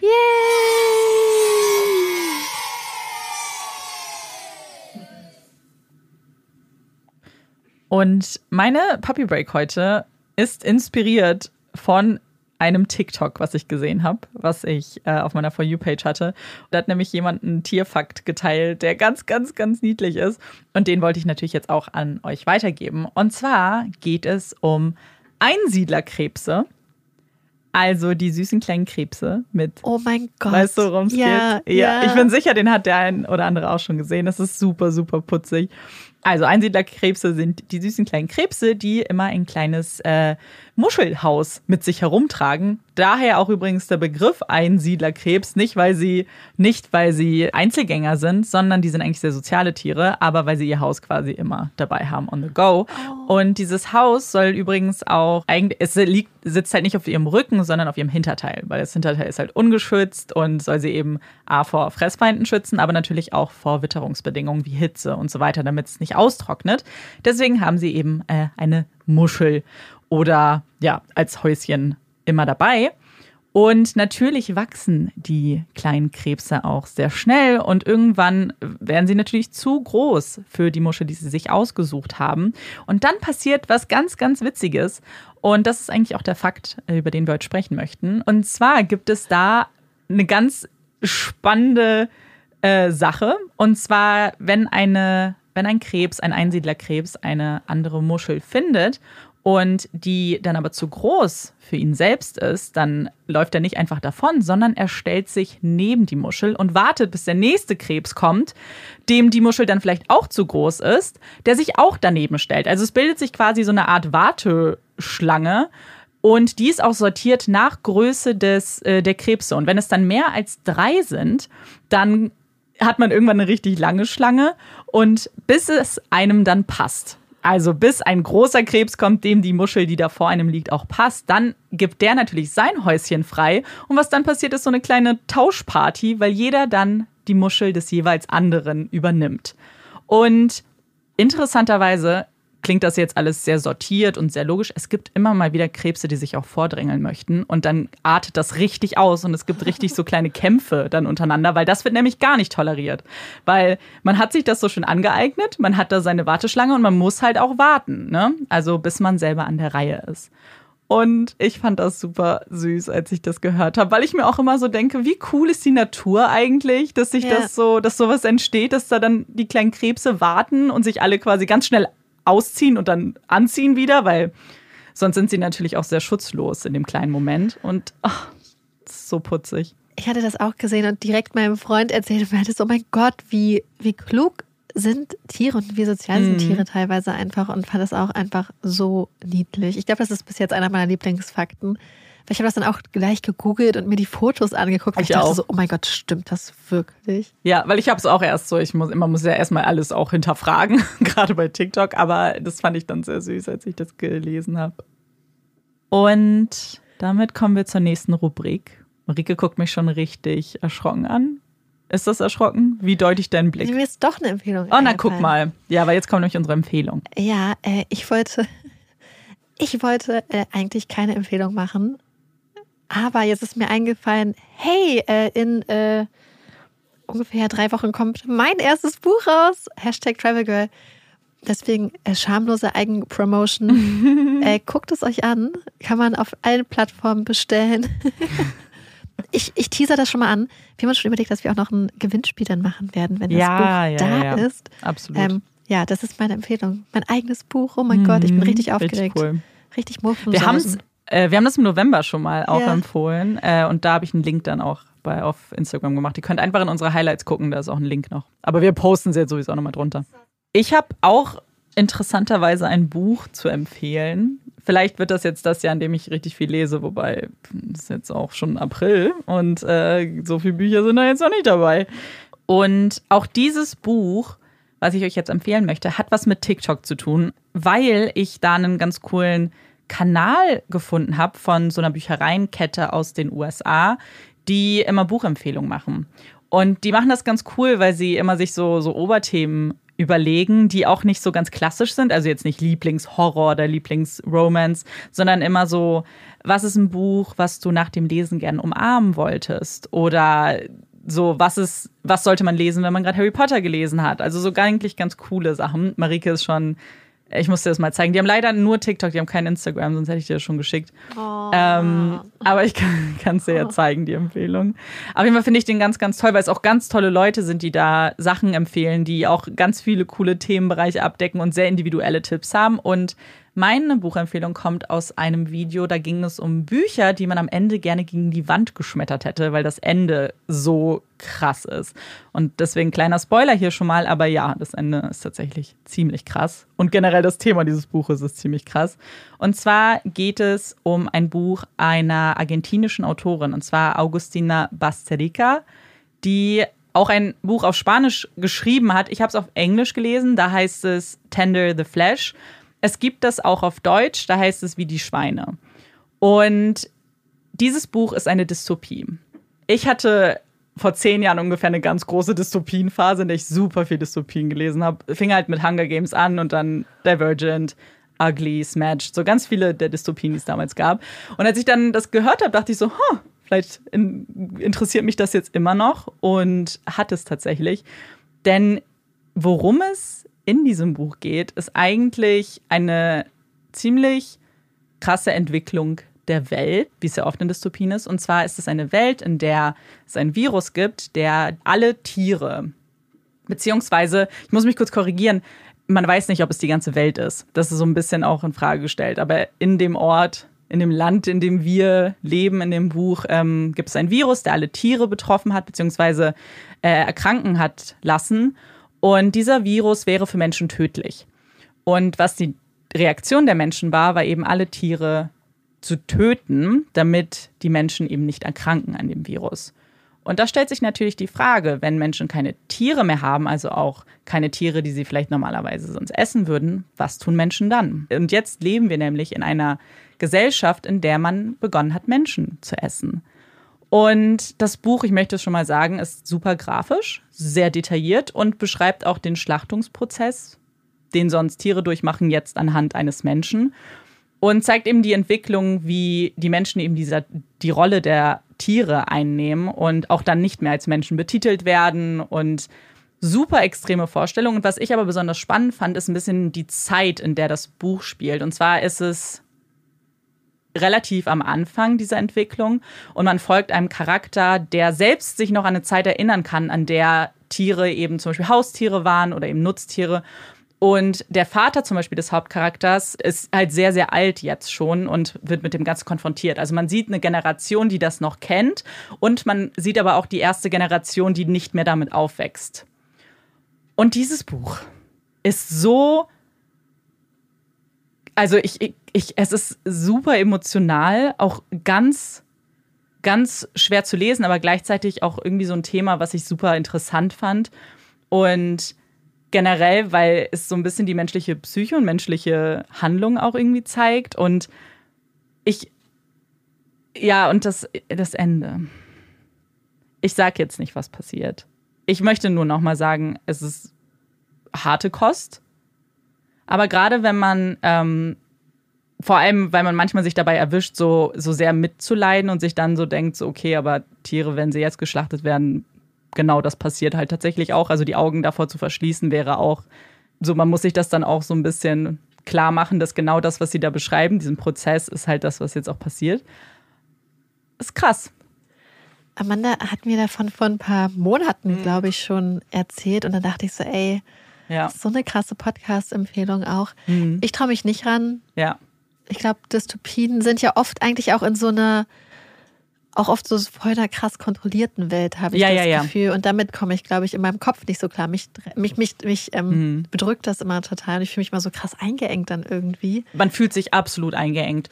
Vor allem, weil es ist eben, es ist so eine Welt, die natürlich dann auch, ähm, man sieht es aus der Sicht einer Person, für die das so normal ist, aber man selbst ist ja eigentlich in so einer ganz anderen Welt und hat so einen kleinen Rahmen. Es ist, ja, bedrückend ist es auf jeden Fall so mhm. überhaupt generell von der Atmosphäre. Sehr düster. Ja. Aber wenn ihr Dystopien mögt, für mich war das so eine ganz, vor allem sehr gut geschrieben. Es ist übrigens ein sehr kurzes Buch auch. Ähm, man kann das sehr schnell weglesen. Und ich, ich wäre gespannt, wenn ihr es lest, was ihr sagt dazu. So. nächster Punkt, Hot Takes. Wir haben ja leider Oh. ähm, letzte Woche die Hot Take-Aufnahme verloren. Meine Theorie ist einfach, dass ich sie noch markiert hatte und sie dann gelöscht habe, einfach aus Versehen. Wir haben noch Ja. alles versucht, um sie wieder herzustellen, aber die Dateien waren einfach alle gelöscht. Und dann hatten wir schon neue Dateien gespeichert und die ursprünglich, es war sehr kompliziert. Mhm. Ja, wir hatten halt Probleme abends mit der Datei sowieso und wir glauben, dass in Ja. diesem ganzen Wirrwarr hat, mussten leider die Hot Takes dran Ja, und das glauben. Outro. Ja. Aber ähm, wir haben trotzdem noch eure Hot Takes. Da die Folge jetzt etwas länger ist, Ja. würde ich sagen, wir machen trotzdem jeder nur einen Hot Take und Mhm. Machen dann entweder noch mal eine Folge, die kürzer ist mit mehr Hot Takes, Mhm. oder wir machen noch mal, wie wir es uns eigentlich schon seit Ewigkeiten vorgenommen haben, noch mal so eine kleine extra Folge mit Hot Takes Ja. und vielleicht Fragen und ein bisschen leichterer Kost. Und ich hatte mir bei den Hot Takes von euch einen ausgesucht, dem ich nicht zustimme, den ich aber ganz interessant fand. Und zwar hat die Person gesagt, dass sie Chips immer nur aus Schüsseln essen kann. Und bei mir ist es nämlich genau andersrum. Ich mag Chips lieber einfach aus der Tüte. Und ich weiß nicht, ob das so eine Bequemlichkeitssache ist, dass ich einfach mir das nicht in die Schüssel machen will und dann eine Schüssel zum Abspülen habe.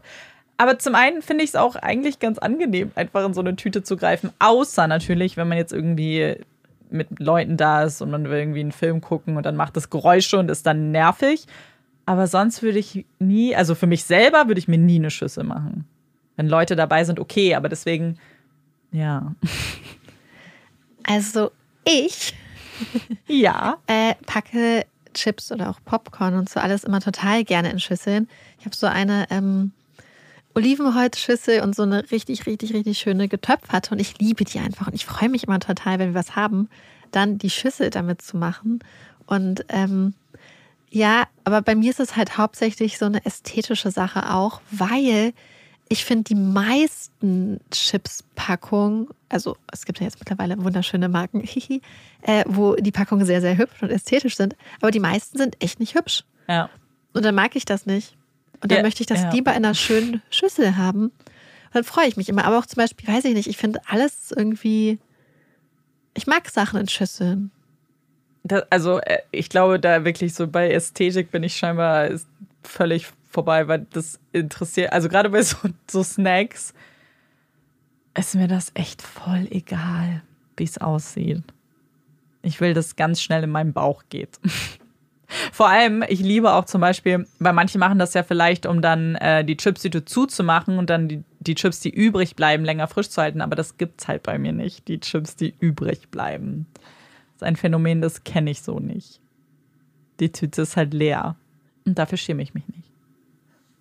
Das ist auch vollkommen okay. Ja. so, Marike, was ist denn jetzt dein Hottag? Hast du dich festgelegt? Oh, ich gucke die hier, also ich gucke die hier alle durch. Ja. Und es ist total schwer, weil es einfach so viele lustige Hottexte sind. Ich Mhm. weiß, ich muss mich theoretisch nicht entscheiden, wenn wir noch eine Folge Ja, ja, machen. ja. Eine noch. Aber oh mein Gott. Dann spreche ich kurz schon mal noch mal was an, wenn Marike da noch überlegt. Und zwar in den letzten Hot Takes, die ja rausgeschnitten wurden, haben Marike und ich uns über Bettwäsche unterhalten.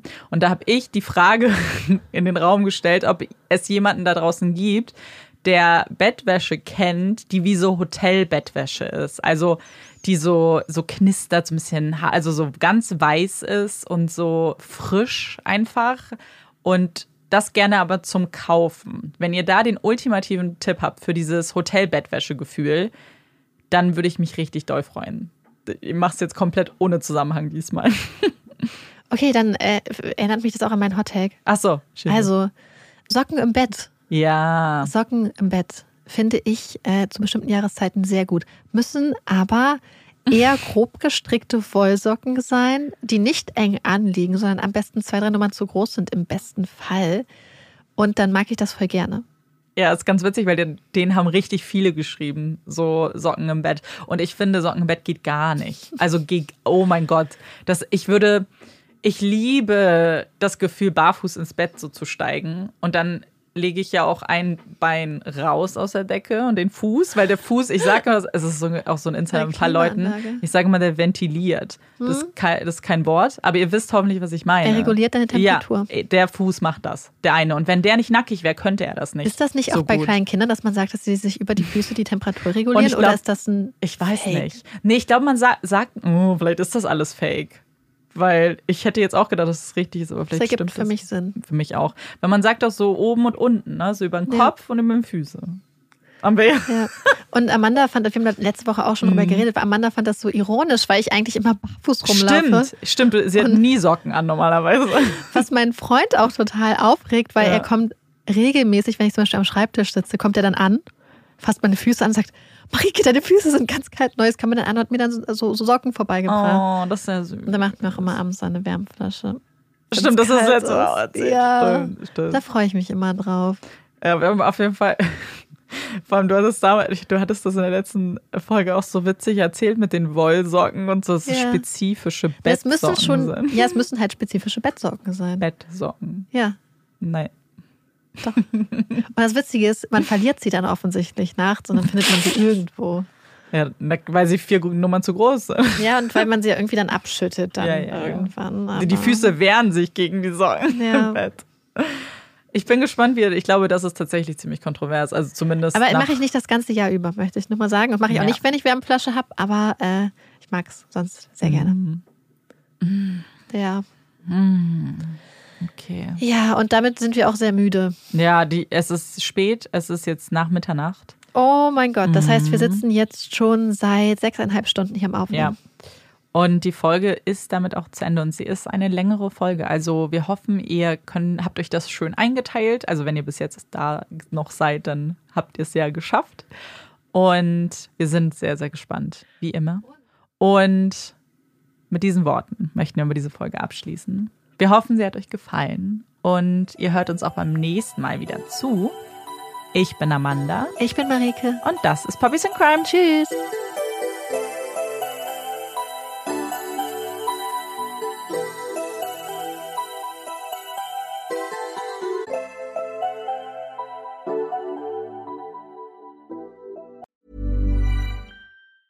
Planning for your next trip? Elevate your travel style with Quince. Quince has all the jet setting essentials you'll want for your next getaway, like European linen, premium luggage options, buttery soft Italian leather bags, and so much more. And is all priced at 50 to 80% less than similar brands.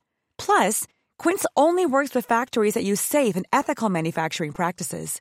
Pack your bags with high-quality essentials you'll be wearing for vacations to come with Quince. Go to quince.com/pack for free shipping and 365-day returns.